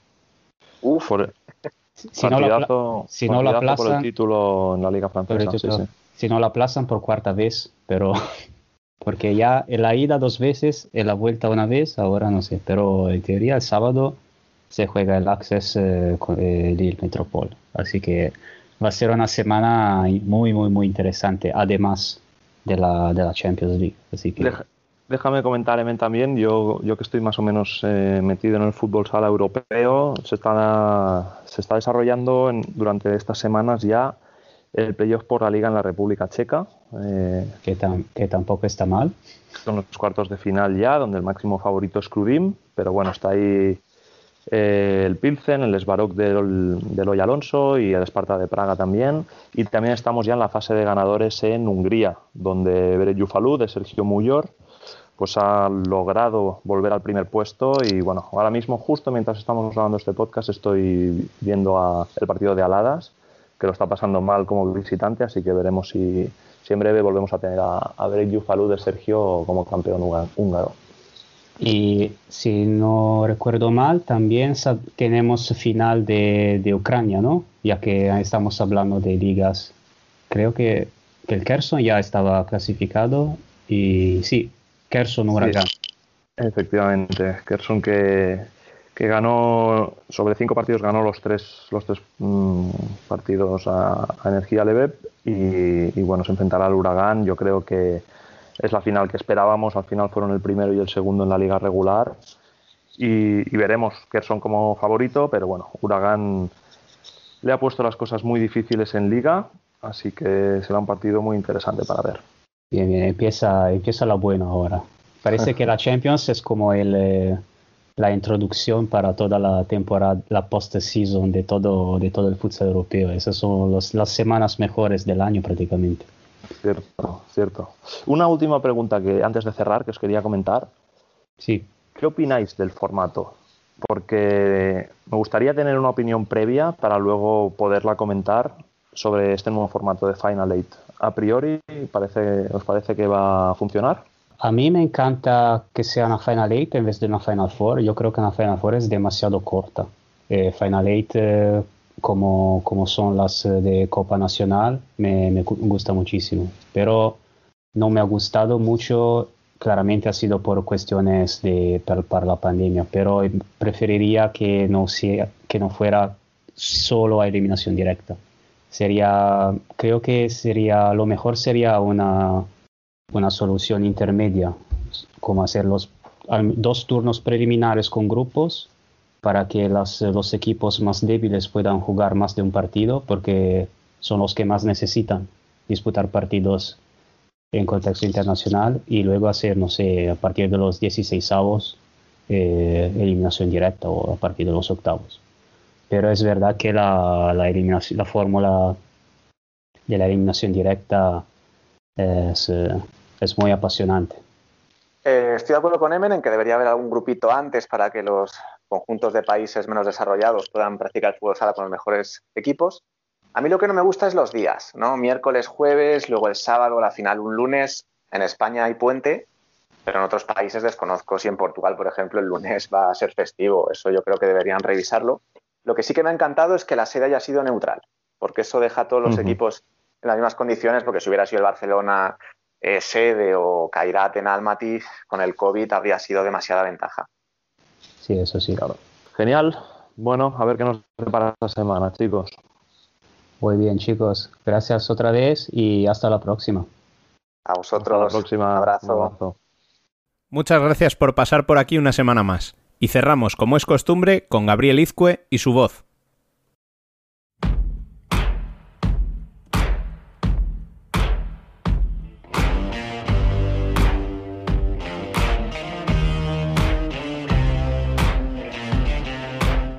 Columna.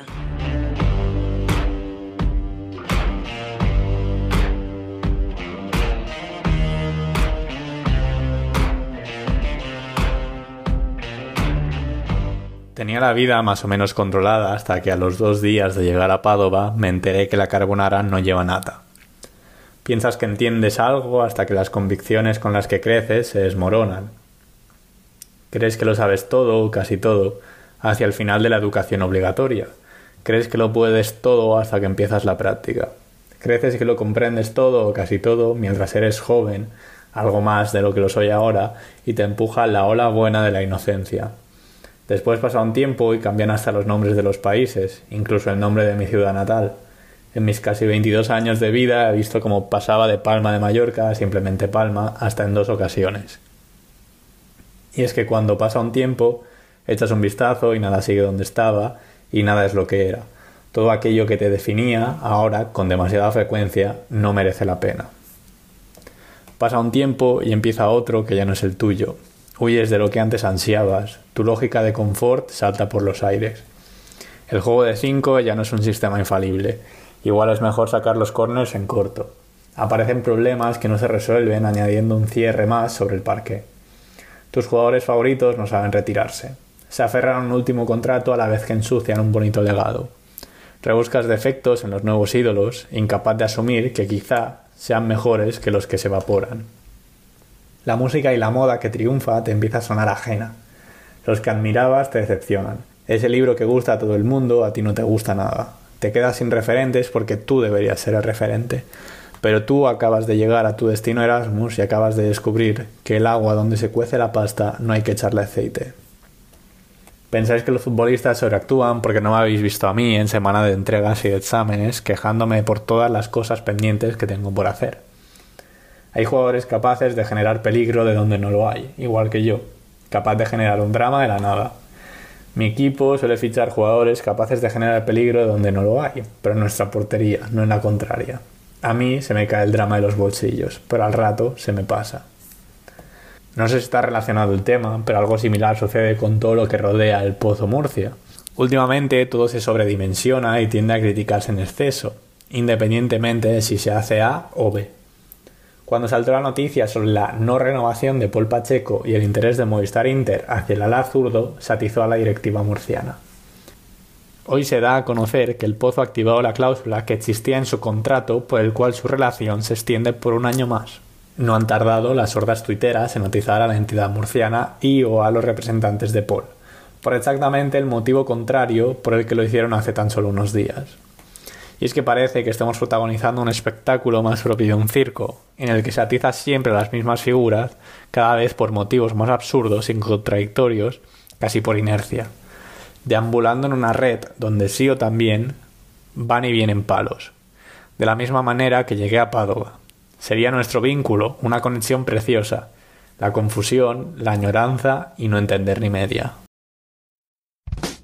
Ponemos fin a este trigésimo programa, uno de los más especiales en cuanto al nivel de voces que han pasado por aquí. Os reiteramos una vez más nuestra gratitud por el apoyo y os instamos a que estéis muy pendientes de lo que suceda en esta semana tan especial en el mundo del fútbol sala. Recordad como siempre que seguimos en contacto en nuestras redes sociales y que podéis hacernos llegar vuestras sugerencias y críticas a través del correo electrónico futsalcorner@futsalcorner.es. Dado que la final de la Champions se disputa un lunes, la semana que viene volveremos un día después, el miércoles.